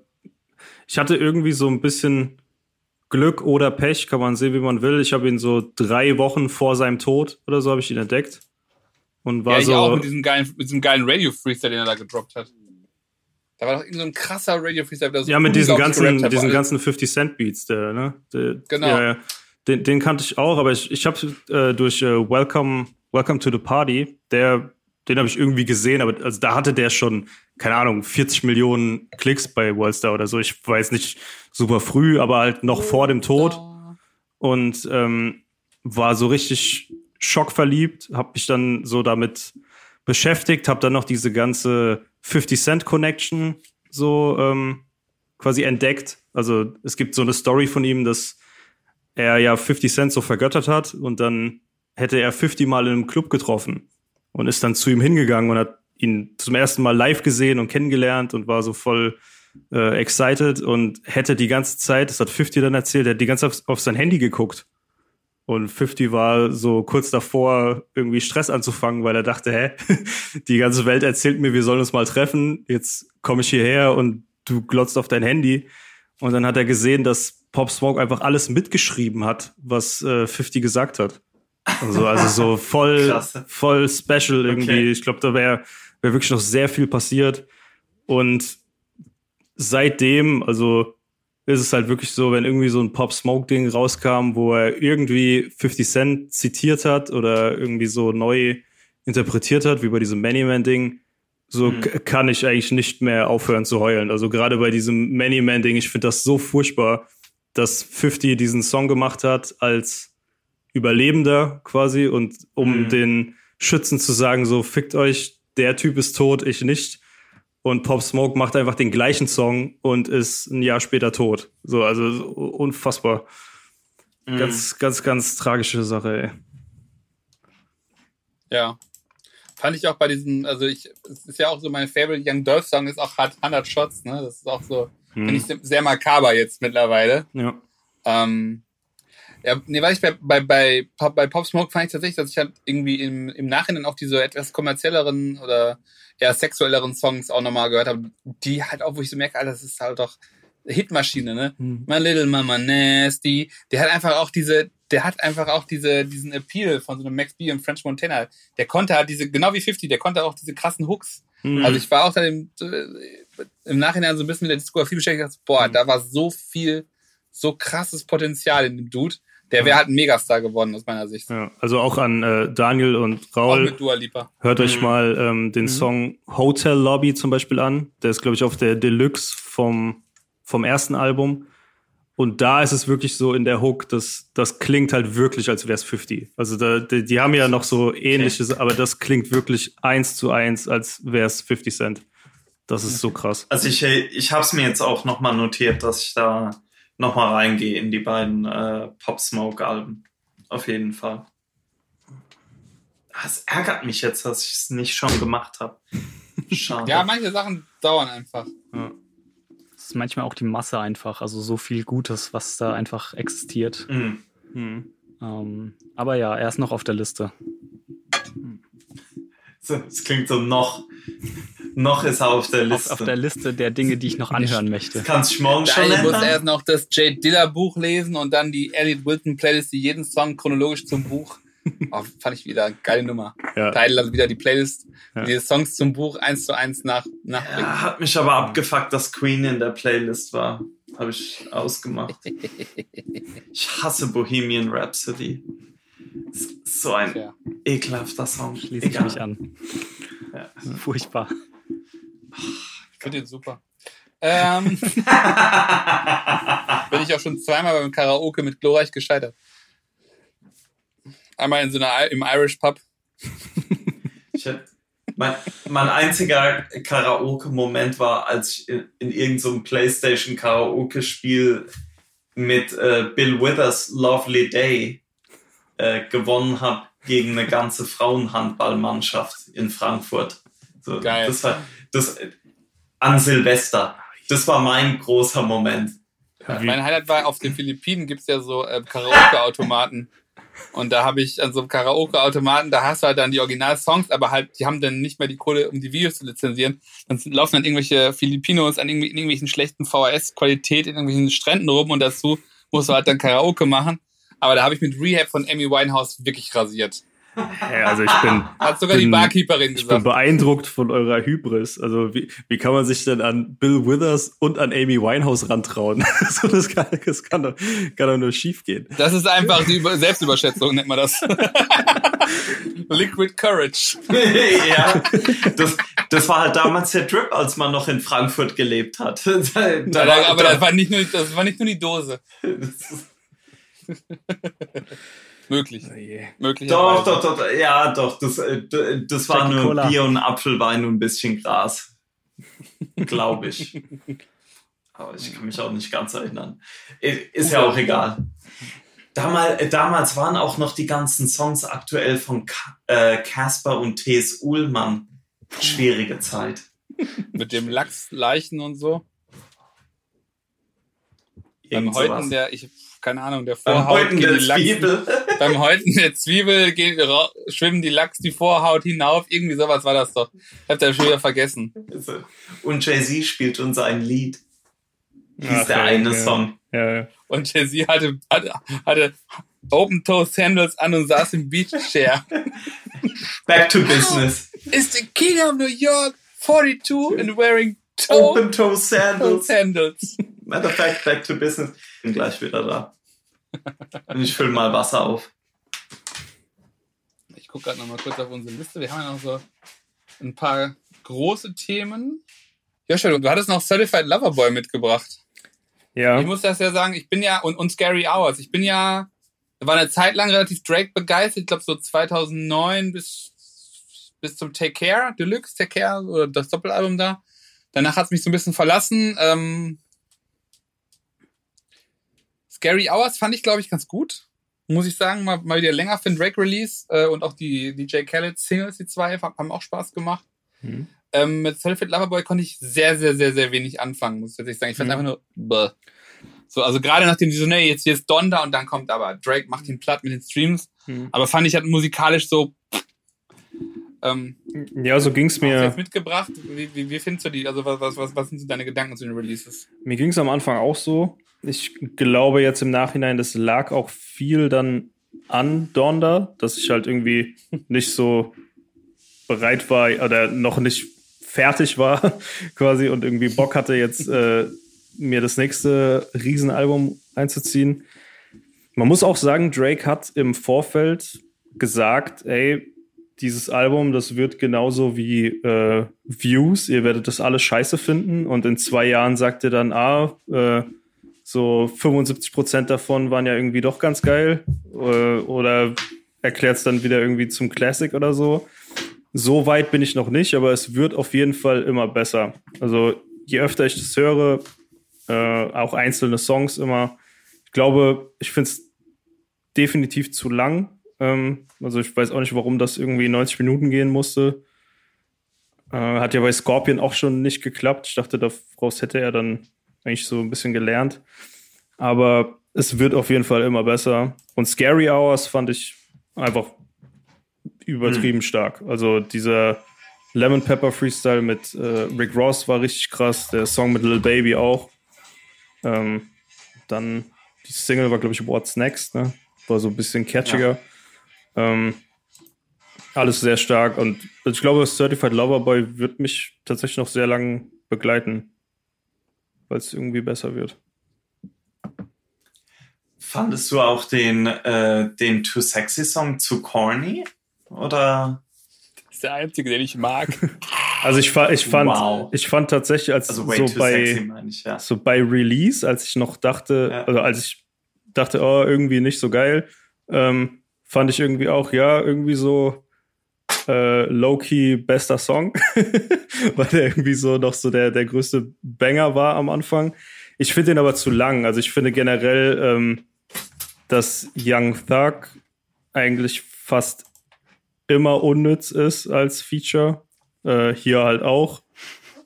Und Hot Take, aber ja. ja, ich, ich weiß, Ja- Young Thug wird ja irgendwie voll vergöttert. Ich finde Der kein, Arzt um J Discord ja, rebelliert. finde, finde kein, kein Song gut ähm, von dem. Ja, deswegen ist Ich der, glaube, ist ich der auch nicht zu mal einen lang. Solo-Song von dem. Ich we- weiß, der ist Wow, Leute. mich irgendwie nie, nie gecatcht. Also deswegen, also ich fi- finde ich schon cool. Also auch mit dem, mit dem Video, so, es war, war natürlich äh, Killer, so ein, so ein Video dazu rauszuhauen. Aber generell ist der einfach leider zu lang und hat ein unnötiges Feature. So ist irgendwie immer generell auch so ein, so ein Problem bei, aber bei vielen, ich finde, das ist eh so ein, so ein Grundsatzthema. Ich finde, das, was äh, Hip-Hop am meisten im Weg steht, sind wacke Freunde. das ist, das, Das ist das Konzept von diesem Podcast hier. Also also das, das ist halt tatsächlich so eine Sache. zurückrudern? Ja. Wacke Freunde. Why didn't we succeed with Wack Friends? Ich finde ja tatsächlich so, so rein von, äh, vom Beat und von, von der Stimmung, die der Song erzeugt. Girls Want Girls. Krass. Mhm. Also ist in, inhaltlich natürlich ko komplett daneben eigentlich. Aber Was hat Der- der eigentlich dabei gedacht? der performt den ja auch alle Nase lang. Das finde ich ja eigentlich noch besser an der ganzen Sache. Egal. Ähm, aber ich finde die Stimmung, die der Song erzeugt, mit dem Gesang, mhm. Das ist vielleicht für mich der, der Favorite Song ja, vom Album. Gut. Aber es gibt auch noch ein paar, es gibt halt noch so ein paar richtige, so klassische Drake-Banger, so No Friends in the ja, Industry oder so. Ja, Aber genau. da muss ich halt sagen, die, also die funktionieren jetzt halt so durch den, durch den Klang und weil es irgendwie so gelernt ist und, und mhm. irgendwie Spaß macht. Aber wenn man dann halt so, wie ich das halt am Anfang gemacht habe, als das Album rauskam, so nicht so Casual Listening, sondern so Genius Listening eher und mhm. mitlesen und es irgendwie Bock macht, dann ist es halt irgendwie so, dann, dann sitzt man halt da und denkt, ey, es stimmt halt nicht.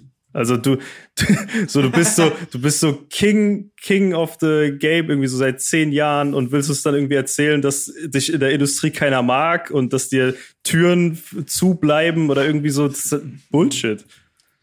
Aber es hat doch Kanye auch gesagt, dass er keine Klamotten machen konnte. Alle Türen waren zu. Houseway. Ja gut, das, das You ain't got the answers, Sway. Ja. Ich glaube, da war aber tatsächlich auch noch so viel ähm, viel Rassismus so mit dabei. Ich glaube, da, da ist sogar was dran. Rassismus? Ja.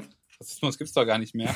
War meine übrigens Lieblingskommentare 2019, 2020 und diversen Tagesschauartikeln. Rassismus gibt's doch gar nicht mehr. Entschuldigung. Ist ja auch illegal. Macht Werteunion. Werteunion. Der Widerspruch ist im Namen. So, ähm, machen wir weiter.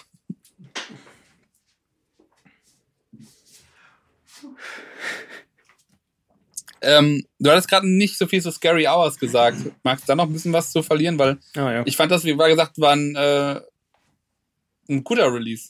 Knackiger, guter Release. Ja, auf Drake. jeden mhm. Fall. Also ich war irgendwie ein bisschen überrascht, weil es gab ja so ein Certified Lover Boy Leak schon, ich glaube im April 2020 oder so. Und das waren so 13 Songs.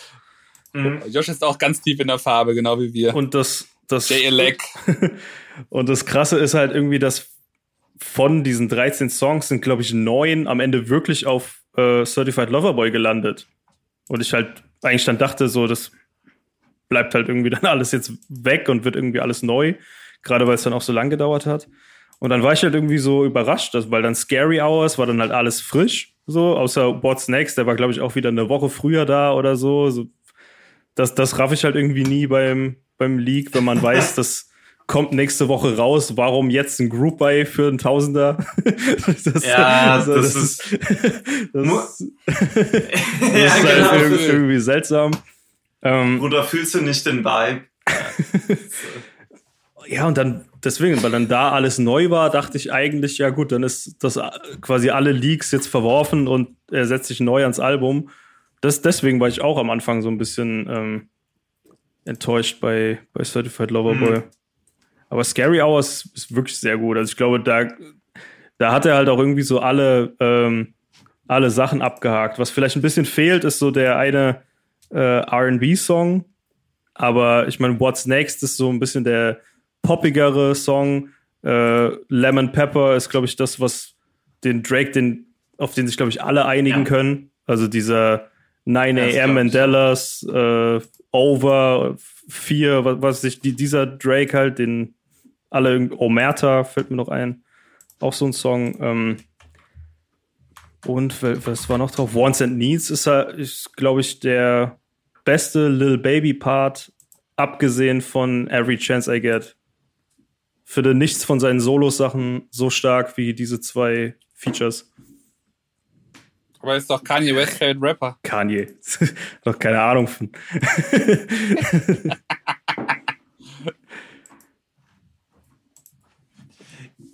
Ja, finde ich spannend. Also ich sehe schon, also ich, ich habe schon auch die, äh, die, diese Scary Hour EP und er wahrscheinlich äh, und Certified Lover Boy ein bisschen gehört, aber ich glaube, ich muss da auch noch mal ein bisschen genauer ran. Das kann schon sein, dass man das teilweise so in der Kanye und Pusher Ignoranz äh, eher, eher mal liegen lässt und, ja. und dem weniger eine Chance gibt. Ich finde aber auch, dass Donda, Donda hat so rasiert und so ein Soundscape aufgemacht, dass Certified Loverboy da irgendwie klein wirkte, weil es halt nicht sich so Aber, viel getraut hat. Was Certified Loverboy natürlich hat, ist ein Cover von, ähm, na, wie heißt er? Damien Hirst. Mhm. Na Ey, dann. ich, hätte- ich hätte, ich hätte wahrscheinlich diese, auch. ich hätte, nee, letzte Woche hätten wir fast ein NFT gekauft von Damien Hirst. Wer wir? La Familia. Familie. La Familie. Ähm, haben aber die Deadline verpasst. Im ne? Nachhinein bin ich ganz froh, dass ich es nicht gemacht habe. Aber von, von Damien Habe ich, mir dann- hab ich mir auch gedacht. Warum nicht? Egal. Ja. Die Crypto Bros. Das ist so dumm. Ich verstehe ja immer noch nicht, was eine Blockchain ist. Und ich verstehe auch noch nicht, wie Cryptocurrency funktioniert. Ich auch nicht. Ich will lieber das, ich will lieber das Alchemist Currency Album, das ist viel besser. Ja. Mich, mich ärgert es besonders, äh, weil ich ja eben Wissenschaftler bin und pr prinzipiell verstehen müsste, was da passiert. Aber ich habe bis jetzt noch, ke noch keine schlüssige Erklärung gefunden.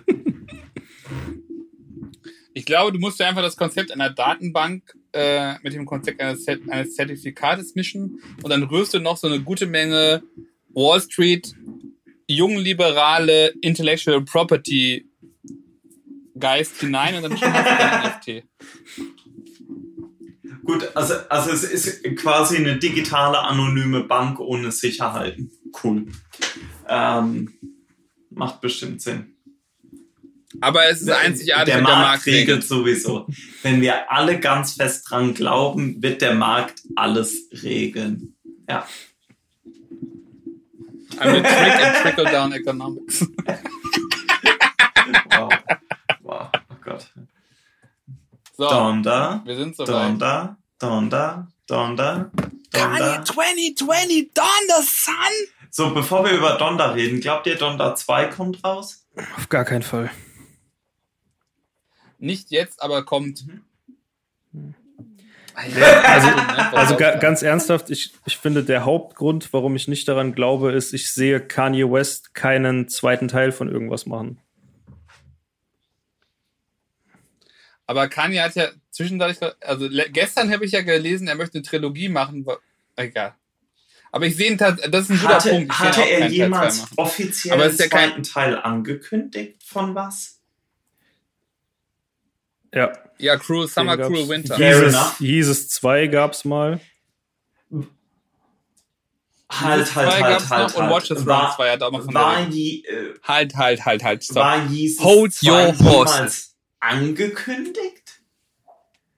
Ja, das ist die Oder gute war das Frage. nur irgendwie so, so irgendwie aus dem Umfeld, es wird an Jesus 2 gearbeitet? Weil ich meine, für, für Donda 2, das ist ja schon vom Künstler selbst mit Release Date, was natürlich Ja. Humbug ist, äh, ist auch klar, aber ich glaube, so sehr angekündigt war das, äh, war das bis jetzt noch nie.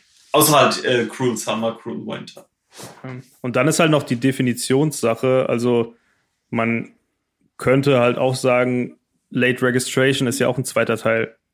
Ähm, Ja, Ist- aber halt ist auch aber nicht so richtig. Graduation auch ein dritter Teil, ne? ja, genau, also es, Also, ist, es ist ja faktisch eine Trilogie, aber es Ja. ist halt was anderes als ein Teil 1, 2 und 3. Deswegen, Ja, genau, genau, genau, genau. Problem ist eigentlich nur, dass Good As Job nie erschienen ist, was ja angekündigt war als Teil 4. Let's do a good ass job with Chance 3. Da bin ich froh, dass das nicht rausgekommen ist. Also es, wäre für mich nur akzeptabel gewesen, wenn jeder Song die Jackson Boah, 5 ne, dieses hätte. Video, wo, wo, Kanye hier äh, Michael Jackson a cappella choppt für Choppt. Chance the für, Rapper. für Chance. Das ist, das ist schon großes, ganz großes Kino. Naja, anyway, hat Kanye letztes Jahr was gemacht? Ach so. Dann das Sun. Ja, also ich habe ich, ich hab wirklich versucht, mich dagegen Ja, zu wehren, scheiße. aber es ist für Ja. mich das Album des Jahres. auch. Safe. Und ich finde, dass es nicht mal so geil funktioniert Aber als, als Album. Experience, The Donda Experience. Aber die Experience, also was ich mit diesem Album alles erlebt habe, wo ich dann nachts wach war, diese Listening-Partys, die Leaks, die, die, dann die finale Version, dann die Deluxe. Die Stamp-Player-Version. Das Drake-Konzert, das ist die Stamp, Album of the Life. Es ist wirklich, und ganz ehrlich, ich habe hab ja jetzt äh, mir noch einen Subwoofer äh, geholt. Da hörst du auf einmal noch ganz andere Dinge. Es ist absurd. Also dieses Album, das hört irgendwie nicht auf. Mhm. Das ist the gift that keeps on giving. Also was, was ich halt so krass fand, war, war dieser ganze Prozess von Albumankündigung, dann die erste nicht öffentliche Listening Session in Las Vegas, da, respectfully, Respectfully. dann irgendwie die, dann diese drei larger than life Listening Partys, die komplett durchchoreografiert waren, inklusive Alle ausverkauft in 40 Minuten. inklusive Stories wie Kanye lebt jetzt im Stadion, um das Album Mhm. fertig zu machen, inklusive Stories wie jeder, der will, kann sich noch Impfungen abholen als Teil der Donda Experience und so weiter und so fort. Was ist, war das nicht so eine absurde Zahl wie sieben oder acht Leute, die es wahrgenommen haben? Es Ja. war auf, jeden Fall irgend so eine Jay Electronica hat alle Zahl. abgehalten. Hat alle, hat alle weggeschickt. Also mit Farrakhan. Weil irgendwie so, so 5% Nation of Islam hat einfach, hat einfach Kette gemacht davor. uh, Fruit of Islam ist der Security Service von der Nation Naja, of. Islam. Sorry. Ja. Sachen, die man halt mal aufgeschnappt hat. Ähm, aber so die, dieses Ganze, dann das Album kommt raus, dann kommt noch dann ist irgendeine Fuckery mit dem Stem-Player, wo auch noch äh, Sachen rauskommen. Der Stem-Player an sich als Tool ist ja schon wieder eigentlich Hm. wert erwähnt zu werden hier im, äh, im Recap. Und dann noch die Donda Deluxe, die jetzt tatsächlich nicht so viel Neues dazu bringt, aber so ein paar interessante Sachen zumindest. Oh, der Life of the Party League von Drake. Dann noch das Drake-Konzert. So, das ist ja alles passiert innerhalb von wenigen Monaten. Aber das war wirklich Das ist ja großartig. alles in einem Also, halben Jahr. Es Also, ging ja den meisten Leuten so wie uns, dass sie äh, Certified Lover Boy jetzt nicht so überkrass fanden, als es rauskam. Und dann Mhm. leakt Drake so äh, kurz nach seinem Release äh, diesen Life of the Party Song und alles, was passiert ist, dass die Leute ihn runtermachen und sagen, bester Song, den du dieses Jahr rausgebracht den du hast. rausgebracht hast. Ja, ja. Das, also das, äh, das fand ich tatsächlich auch krass. Also man tut das Certified Lover Boy äh, tatsächlich auch ein bisschen Unrecht. Und mich würde immer noch interessieren, was für eine Version das von dem Song war, weil es ja andere Texte sind als dann die veröffentlichte Version von dem Song und so weiter. Ähm, äh, das ist mit Sicherheit auch eine ganz spannende Story. Aber allein, dass es einen Song gibt, Life of the Party, mit so einem wahnsinnig, wahnsinnig soul-lastigen Beat, wo dann noch Andre 3000 ein, im, Grunde äh, dem Part des Jahres, give or take, äh, drauf rappt. Die Single wird dann, die Single wird dann auch noch explizit veröffentlicht. Also mit, mit Schimpfwörtern, was ja auch sehr untypisch ist für Kanye im Moment. Und dann natürlich noch die Single noch mit einem 2 Minuten DMX Videomitschnitt äh, Audio-Teil in zweifelhafter Qualität. Ähm, auch, also allein was an dem Song zu diskutieren wäre, Hm. ist, ist schon wieder Wahnsinn. Das erinnert mich wieder an den äh, Gaggalab äh, Teil von äh, Remote Control, apropos zweifelhafte Soundqualität. Ähm, Ja. der auf der Deluxe-Version, glaube ich, auch nochmal extended ist. Oder zumindest in der, in der Version von der Listening Party 3. Hm. Also, krasses Album. Joshua, du hast gesagt, so, oder was, Maurice? Einer von euch hat gesagt, das Album selbst war jetzt nicht das krasseste, so komplett, so als Ganzes, so, man hört das ja nicht richtig durch eigentlich. Und das, äh, das geht mir genauso. Aber die Songs, die man sich rauspicken kann, die haben sich schon gewaschen, ne? Also so ein Song wie Hurricane, der ja durch viele Versionen durchgegangen ist, Mhm. bis er dann auf Donda rausgekommen ist, ist ein ziemlich krasser Song. Jail ist Wahnsinn als Song, finde ich. Also die, die Jay-Z-Version, ob es die Version mit Da Baby und äh, Marilyn Manson gebraucht hätte, naja. So ein Song wie Moon. Wer, wer also auf, auf welchem Album außer einem Kanye-Album findet man so einen Song wie Moon? Nicht mal auf einem Kid Cudi-Album. Ja, vielleicht ein Album vielleicht. Aber auf welchem Album findest du einen Song das, wie Come to das Life? ist das nächste. Und äh, Come to Life und na, wie heißt der, wie heißt der andere? Ähm, Scheiße. Vergessen. Ähm, Weezy Ada hier. Never ah. abandon your family. Der, der mit äh, When you said give me a ring, you really meant a ring. Ha. Ähm, na, Ja, wie heißt er krass. denn? Nicht Come to Life. Na, Weiß ich gerade ja, anscheinend nicht. Believe What I Say? Ist das der? Nein, später im Album. Nein. Äh. Keep My Spirit Alive. Könnte es Nein, später, später, später. Ich, äh, vor, vor Pure Souls. Lord, I Need You. Ja, danke. Aber es ist nicht nur. Ich habe sogar gewusst, vor Lord, I Need You, welchem ja, genau. Song. Naja, schade. äh, Lord, I Need You und Come to Life. Auf, Kann keiner. Auf, auf welchen Rap-Alben findet ja Kann Kanye selber kann kaum nicht mal performen. selber performen. So, es ist, es ist ein Group-Effort. Ne? Ähm, also gerade Come to Life, als, als das rauskam, dritte Listening Party, das ist Ka- Kanye channeling his inner Meatloaf. Äh, rest in peace. So. Ja, also ich fand tatsächlich, dass Deine Freundin ist ein dickes Stück mit Titten wie Meatloaf in Fight Club. Altes Neckerlein. Danke. Entschuldigung. Ich fand, ich fand tatsächlich, dass, ähm, also ich glaube, wir haben im Donder-Podcast dazu schon sehr viel gesagt, äh, können ja noch so auf die, das danach so ein bisschen eingehen. Mhm. Und da finde ich dann tatsächlich hat Kanye diese Album-Experience, das haben wir ja im, im Donder-Podcast auch schon besprochen, dass wir uns auf irgendein, irgendeine Art und Weise hätten wir uns vielleicht dieses, ähm, dieses cleane 12 Tracks Meisterwerk gewünscht.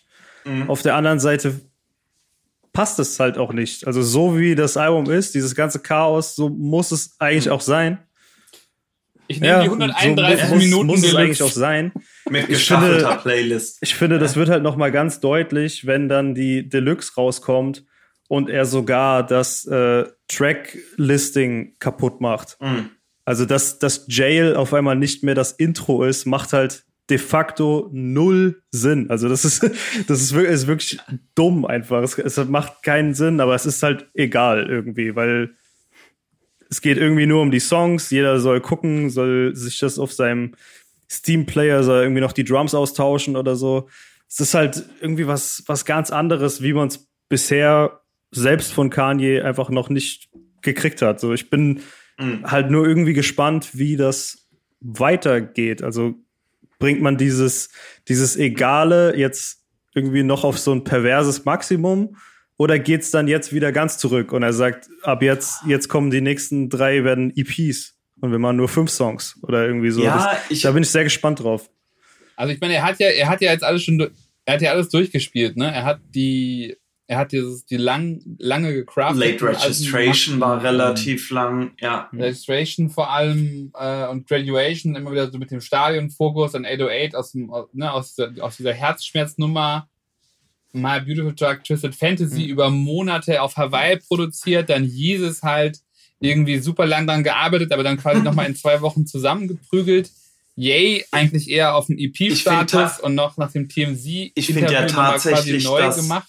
Ich Also finde da das, ist ja- das äh. Life of Pablo und zumindest Yay und Kitsy Ghost, die zeigen ja schon diese Progression in diesem chaotischen Arbeiten ne, Hm. von Kanye so ein bisschen. Ich kann mich erinnern, als als Life Ja, of Pablo ja, ja, ja. rauskam und da gab es ja auch mehrere Leaks und so weiter, genau. Sollte erst Swish heißen. Ähm, da habe ich am Anfang auch gedacht, oh, das, das ist aber schon, schon ganz schön wirr, Hm. was, was da passiert. Ja. Bei nur Life of Pablo. Ja, ja. und so. Und Ganz dann komische bei, Moves. ich, ich weiß auch, dass ich, dass ich Yay und Kitsy Ghosts am Anfang auch total seltsam fand. Und das, das, das kulminiert ja zumindest, also jetzt sagen wir kulminiert, wer weiß, ob Donda 2 und was dann kommt, ne? Aber äh, Donda hat das ja nochmal auf ein neues Level gebracht. So diesen, dieses Chaos als Arbeitsform. Aber so als komplett umfassende Arbeitsform, inklusive irgendwie Morgenlatte im Livestream und nochmal Liegestütze machen und äh, ne, äh, Mike Dean Mike noch Dean brechen. darf drei Wochen kein Sonnenlicht sehen und, und, und nochmal einen Friseur kommen lassen, zwei Stunden vorm Auftritt, ne? Also, und nochmal einen schnellen Part einrappen. Da war ja alles dabei. So an, an, an diesem Chaos. Oder vielleicht kriegt man einfach mehr davon mit oder einen realistischeren Eindruck davon, wie das, äh, wie das halt abläuft. Hm. Und gleichzeitig hast du halt trotzdem diese, diesen Spannungsbogen zwischen diesen so kompletten, ja, so zumindest für Kanye klassischen Representer-Tracks, wie, wie Junior, wie, weiß nicht, off, off the grid, ja, genau, okay, okay. auch, ne? Und, und dann halt diese, was ja fast schon unique ist für Kanye, wir hatten es ja gesagt, sowas wie Come to Life und ähm, geil, habt ihr habt den Namen vom anderen Song schon wieder vergessen. Ist ja auch Lord, egal. I need you. Lord, I need you, danke. ähm, dass, äh, dass sowas halt aus so einem Prozess rauskommen kann. Ne? Du, äh, du kriegst ja da quasi einen, einen kompletten Regenbogen irgendwie an verschiedenen Stimmungen, Emotionen äh, und so weiter. Und dass das auf einem Album überhaupt eingefangen werden kann, so dass es wenigstens halbwegs Sinn macht. Und das, das macht Donda ja.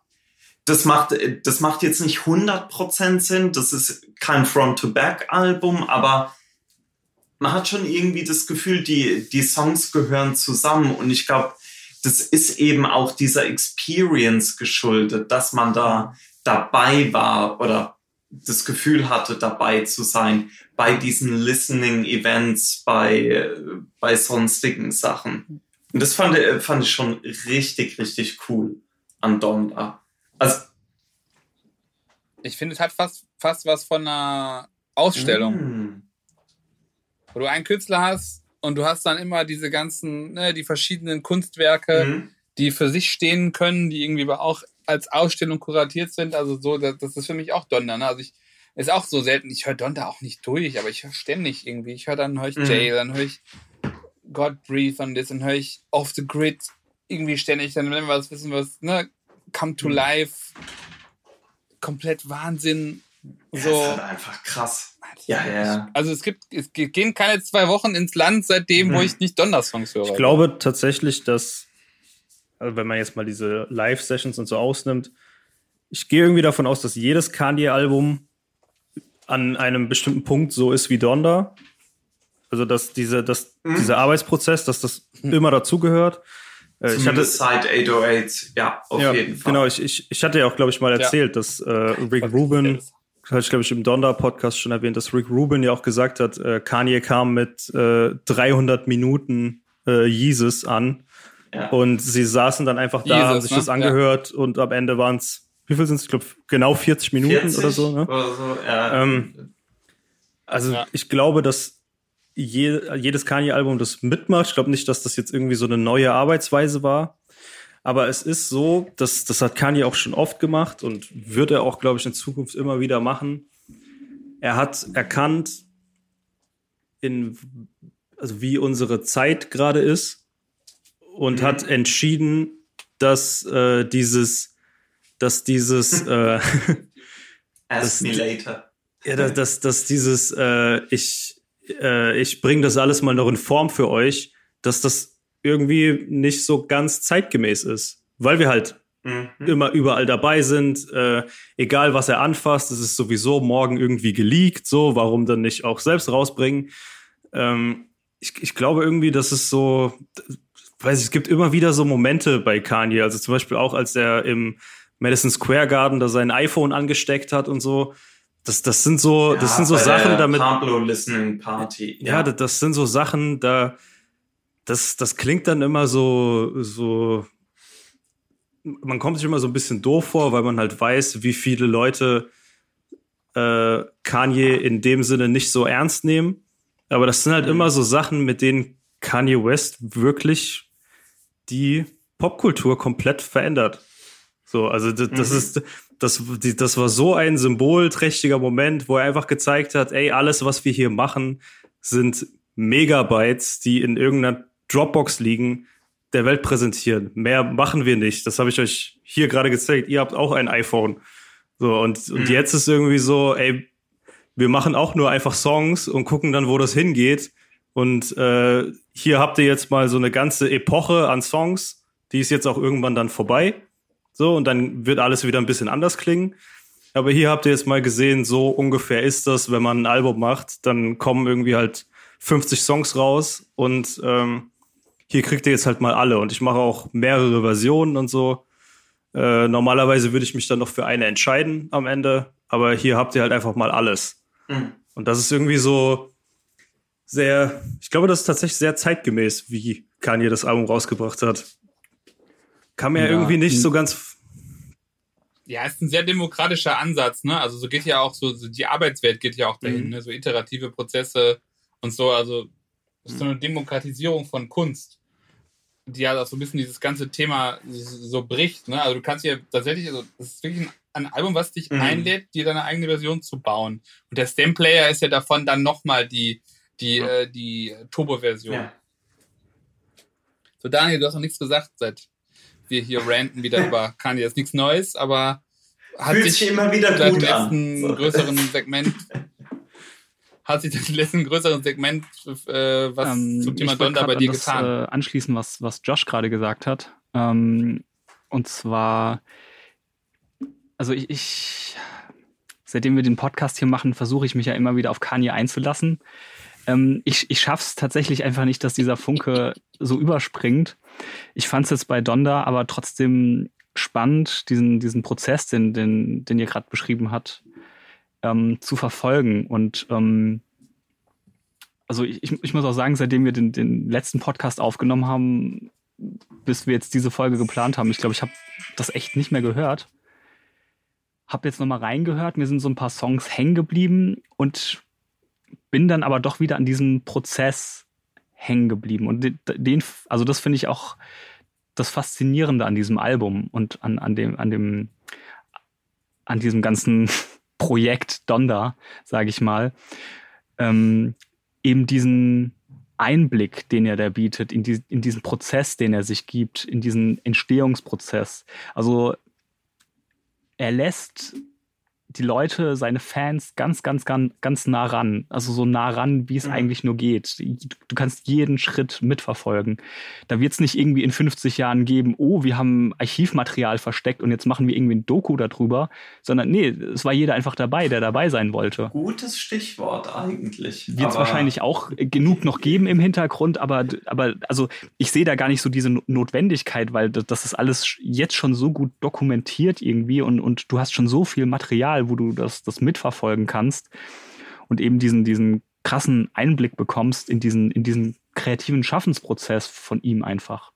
Und ähm, ich glaube, das, das hat er auch irgendwie verstanden. Ähm, also man, man sieht es, also ich, ich kriege das ja bei euch mit, was da an in, in dieser, in dieser Fanszene abgeht mit, mit, mit Listen und, und Versionen und Remixen und, und, und, und Leaks und das ah, wird das ist krass. und das, das, das wird Kanye krass. ja auch mitbekommen.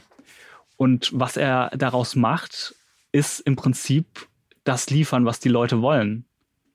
Genau das, ähm, mhm. ähm, nur halt direkt aus seiner Hand sozusagen. Und ähm, das ist schon eigentlich ein sehr, sehr schlauer Move.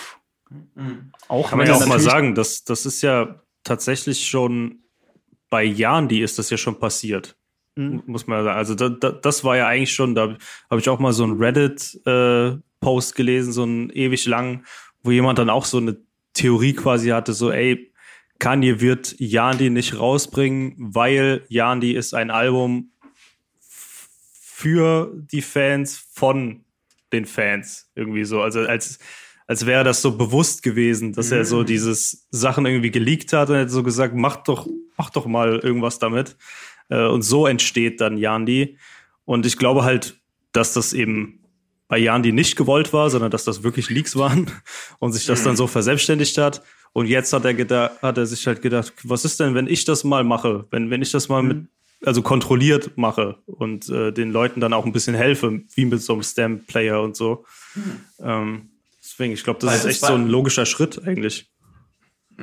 Das war ja auch die Sache, dass äh, letztes Jahr, gegen Ende des Jahres, wurden ja auch noch mal ganz viele Sessions oder Stems von den äh, Yandi-Sessions geleakt. Da konnte man dann plötzlich von Songs, die eigentlich 2018 hätten rauskommen sollen, angeblich, äh, konnte man sich dann selbst die, äh, die Songs zusammensetzen. Und teilweise gab es dann auch unterschiedliche Versionen. Also zum Beispiel von Hurricane gab es dann eine Originalversion äh, mit einem äh, Ronnie J Beat. Dann gab es aber auch ein, eine Remix-Version von Cashmere Cat, äh, der damals auch Wolves produziert hat auf The Life of Pablo. Und dann gab es ja bei jeder Listening Session jetzt zu Donda gab es ja eine andere Version von mhm. Hurricane. Es gab da drei unterschiedliche Versionen äh, zu hören. Und das halt auch super spannend. Also ich, bei Yandi weiß ich auch nicht, wie sehr das jetzt so alles den Segen hat äh, von Kanye und dem Team.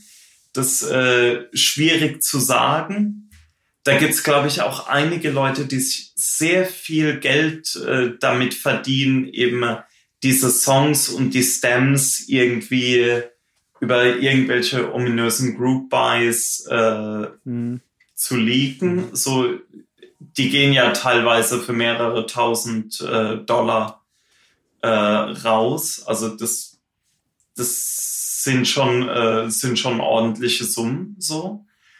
Ähm, Deswegen glaube ich das jetzt in dem Fall nicht, aber vielleicht ist Donda wirklich so, eine, äh, so ein Fazit eben auch daraus, aus der Ära, dass man sagt, gut, dann, dann halten wir vielleicht den Kreis ein bisschen kleiner oder haben, haben ein strengeres äh, Protokoll, äh, damit eben nichts liegt. Aber dann bringen wir die Sachen eventuell auch ein bisschen roh raus. Mhm. Oder in einer Art und Weise, wie, wie du gemeint hast, wo, wo die Leute sich das eventuell selber kompilieren können. Ja, ich ich finde, find Kanye ist einfach ein, auf der einen Seite ein sehr kompromissloser Künstler, der wirklich einfach genau das macht, was er irgendwie machen will. Und auf der anderen Seite hat er, glaube ich, einfach auch erkannt, was die Leute wollen, die, die seine mhm. Musik hören. Und Sie wollen diese Leaks, sie wollen das alles, sie wollen diesen Einblick haben. Und das, das ist schon, ich finde das, finde das echt geil, was wie diese Entwicklung da auch zu sehen, die er da macht und, und was er da für Einblicke bietet. Und das mag vielleicht irgendwie für okay. Leute, die jetzt da gar keinen Bezug zu haben, irgendwie schräg wirken oder Kanye ist irgendwie komischer Vogel oder was weiß ich, aber ähm, er ist in dem Moment ja halt auch einfach irgendwie einfach nur ein Mensch und ein Künstler, der da sein, seine, seine, seine Arbeit macht und halt diesen krassen Einblick bietet. Und da halt auch dann seine, seine, seine Vorteile draus zieht, sei es irgendwie, es, es wird ähm, mehr davon verkauft, es ist mehr öffentlichkeitswirksam, es ist, ähm, es ist ja auch alles irgendwie Promo wieder, also dass das ganz viel mhm. Aufsehen erregt und, und ähm, wieder diesen, diesen Kanye-Hype-Train anschiebt sozusagen. Ähm, das ist schon, schon sehr interessant zu beobachten und ähm, ja, ein, eine interessante Entwicklung, die, die auch Kanye dann einfach macht. Als ja, dieser Künstler, die er dann, der, der, der er einfach ist.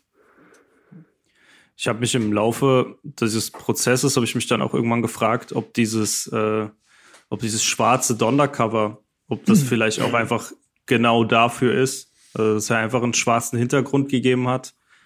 Ähm, so von wegen, ja, mhm. malt drauf, was ihr wollt. Schreibt drauf, so, was ihr wollt. Blank, so einfach, blank Canvas. Ja. ja. Black dass, Canvas. Dass, dass das irgendwie, mhm. äh, weil normalerweise könnte man ja sagen, so, es ist ein Album nach seiner Mutter benannt, so das Cover ist eigentlich relativ logisch. So machst halt sie drauf. ja. äh, und sich ja. dann so aktiv dagegen zu entscheiden und zu sagen, ey, äh, einfach nur so ein schwarzer Bildschirm und dann mit diesem ganzen Ding, was wir gerade zusammengefasst haben, ich mich da gefragt, das macht eigentlich Sinn, ne? Das, also, vielleicht hätte dann komplett mhm. weiß, hätte vielleicht doch mehr Sinn gemacht. Aber wäre vielleicht, aber vielleicht fand er dann schwarz passender, weil sie tot ist oder so, ich weiß nicht. Aber irgendwie so einfach, einfach den, den Leuten Platz zu bieten. Ähm, mhm. macht, macht, was ihr wollt. Nee, ich, ich also kann, kann ich mir auch alles vorstellen, aber ich glaube, es ist auch einfach wieder sehr schlau gewesen, weil wir es auch schon wieder drüber reden. Ja. also, nee, ich, weiß, ich, ich glaube, ich glaube, teilweise steckt da halt auch schon so ein bisschen was, was dahinter. Ähm, also nicht, dass das jetzt nur rein, reines Profitdenken ist, aber ähm, er gibt. Aber vielleicht schon ein bisschen Kalkül. Kalkül, so. ja. Also, ja. Ähm, ich meine, auch wenn man sich so andere Cover an, also gerade das, das, das Jesus-Cover oder sowas, also Cover in Anführungszeichen, ähm, da steckt ja schon immer sehr, sehr viel dahinter. Und ich glaube, er, er macht sich auch, also ich meine, das merkt man ihm ja auch an, ich glaube, er macht sich teilweise viel zu viel Gedanken über die Kunst, die er da macht. Deswegen auch teilweise die 5000 Versionen und Leaks und, und, und Änderungen. Aber das ist, ist halt auch irgendwie, also das, das, äh, das schätze ich auch an ihm, dass er diesen, diesen Einblick bietet, weil ähm, ich glaube, das geht im Endeffekt ganz, ganz vielen Künstlern so und ähm, ganz, ganz viele Künstler stellen sich aber immer so dar, als wären sie irgendwie, ich gehe ins Studio und rotze das hin und, und mach das einfach. Und er bietet eben diesen, diesen Einblick. Nee, das ist ein, das ist ein scheiß anstrengender Prozess, sowas zu schaffen. Mhm. Egal, ob das jetzt Musik ist oder was auch immer. Ähm, ich, ich glaube, es gibt nur ganz, ganz wenige Menschen, die wirklich so was einfach mal dahin äh, rotzen und, und dann ist das irgendwie ein, ein, großes Kunstwerk oder sonst was. Nee, das ist einfach viel Arbeit und, und das schätze ich auch einfach wirklich an ihm, dass er diesen, dass er das auch einfach zeigt. Das, das ist nicht einfach. Also, ich meine, wenn wir nochmal auf, auf Deutschrap in 2000ern zurückkommen, da war es ja gang und gäbe. Ich habe den Text in fünf Minuten geschrieben und in zwei Minuten eingerappt. Ähm, mag vielleicht auch damals so gewesen sein. Ähm, aber trotzdem steht da ein Übungsprozess dahinter. Du schreibst den Text mhm. nicht in fünf Minuten einfach mal so, sondern du schreibst den Text in fünf Minuten, wenn du vielleicht irgendwie zehn Jahre geübt hast, äh, wie, wie ein Savage oder sowas. Weißt du? Und, und, und das finde ich das Faszinierende da auch daran, dass, dass er halt diesen, ja, dass er immer die, die in diesem ganzen Donnerprozess diesen Einblick geboten hat in, in so ein, in so ein künstlerisches, künstlerisches Schaffen einfach. Man sieht das ja auch, ähm, was weiß ich, bei irgendwelchen alten Malern oder so, äh, dass, wie, wie viel Skizzen und Zeichnungen da dann teilweise auf einmal auftauchen, ähm, wo vielleicht die Künstler auch gar nicht gewollt haben, dass die irgendwie vielleicht mal in die Öffentlichkeit kommen, aber jetzt sind die halt irgendwie seit 200 Jahren tot und dann gibt es auf einmal ein Museum und dann werden die halt ausgestellt, weil es halt auch einfach interessant ist, diesen Prozess zu sehen. Wie, wie was haben die denn ja, gemacht? wo, haben die, wo sind die denn vielleicht auch fehlgeschlagen? Also das finde ich auch gerade diesen Punkt, auch dieses mhm. Fehlschlagen zu sehen und sich ähm, sich mit dieser Verletzlichkeit in einer gewissen Art und Weise auch zu zeigen in der Öffentlichkeit, das finde ich, ich glaube, das ist der Punkt, den ich meine. Die, diese, diese, mhm. diese Fehlbarkeit und diese Verletzlichkeit auch zu zeigen, weil das ist ja irgendwie gerade im Hip-Hop auch so ein Ding.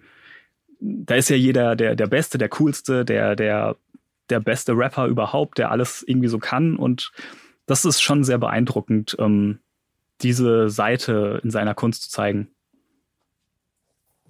Mhm das, das finde ich auch finde ich auch super, super wichtig, den, den Punkt, weil es den im Rap so sehr selten gibt. Mhm. Was ich noch anmerken würde zum, zum Prozess einfach, ist mir nur gerade gekommen, dass man ja bei Kanye, dem wirft man ja immer vor, ne? boah, wenn man da in die Credits guckt, wer da mitproduziert an den einzelnen Songs, das sind ja das sind ja immer 20 Leute, die da mitproduzieren, äh, gefühlt.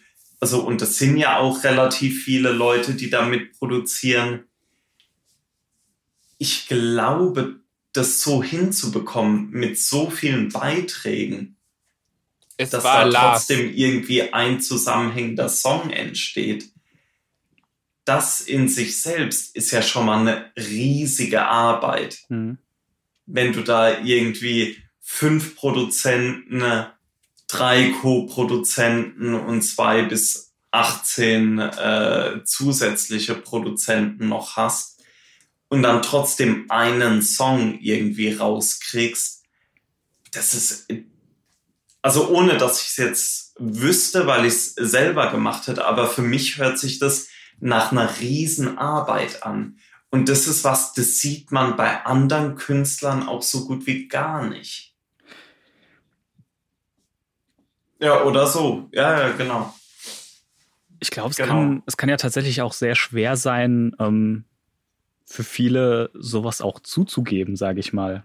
Also da sind wir schon wieder mhm. bei dieser, sage ich mal, diese, diese ewig anhaltende Ghostwriter-Diskussion. Ähm, ähm, mittlerweile löst sich das ja so ein bisschen, dass man sagen kann, ja, ich, ich arbeite mit einem Team. Früher war das nicht Ghostwriter, nee, nee, gar nicht irgendwie.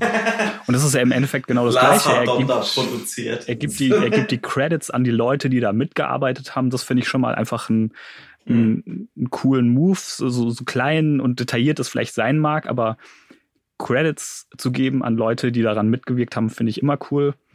Ähm, und auch irgendwie zu zeigen, hey, ich ich bin nicht äh, irgendwie Kanye West, der das irgendwie alles alleine macht, sondern da sind ganz viele Menschen irgendwie involviert, die da in irgendwann, ich treffe vielleicht die, die finale Entscheidung, aber da sind Leute, die, die wursteln da dran rum. Und das ist auch, ähm, also ich finde, das sind alles so Eigenschaften, die ich finde, die, die kann man im Kanye West sehr, sehr hoch anrechnen und die gehen oft einfach unter in diesem Haha, ja, Kanye, der Verrückte, haha, dies, das. Er, er dreht mal wieder durch, er rennt mal wieder als Busch irgendwie durch die Gegend. Das gibt's natürlich auch irgendwie alles. Aber ähm, Kanye, der Künstler, ist schon eine sehr krasse Figur, finde ich. Dann lass uns doch damit mal schließen und zu unserem nächsten mhm. Künstler übergehen. Wir sind ja noch lange nicht fertig heute. Wir müssen ja noch mal gucken, wie die Sonne so scheint. Und nochmal zu Tyler the Creator und nochmal zu Tyler the Creator gehen. Ich hab's voll vergessen. Da kommt ja, ja noch was. Das war tatsächlich auch mein, ja, meine, ja. Einzige, ähm, meine einzige Konkurrenz für Donda. Ähm, als ich überlegt habe, was, ne, wenn ich jetzt wirklich ein Album des Jahres krönen müsste,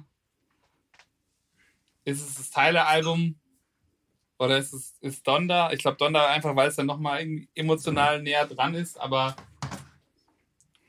Also jetzt mal abgesehen davon, das Kanye-Thema bei mir, aber ich glaube, so als Album gesehen und als einzelstehendes Werk ist, glaube ich, das Tyler-Album das bessere Gesamtalbum. Ich, hätte, ich, ich, ich war tatsächlich auch, ich war auch so in die Richtung, ich sage, wenn du sie einfach nur ne, nebeneinander laufen lässt, äh, würde ich sagen, ist das Tyler-Ding irgendwie runder und funktioniert irgendwie in dieser klassischen Albumform, aber Donda hat irgendwie so viel mit einem gemacht äh, im letzten Jahr, dass das irgendwie auf einem anderen Level steht. Ne? Und ähm, ich finde auch nicht jeden Song auf dem Teil-Album so besonders. Ich meine, gut, finde ich auf der Donda auch nicht vielleicht, ne? aber, ähm, aber ich finde schon da, da hast du halt Pacing, Struktur, Sequencing, künstlerische Freiheit, irgendwie dieser Bruch mit dem, was vorher da war, diese, diese perfekten, das perfekte Nutzen von DJ Drama. Da sind schon sehr viele Sachen, wo ich denke so, wow. Ne? Aber irgendwie, Donda hittet für mich halt mehr so nochmal innen drin. Mhm. Das ist, glaube ich, das Thema. Aber ich finde, glaube ich, also wenn ich jetzt sagen müsste, wenn ich denke, was als Album oder auf diesem, in diesem Format, 60, 70 Minuten, whatever, besser funktioniert, wäre ich schon einer bei Call You If You Get Lost, mhm. aber ne, also ich habe wirklich für mich überlegt, wenn ich einfach sagen müsste, was wäre es, dann wäre es dann doch Donda, wo ich erst so dann dachte, das ist ja fast klischeehaft, dass dann doch Donda geworden ist. Aber es ist es schon. Aber das Teil der Album ist schon auch ein ganz brutales Ding. Vielleicht kannst du da auch noch mal ein, zwei Sachen sagen zu Daniel, weil es ist wahrscheinlich bei dir mit, mit dir auch im Jahr mitgereist, so durch, durch das Jahr, das Album. Ja, auf jeden Fall. Also gerade im, im, im Sommer ist es sehr viel mitgereist, weil es auch einfach thematisch und von der Stimmung unfassbar passt. Ähm, wir haben ja schon sehr, sehr ausführlich in zwei Podcast-Folgen über das Album gesprochen. Ähm, und also für mich ist es seitdem eigentlich immer weiter gereift. Ähm, produktionstechnisch, raptechnisch, alles, was außen rum passiert, die ganzen Features, die seitdem auch passiert sind bei Tyler. Er ist ja auch echt auf vielen Alben aufgetaucht. Jetzt ist er gerade auf Tour mit dem Album, mit äh, Kali Uchis ist dabei, Win Staples, äh, weiß gerade nicht wer noch, aber noch ein paar Leute und die Videos, ähm, das ist alles so krass und ich finde, man hat auch gemerkt, wie, äh, wie Tyler einfach auch als Künstler und als Person irgendwie seit den letzten Alben immer weiter gewachsen ist. Ähm, dieses, dieses Interview haben wir auch schon drüber gesprochen, ist auch extrem hängen geblieben, gehört für mich auch irgendwie äh, zu dem Album mittlerweile mit dazu, ähm, weil es irgendwie nochmal Dinge, Tracks, ähm, Textstellen in Perspektive rückt. Ähm, Gerade die, die, die Geschichten da mit seiner Mutter ähm, fand ich doch sehr, sehr unterhaltsam. Und ich finde es einfach ein fantastisches Album. Die ganzen, weil, weil da auch, also Tyler ist ja auch so ein Künstler, dem so aus dieser Real-Rap-Szene immer mal wieder so ein bisschen in Frage gestellt wird, was er denn für eigentlich, ob er denn so ein richtiger Hip-Hopper ist, sage ich mal so. Und ich finde, da sind einfach so viele Rap- und, und Hip-Hop-Referenzen von Gravediggers zu Südstaaten-Sachen zu allem Möglichen drin. Das ist einfach ein, ein, ein fantastisches Album, wo, wo so viel Liebe für, für, für diese Musik und für diese Kultur drin steckt. Ähm, ganz viele Sachen, die auch ähm, Tyler wichtig sind. Dieses ganze, ähm, ich habe ich hab gerade die Tage ein äh, Sweatshirt-Interview ähm, gesehen, wo sie auch so ein bisschen darauf gekommen sind. Ähm, also ich meine, die haben ja, kommen ja beide vom äh, Odd Future, haben sich so ein bisschen soundmäßig ähm, in andere Richtungen entwickelt und der, der Kern war dann im Endeffekt auch so, ja, gotta respect all the schools. Ähm, Earl geht halt seinen Weg und äh, Tyler ist so ein bisschen in dieser Kanye Pharrell Schule mit, mit, äh, mit vielen Akkorden und ähm, ausgefüllten, ausgeschmückten Arrangements mit, er, er feiert's ab und weil, weil ja auch dieses Video da rumgegangen ist, ähm, wo sich anscheinend, habe ich gar nicht mitbekommen, haben sich anscheinend viele dran gestört, wo, wo Tyler sich so ein bisschen gefeiert hat, dass er zwei Bridges da drin hat.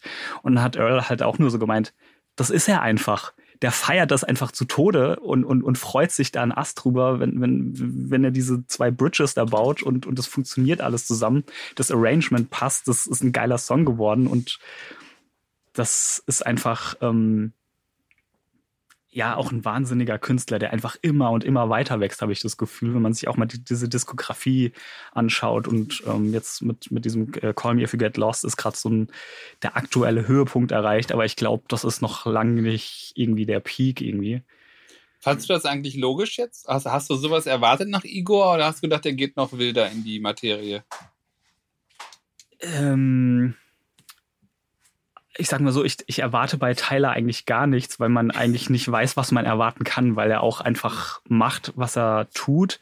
Ich find's, ich find's aber logisch, weil er eigentlich, also ich glaube, es hat er selber auch irgendwo gesagt, im Endeffekt ist es so, ein, so, so, ein, so eine Mischung aus Flower Boy und Igor geworden.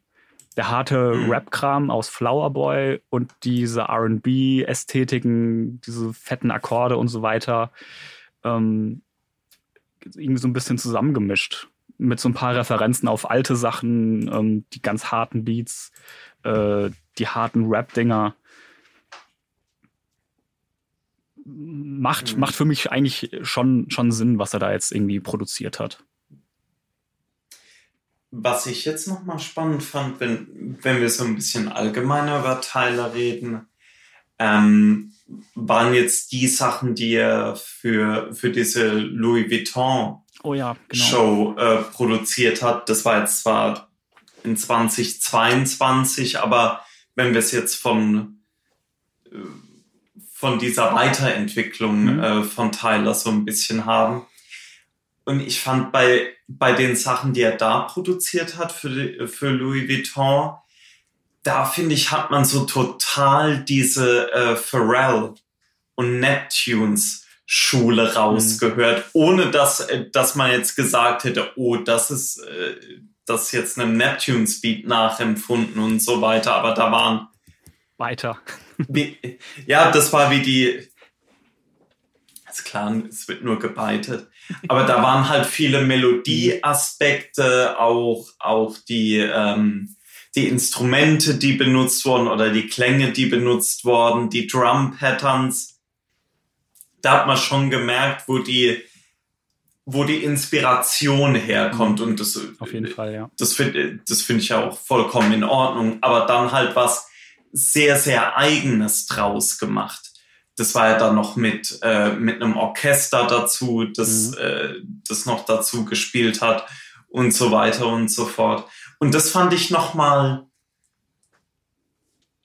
das, das hat jetzt wahrscheinlich nichts mit seiner musikalischen Weiterentwicklung oder vielleicht, weiß ich jetzt nicht, im Sinne von Alben zu tun. Aber ich fand es trotzdem sehr interessant zu sehen, äh, dass er doch auch so seine Inspirationsquellen so sehr deutlich ich, aufgreift oder deutlicher als auf Igor oder Call Me If You Get Lost. Ich, ich Hatte würde, ich zumindest. ich würde Gefühl. nicht sagen musikalische Weiterentwicklung, sondern künstlerische Weiterentwicklung. Und ich glaube, das ist auch, ja, ähm, wie er sich selbst ja. sieht. Ähm, ich, ich glaube, er sieht sich nicht rein als Musiker. Er ist, er ist Künstler. Also ich meine, er heißt ja auch Tyler the Creator. Und er macht Dinge, er macht Mode, er macht Videos, er macht alles Mögliche. Und ich glaube, das ist auch so, so das Ding, wie er sich sieht, was er macht. Ähm, Musik ist einfach nur ein, eine Output-Form sozusagen. Ähm, mhm. Und da entwickelt er sich ständig in alle möglichen Richtungen weiter. Ähm, ich glaube, das letzte, was er jetzt gemacht hat, war ein Parfum. Mhm. Ähm, ja. Das ist halt irgendwie auch ein, ein, ein krasser Output. Ähm, nee, war, war das letzte nicht diese Reisetaschen ja, oder Reisekoffer? Genau, letzte Oder war das noch vor alles klar? Mich würde mal interessieren, ja. mich würde interessieren Josh, wie fandest du das Album denn? Wir hatten da, glaube ich, glaub ich, noch gar nicht drüber gesprochen. Wie fandest du das, das Release? Hm, also erstmal zu der Entwicklung. So, ich fand es nämlich überhaupt nicht äh, logisch. Ich hätte, okay. äh, was, ich hätte es ganz anders erwartet äh, bei ihm. Und zwar, weil ich mich noch erinnere, wie das war, als, als Igor rauskam. Und er dann ja immer mhm. so darauf beharrt hat, dass er immer, wurde, wurde er ja auch schon wieder die ganze Zeit gedisst von irgendwelchen Leuten, weil er immer so gesagt hat, äh, dass er das alles selbst gemacht hat. Und dann die Leute irgendwie immer sagen würden, ja, ist uns scheißegal. so, äh, dann so, ja, äh, nee, so, es gibt aber Leute, denen ist das nicht egal und die buchen mich dann und dann kann ich endlich äh, coole Pop-Songs produzieren oder kann endlich äh, Film-Soundtracks machen oder so. Und ich bin dann halt wirklich davon ausgegangen, er hat mehr Interesse daran, auf dem nächsten Justin Bieber-Album stattzufinden, als ähm, irgendwie zurück zu, zu hartem Rap irgendwie so zurückzukehren. Das hätte ich dann Ach, irgendwie da- nicht gedacht. Da, da finde ich, wenn, äh, sorry, wenn ich da gerade kurz rein kann, ich finde immer, wenn Tyler über Popmusik redet, habe ich immer das Gefühl, dass es seine eigene Version von Popmusik Mhm. ist. Dass es jetzt nicht unbedingt was zum Beispiel mit Justin Bieber zu tun hat. Nee, sagt er Aber ja wie gesagt, aber, also die, den hat er zum Beispiel namentlich erwähnt, dass das jemand ist. Ach, So, krass. dass er irgendwie, er hat, er hat irgendwie so gemeint, ähm, eigentlich will ich einfach nur äh, großartige Popsongs machen, aber mit meiner scheiß Stimme äh, kann man das halt nicht machen. Deswegen aber ich braucht, glaube, er, braucht er Leute, die das machen mit ihm.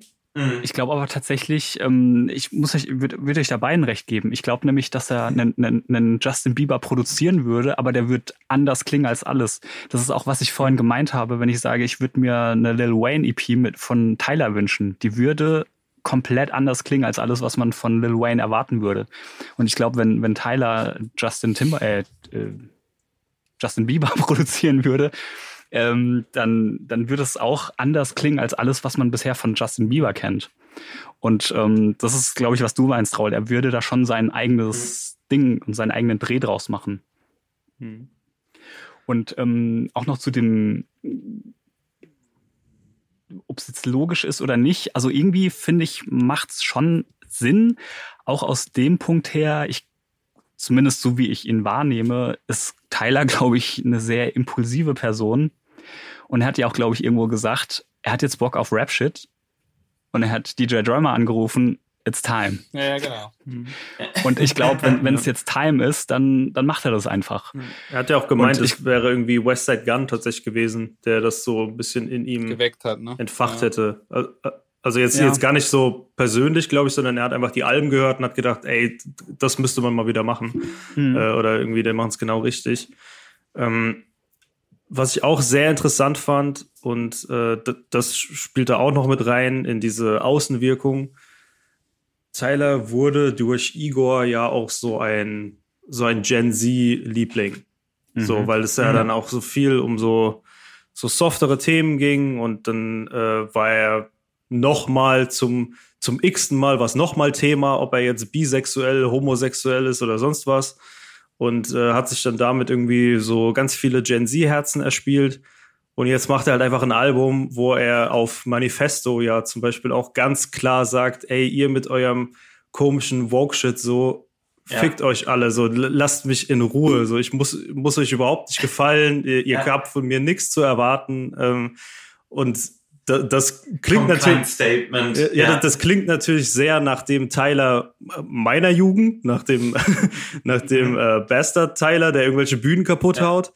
Aber das klingt halt überhaupt nicht nach dem äh, Igor, äh, Igor, Tyler, ja. so den dann die Leute jetzt kennengelernt haben. Von daher mich hat's dann am Ende schon überrascht, dass er es macht in der Konsequenz, weil ich dachte, er, er bleibt dann halt auf diesem Film. Aber so von seinem Wesen her hat's mich halt weniger überrascht als viele, weil ich den alten Tyler kannte. Ähm, aber so zum, so zum ganzen Album, also es ist so ein bisschen schade. Ich habe eigentlich noch vorgehabt, das äh, heute noch mal zu hören, äh, habe es dann aber leider nicht geschafft, weil das so ein Ding war. Ähm, richtig Bock drauf gehabt, gehört, als es rauskam, fand alles geil, nie wieder angemacht. Und ich weiß nicht wieso. Schade. So, also- Vielleicht versuchst du es jetzt mal, vielleicht versuchst du den 1. April, Mai, wenn das Wetter gut ist. Ich finde das Album, ich finde das Album ist auch so ein, hat so einen Sonnenvibe auch. Also es ist ja platt an, aber ich finde, das Mhm. ist für mich ein Sommeralbum, tatsächlich. Ähm, Ja, Das ist for the Sunseekers. hab's auch im Sommerurlaub gehört, viel. Also es passt gut dazu. Ich liebe auch total diese, diese ganze, ich nenne es immer die, die Wes Anderson-Ästhetik, die er sich da angeeignet hat. Also ja, so im visuellen, Ja. ja, bei den, bei den Ja. Videos, ja. Das ist Krass. Ich finde das großartig. Auch die, Ja. er ist ja auch, keine Ahnung, hatten wir auch, glaube ich, schon das letzte Mal drüber. Ähm, ich, wir sind jetzt keine Automenschen, aber diese Autoästhetik, die Tyler da hat, das ist einfach Wahnsinn. Diese, diese keine Ahnung, 60s, 70s, italienische, britische, was weiß ich was, ähm, Luxuskarren bis einfach schön ja. designte Sachen. Also ich glaube, ich glaube, er, er, Rich People Taste. Ja, ja ich glaube, ich glaube, er mein, mag einfach schöne, schöne Designs. Teure Sachen. Geil. Ja. Und haptische Sachen, glaube ich auch. Also ja. so, mhm. äh, ich glaube, Tyler, Tyler ist auch, glaube ich, jemand, der. Design, ja. ja. Ich glaube, der, das ist auch jemand, der gerne mehr analog machen würde. So und mhm. vielleicht irgendwie irgendwann noch dahin kommt, dass er so auch die Bühnenbilder, äh, die er da teilweise hat, wo du es gerade sagst, mit analog machen, die, äh, ich weiß gar nicht mehr von welcher Show das war. Da hat er das ja auch im Endeffekt so total analog umgesetzt, ähm, wo auf einmal dieser, dieser Sturm aufzieht und dann haben die da eine Windmaschine angemacht und, und sein, sein, sein Page trägt ah, ihm den Koffer. War das ein WMA Ja, irgendwie sowas äh, war das genau. Das ist ja auch total ja. geil, was der da teilweise auffährt mittlerweile. Mhm. Die neue Tour scheint auch ziemlich geil mhm. zu sein. Halt ja, macht, aber keine Chance. Aber total geil, was, also auch die, die Beziehungen, die er da zu seinen Fans teilweise hat. Er hat ja vorher, bevor die Tour losgegangen ist, dann noch ein bisschen rumgetweetet. Leute, bitte, wenn ihr Fotos macht oder so, macht bitte die Blitze aus. Ja. Und dann nach der ersten Show hat er Videos gepostet. Hey, schaut euch mal an, wie geil das ist, wenn, wenn nicht irgendwie die, die Halle von, von, von Handyblitzen durchflutet ist, sondern unsere Lichtshow ja. funktioniert. Also, dass da halt auch immer so, so ein Austausch die ganze Zeit stattfindet, finde ich mhm. total Wahnsinn. Jo. Jo. Ja, das stimmt. Was mich auch, was mich sehr freut, ist, dass bei der Tour äh, Kali Uchis dabei mhm. ist. Und damit versuche ich jetzt die Brücke zu schlagen in unser nächstes, eventuell letztes Segment, nämlich. What else? Kommt noch was? What else? Ähm, nämlich nicht Rap-Sachen. Und eine UK. Sache, die mir. Hä? Was hast du gesagt? Sorry, ich wir haben noch UK, wir haben noch Versus und wir haben noch nicht Rap-Sachen. Oh ähm, machen wir, machen wir erstmal nicht Rap-Sachen. Kali Uchis hat eine Akustik-EP rausgebracht zu ihrem Album äh, mhm. Sin Miedo. Wahnsinn, die Akustik-EP. Wer es noch nicht gehört hat, Kali Uchis sowieso großartige Künstlerin. Höre ich super gerne. Auch die Alben, die Singles. Macht ja auch viel mit Tyler zusammen. Ähm, lohnt sich da auch in die Akustikversion reinzuhören. Ich bin mal so frei und bringe kein Rap-Album, kein Non-Rap-Album mit, wo ich, wo ich größere Zeit mit verbracht cool. habe. Äh, ich habe einzelne Sachen, wo ich gedacht habe, die werden gut, waren so nicht. Ich glaube, am, am meisten hat mir dann noch Mike Dean live at the Echoplex getaugt. Aber tatsächlich, ich habe neulich nochmal geguckt, Top 100, gut, Top 150 ja. Most Played ist alles Rap. Deswegen halte ich mich aus dem Segment hier raus. also wer, Oh, sorry, ja. Äh, bei mir ist es auch wenig ähm, und dann irgendwie doch wieder so halb Rap. also äh, ein Ding war wirklich das Alicia Keys Album. Äh, mhm. Das hat mich, ich weiß gar nicht, warum mir das so gut gefallen hat. Ich glaube, da war auch wirklich sehr viel Überraschungseffekt dabei, dass ich das irgendwie nicht erwartet habe, weil sie ja das jetzt war irgendwie nicht so aggressiv poppig. Ja, sie, sie ist ja irgendwie jetzt aus ihrem Deal raus und ähm, mhm. weiß ich, das war ja jetzt eh so eine, so eine Entwicklung dieses Jahr. Also sie, sie sieht irgendwie anders aus. Also sie, sie kleidet sich irgendwie mehr wie so New York Girls, äh, keine Ahnung, läuft irgendwie so in so Baggy-Hosen rum. Sieht irgendwie alles, alles sieht gerade irgendwie mehr nach Hip-Hop aus. Dann war sie auch bei Drink Champs, das spielt natürlich dann auch nochmal irgendwie mit rein, wenn man dann wenn dann da sitzt, war ja auch ein Riesenskandal, von wegen hier raucht Alicia Keys ein Joint. Ähm, so, was, was habt ihr denn oh erwartet? ähm, das war, war irgendwie auch so ein kleiner Skandal. Und dann fand ich das, das Album einfach gut. Also, das hat sich so mit ihrem Gesang, hat sich irgendwie angefühlt mhm. wie so eine, so eine anderthalbstündige Umarmung einfach. Ja, und ja. Äh, dann natürlich auch noch die, die paar Elemente. Also, ich meine, das ist dann an einigen Stellen schon auch sehr nah an Hip-Hop dran. Also, wir haben schon vorhin kurz angerissen, das äh, großartige Pusha T-Feature auf dem Intro mhm. mit dem ähm, mhm. The Truth äh, Flip. dann gibt's halt auch einfach so ein paar Songs, die, die klingen wie ein Hip-Hop-Song, nur dass halt keiner drauf rappt, sondern sie singt Mhm. halt. So, also das, das was Diddy irgendwann mal Hip-Hop-Soul genannt hat. So einfach, Ja. es, ma es macht Boom Chuck und äh, eine schöne Frau singt, statt dass irgendjemand drauf Mhm. rumrappt. Das, Äh, da, und das, geht war natürlich auch Mitte der sofort ins Herz. 90er einfach. die, die Mary J. Blige-Formel. Ja, zum Beispiel. Das- Oder Lauren ja. Hill oder jetzt auch heute so Ja, Leute wie. Georgia Smith oder so machen das. Das ist, Klar. ist halt Ja. im, immer großartig eigentlich. Und auch sehr nah an Hip-Hop, aber kein Rap-Album, äh, war auch das Madlib-Ding. Also ich muss sagen, ich bin eigentlich nicht so der äh, Instrumentaltyp. Das war jetzt aber irgendwie Dieses das erste. Ancestors-Ding. Äh, ja. das war jetzt so das erste, was, was mich wirklich so dazu gebracht hat, echt mir Instrumentalalben anzuhören. Das mache ich tatsächlich nie. Also, Ich, ich freue mich gerade sehr, dass ich das Album gerade ansprechen muss. ich fand es auch fantastisch. Also ich ähm, hab's beim, beim Release äh, mega gefeiert, aber bin echt immer wieder so ein bisschen drauf zurückgekommen, weil da echt äh, schöne Dinger drauf sind. Sind auch natürlich auch ein paar äh, Madlib-typische, verrückte Tracks drauf, aber da sind ich, ich, das ist so, so ein Ding, was ich gerne so zum, zum, zum Arbeiten irgendwie angehört habe. Ähm, Hm. so zum Nebenher laufen lassen mal. Ähm, richtig schönes Album. Gefällt mir auch gut. Habe ich viel gehört dieses Jahr.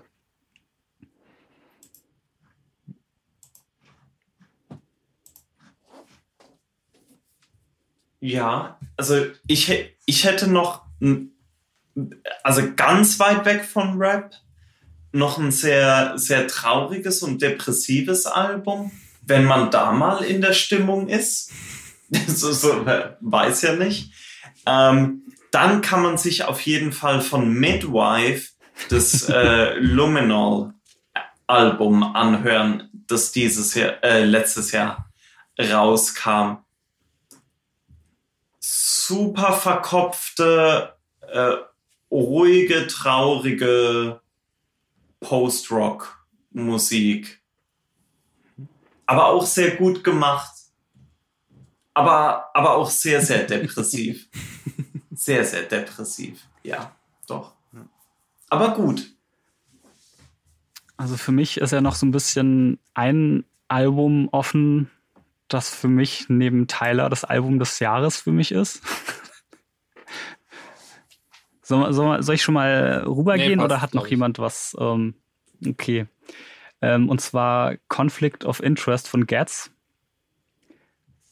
Das Fand- war tatsächlich richtig gut. fand yes. ich ein unfassbar krasses Album. Ähm, Getz, ähm, eigentlich so, so ein Grime-Urgestein, hat jetzt sein erstes ähm, Major-Label-Release äh, rausgebracht.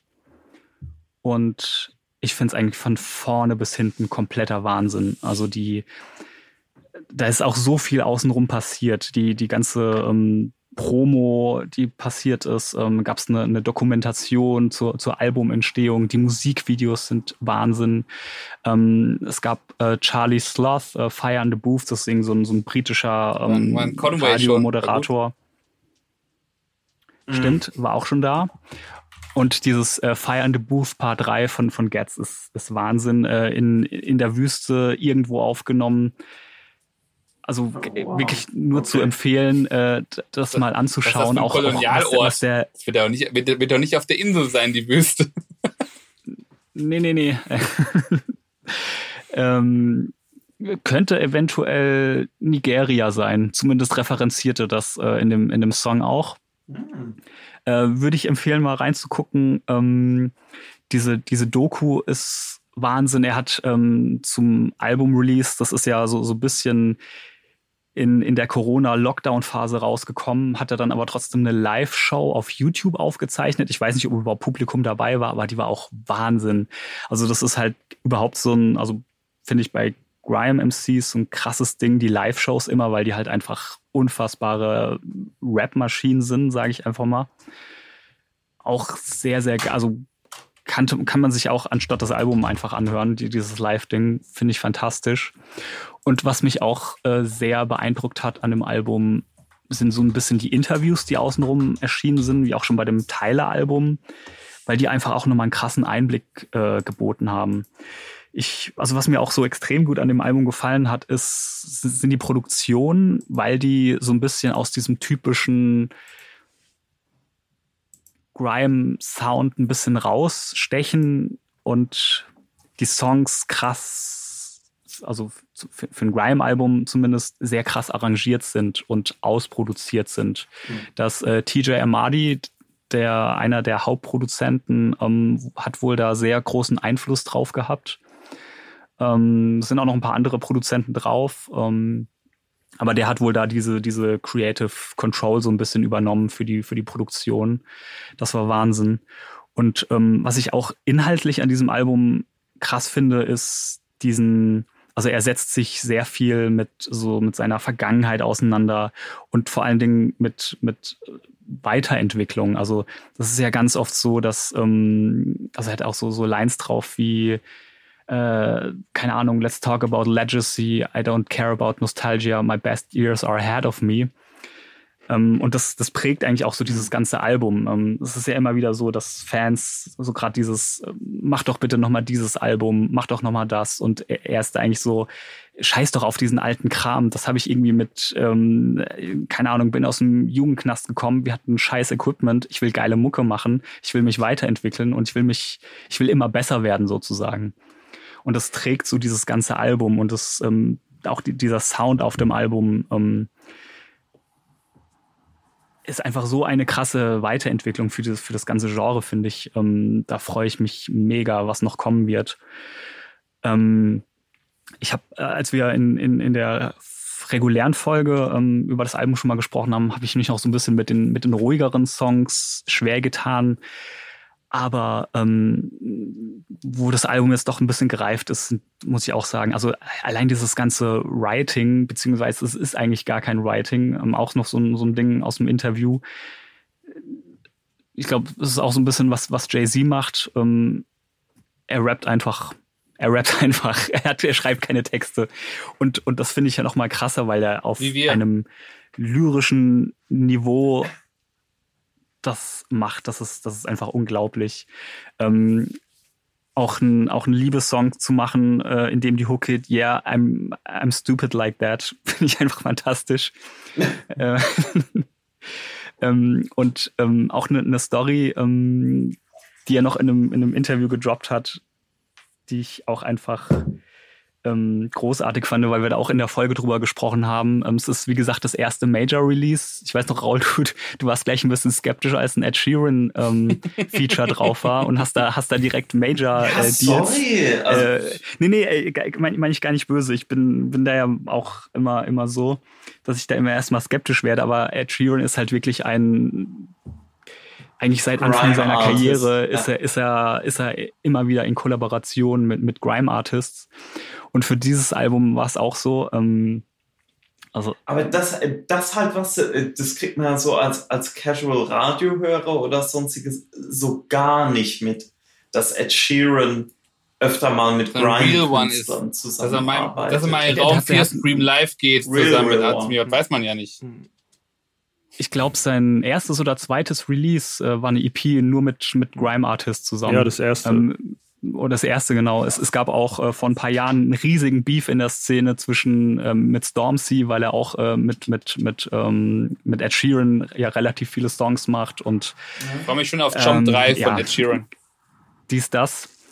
Ähm, aber die, diese diese Story für für das für das Gets Album fand ich auch äh, fantastisch. Er hat dann irgendwie erzählt, ähm, er hat einen Song gemacht, ähm, hat gedacht, ey, Ed Sheeran würde gut passen, hat ihm irgendwie auf Instagram oder so angeschrieben ähm, hey, ich habe hier einen Song, hast du Bock irgendwie da was zu machen? Und Ed Sheeran hat dann geantwortet, oh, ist gerade schwierig, er ist gerade im Urlaub mit seinem Vater in Japan. Und hat äh, Getz schon gemeint, ey, alles, alles cool, lass mal. Dann irgendwie so zwei, drei Tage später meldet er sich, ey, ich habe mir ein Studio gebucht, schick mal die Spuren, ich mach schnell. Und das Ganze auch noch, bevor er überhaupt äh, einen Label-Deal hatte. Also noch so total aus dem Nichts einfach. Einfach nur eine Anfrage geschickt und ähm, ja, krass. Also einfach auch nochmal so, finde einfach Ed Sheeran einfach einen coolen Typ, muss ich sagen. Ähm, solche Sachen zu machen. Und dann merkt man auch einfach mhm. wieder die, die Liebe zu dieser Szene, die er hat. Was auch immer ihm da immer vorgeworfen wird, scheißegal, der, der geht da drauf ein und der, der arbeitet mit den Leuten zusammen, weil er mit denen zusammenarbeiten will. Ähm, ja, um es kurz zu machen, sehr, sehr geiles Album. Ich würde es auf jeden Fall empfehlen, da mal reinzuhören. Ist für mich neben Tyler, wie gesagt, äh, Album des War Jahres. wirklich sehr gut. Produktion. Ich muss noch mal ran. Ich habe einmal durchgehört und bin nicht, bin nicht reingekommen. Also ich habe die Mannigfaltigkeit begriffen, aber ich bin nicht durchgestiegen. Josh, hast du es gehört gehabt? Nee. Ich kannte auch den Namen gar nicht. Ich sagen. Ja, UK ist manchmal noch so das unbekannte Land, aber eigentlich geht da einiges. Ich habe halt auch tatsächlich, also so dumm das klingt, aber ich habe tatsächlich oft äh, Probleme einfach mit dem Akzent. Ich finde UK, Kenn also ich, total. ich habe ja. ich habe zum Beispiel sehr viele Lobeshymnen auf das äh, Dave-Album gehört und äh. Oh, das, ja. das, das dann zum Beispiel auch probiert. In probiert. der Bubble. Ähm, das dann auch mehrmals probiert, aber ich finde das tatsächlich nicht so einfach äh, bei UK. Finde gerade wenn es dann so in diese äh, Drill Street äh, Richtung geht, Mhm. tue ich mir da echt oft noch schwer, aber Ed Sheeran Feature klingt ja schon mal klingt ja schon mal nice. Das Ja, kenne ich. Ähm, Dann haben wir noch, dann haben wir eigentlich noch Little Sims, ne? Genau, Little Sims war auch noch ein, geiles Album aus UK, hat einen komplett anderen Sound. Also Little Sims ist jetzt eigentlich auch kein Grime-Artist, sondern eigentlich eher so britischer Hip-Hop wieder. Ähm, ich find, glaube, die hat. ist- Hast du das auch das Gefühl, dass, dass der britische Hip-Hop sehr von Drake beeinflusst wurde im Sound? Also der, der nicht, der nicht drillige, nicht grimige? Das Ding ist, ich habe das Gefühl, dass die reine Hip-Hop-Szene ja. In, in Großbritannien recht klein ist eigentlich. Also äh, da ist eigentlich Grime und, und UK Drill eigentlich sehr, sehr vorherrschend. Ähm, und so, was mir jetzt so spontan einfallen würde an Hip-Hop-Artists, die gerade auch aktuell irgendwie Musik machen, sind wirklich irgendwie Little Sims, äh, vielleicht noch Koji Radical. Dann wird es schon schwierig irgendwie. Und ähm, da habe ich eigentlich eher so den, das Gefühl, dass es eher so ein ja, ich würde da den- Einfluss schon eher so bei irgendwo zwischen den, den ersten, keine Ahnung, so Soul Quarians bis die ersten Kanye-Sachen, also so, so alles, was mit so ein bisschen Soul-Samples, vielleicht auch ein bisschen Roots-mäßig, so Live-Drums und so weiter. Ähm, Also, wenn aber was ich äh, generell. ganz Ja? kurz wegen dem Sound, ähm, wenn, wenn ich Little Sims beschreiben müsste, würde ich tatsächlich sagen Colors. Also äh, die, dieses Format Colors, Mhm. äh, da, das, trifft ist so sehr, sehr voll gut. das Ding. So wie man Mhm. sich, so wie das ungefähr alles so klingt, das ist Little Sims. Die hat wahrscheinlich auch wahnsinnige Se Sessions da schon gemacht. Ja, hat sie tatsächlich auch. ähm, aber, aber das neue Album, das, das klingt echt, äh, ja, das ist echt eine, eine sehr, sehr gute Beschreibung vom, vom Sound her. Fand ich auch ein, auch ein schönes Album. Ich ähm, hab's nicht so viel gehört im Endeffekt. Ähm, aber ich glaube, das, das wird äh, noch eine Weile auf jeden Fall immer wieder auftauchen bei mir, glaube ich, weil es echt ein schönes Album geworden ist. Ähm, genau, das wäre so ein bisschen die UK-Ecke, um die jetzt mal schnell abzuhaken. Ich guck mal schnell noch. Ähm, was ich noch ganz, ganz schön fand, äh, ist auch das Sons of Kemet Album Black to the Future. Ist eher so ein, so ein UK-Jazz-Album um Shabaka Hutchings wieder. Da sind vor allem zwei Songs drauf, die, die ich sehr geil fand. Das ist einmal mit Code Radical und einer mit DWE. Äh, einfach Rap-Songs auf Jazz. Fand ich Mhm. sehr, sehr cool. Also halt nicht so dieses äh, Jasmine-Test halt. Jazz-Matters, Ne? nee, sondern Jazz-Jazz. Fokus auf Jazz, ja. Genau, und ähm, vor allem der DWE-Track ist super, super geil. Ähm, da unbedingt mal reinhören. Und was mir noch extrem gefallen hat, war die Untraditional EP von P-Money. Vor allem der Track Stuttering mit Dizzy Rascal, Chip und DWE. Und ich warte auch schon die ganze Zeit. Ähm, es ist nämlich gerade ein neuer Song vom selben Produzenten mit äh, Dizzy Rascal rausgekommen. Grime Ain't Dead oder irgendwie sowas. Da werde ich jetzt, wenn wir fertig sind, gleich mal reinhören. Habe ich ziemlich Bock drauf. Ähm, Und was ich tatsächlich auch noch viel, viel, viel gehört habe letztes Jahr waren, ähm, weil ja auch die, die, die ganzen Live-Sachen äh, durch Lockdowns und so weiter ausgefallen sind, ähm, die Sir Spyro-Sets, also ein, ein Grime-DJ, der hat einfach, äh, glaube vor weißer Leinwand äh, Decks aufgebaut, ähm, in klassischer Manier einfach ein paar Grime-MCs eingeladen, die dann sich das Mic gereicht haben. Da sind wirklich ein paar sehr schöne Sets entstanden, die echt Spaß machen anzuhören. Genau, das war kurzer Ausflug nach UK. Also unbedingt ins Scats Album reinhören. Conflict of Interest. Ganz, ganz große okay. Empfehlung meinerseits. Ich glaube, ich würde dann das Ding auch zumachen jetzt. Ich glaube, wir müssen uns das Thema Versus und Co. sparen. Da könnt ihr äh, auch noch mal in die Folge reinhören. Da haben wir die, also gerade die, die Logs Dipset. Ähm, ja, also ich würde gerne noch mal irgendwann demnächst mal was recorden zum Thema ähm, Fat Show, ähm, mhm. Versus. Big, Warum gibt es kein deutsches Versus? Ja, Feuer über Deutschland besser. gab's doch alles Und Big schon. Daddy K und KS1. Ähm, da wird es auch noch irgendwann Content hier auf dem, auf dem Channel geben, bin ich relativ sicher. Ähm, aber ich glaube, wir sind jetzt hier mit rund, äh, rund mhm. dicken Daumen fünf Stunden sind wir ganz gut dabei. ähm, ich fand ich fand's ganz interessant. Ist, also wir hatten zwar die, ähm, die üblichen Verdächtigen dabei, es war vom Stil her ging es aber ein bisschen in eine andere Richtung, äh, als wir es sonst hatten. Äh, tatsächlich auch deutlich weniger Deutschrap-Themen. Ähm, mhm. An uns soll es nicht liegen. So. Hm. Ja, was ich aber sagen muss und tatsächlich, ne, das ist ich finde es immer wieder spannend, weil ich ja auch mal mit Leuten, die sich, die generell, wo ich schon sagen würde, interessiert sich für Musik, die dann immer sagen, na ja, im Hip-Hop passiert, dann denke ich mir so, passiert ja nicht viel. Ich so, naja, vielleicht doch. Naja. Äh, ja. Also, ne, das finde ich gerade über dieses ganze Podcast-Setting, ähm, dass man da nochmal tiefer in den Grind geht, was, was so die aktuellen Releases angeht oder was generell so rauskommt, ist schon sehr, sehr viel. Ich habe noch eine Frage an Josh ja. und zwar ähm, Live Life Fast. Äh, du bist ja eigentlich ein großer Fan von dem Künstler. Ähm, hat das Album für dich funktioniert von Roddy Rich oder eher nicht so? Hm, tatsächlich überhaupt nicht. Also ich fand das, okay, äh, das erste Album fand ich halt sehr gut. Ich fand mhm. seine Feature-Auftritte überall, also besonders auch bei Kanye. Äh, darüber mhm. hatte ich ja, mhm. glaube ich, viel gesprochen im Donder-Podcast, fand ich sehr gut. Aber jetzt das auch Album. Der Service war ja stark, ne? ja, Als er live auch, da war, ja. fand ich ihn richtig gut. Ja. Fand ich ihn richtig gut. Ja, ist irgendwie.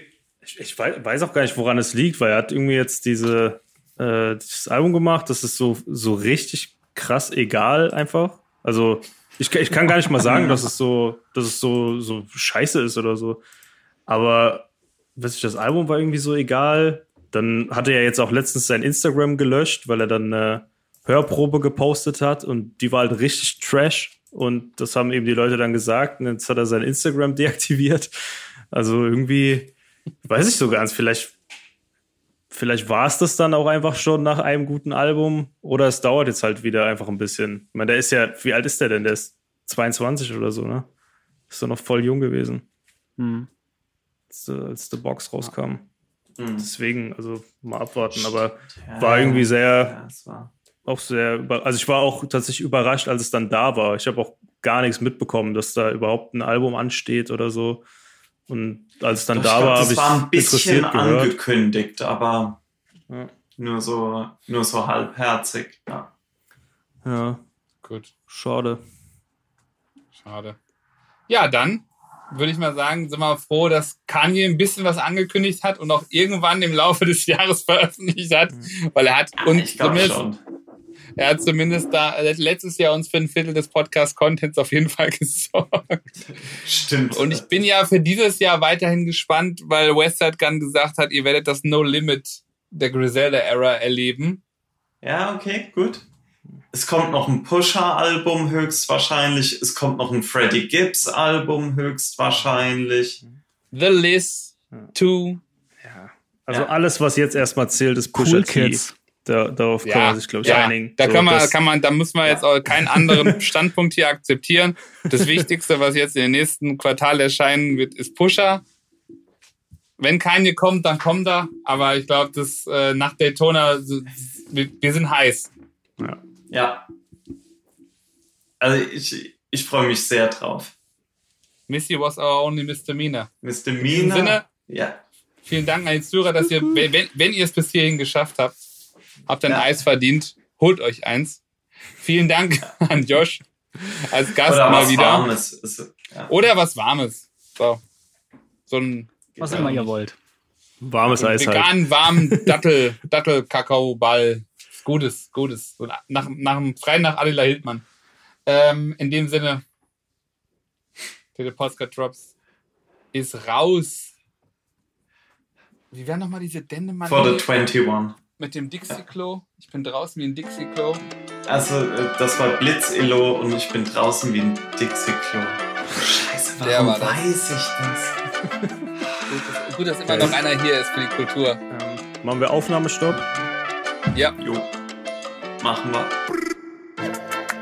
Hey, what's up? This is Grandmaster Cass from the legendary Cold Crush Brothers. And you know what? All I see is blinking lights. Peace.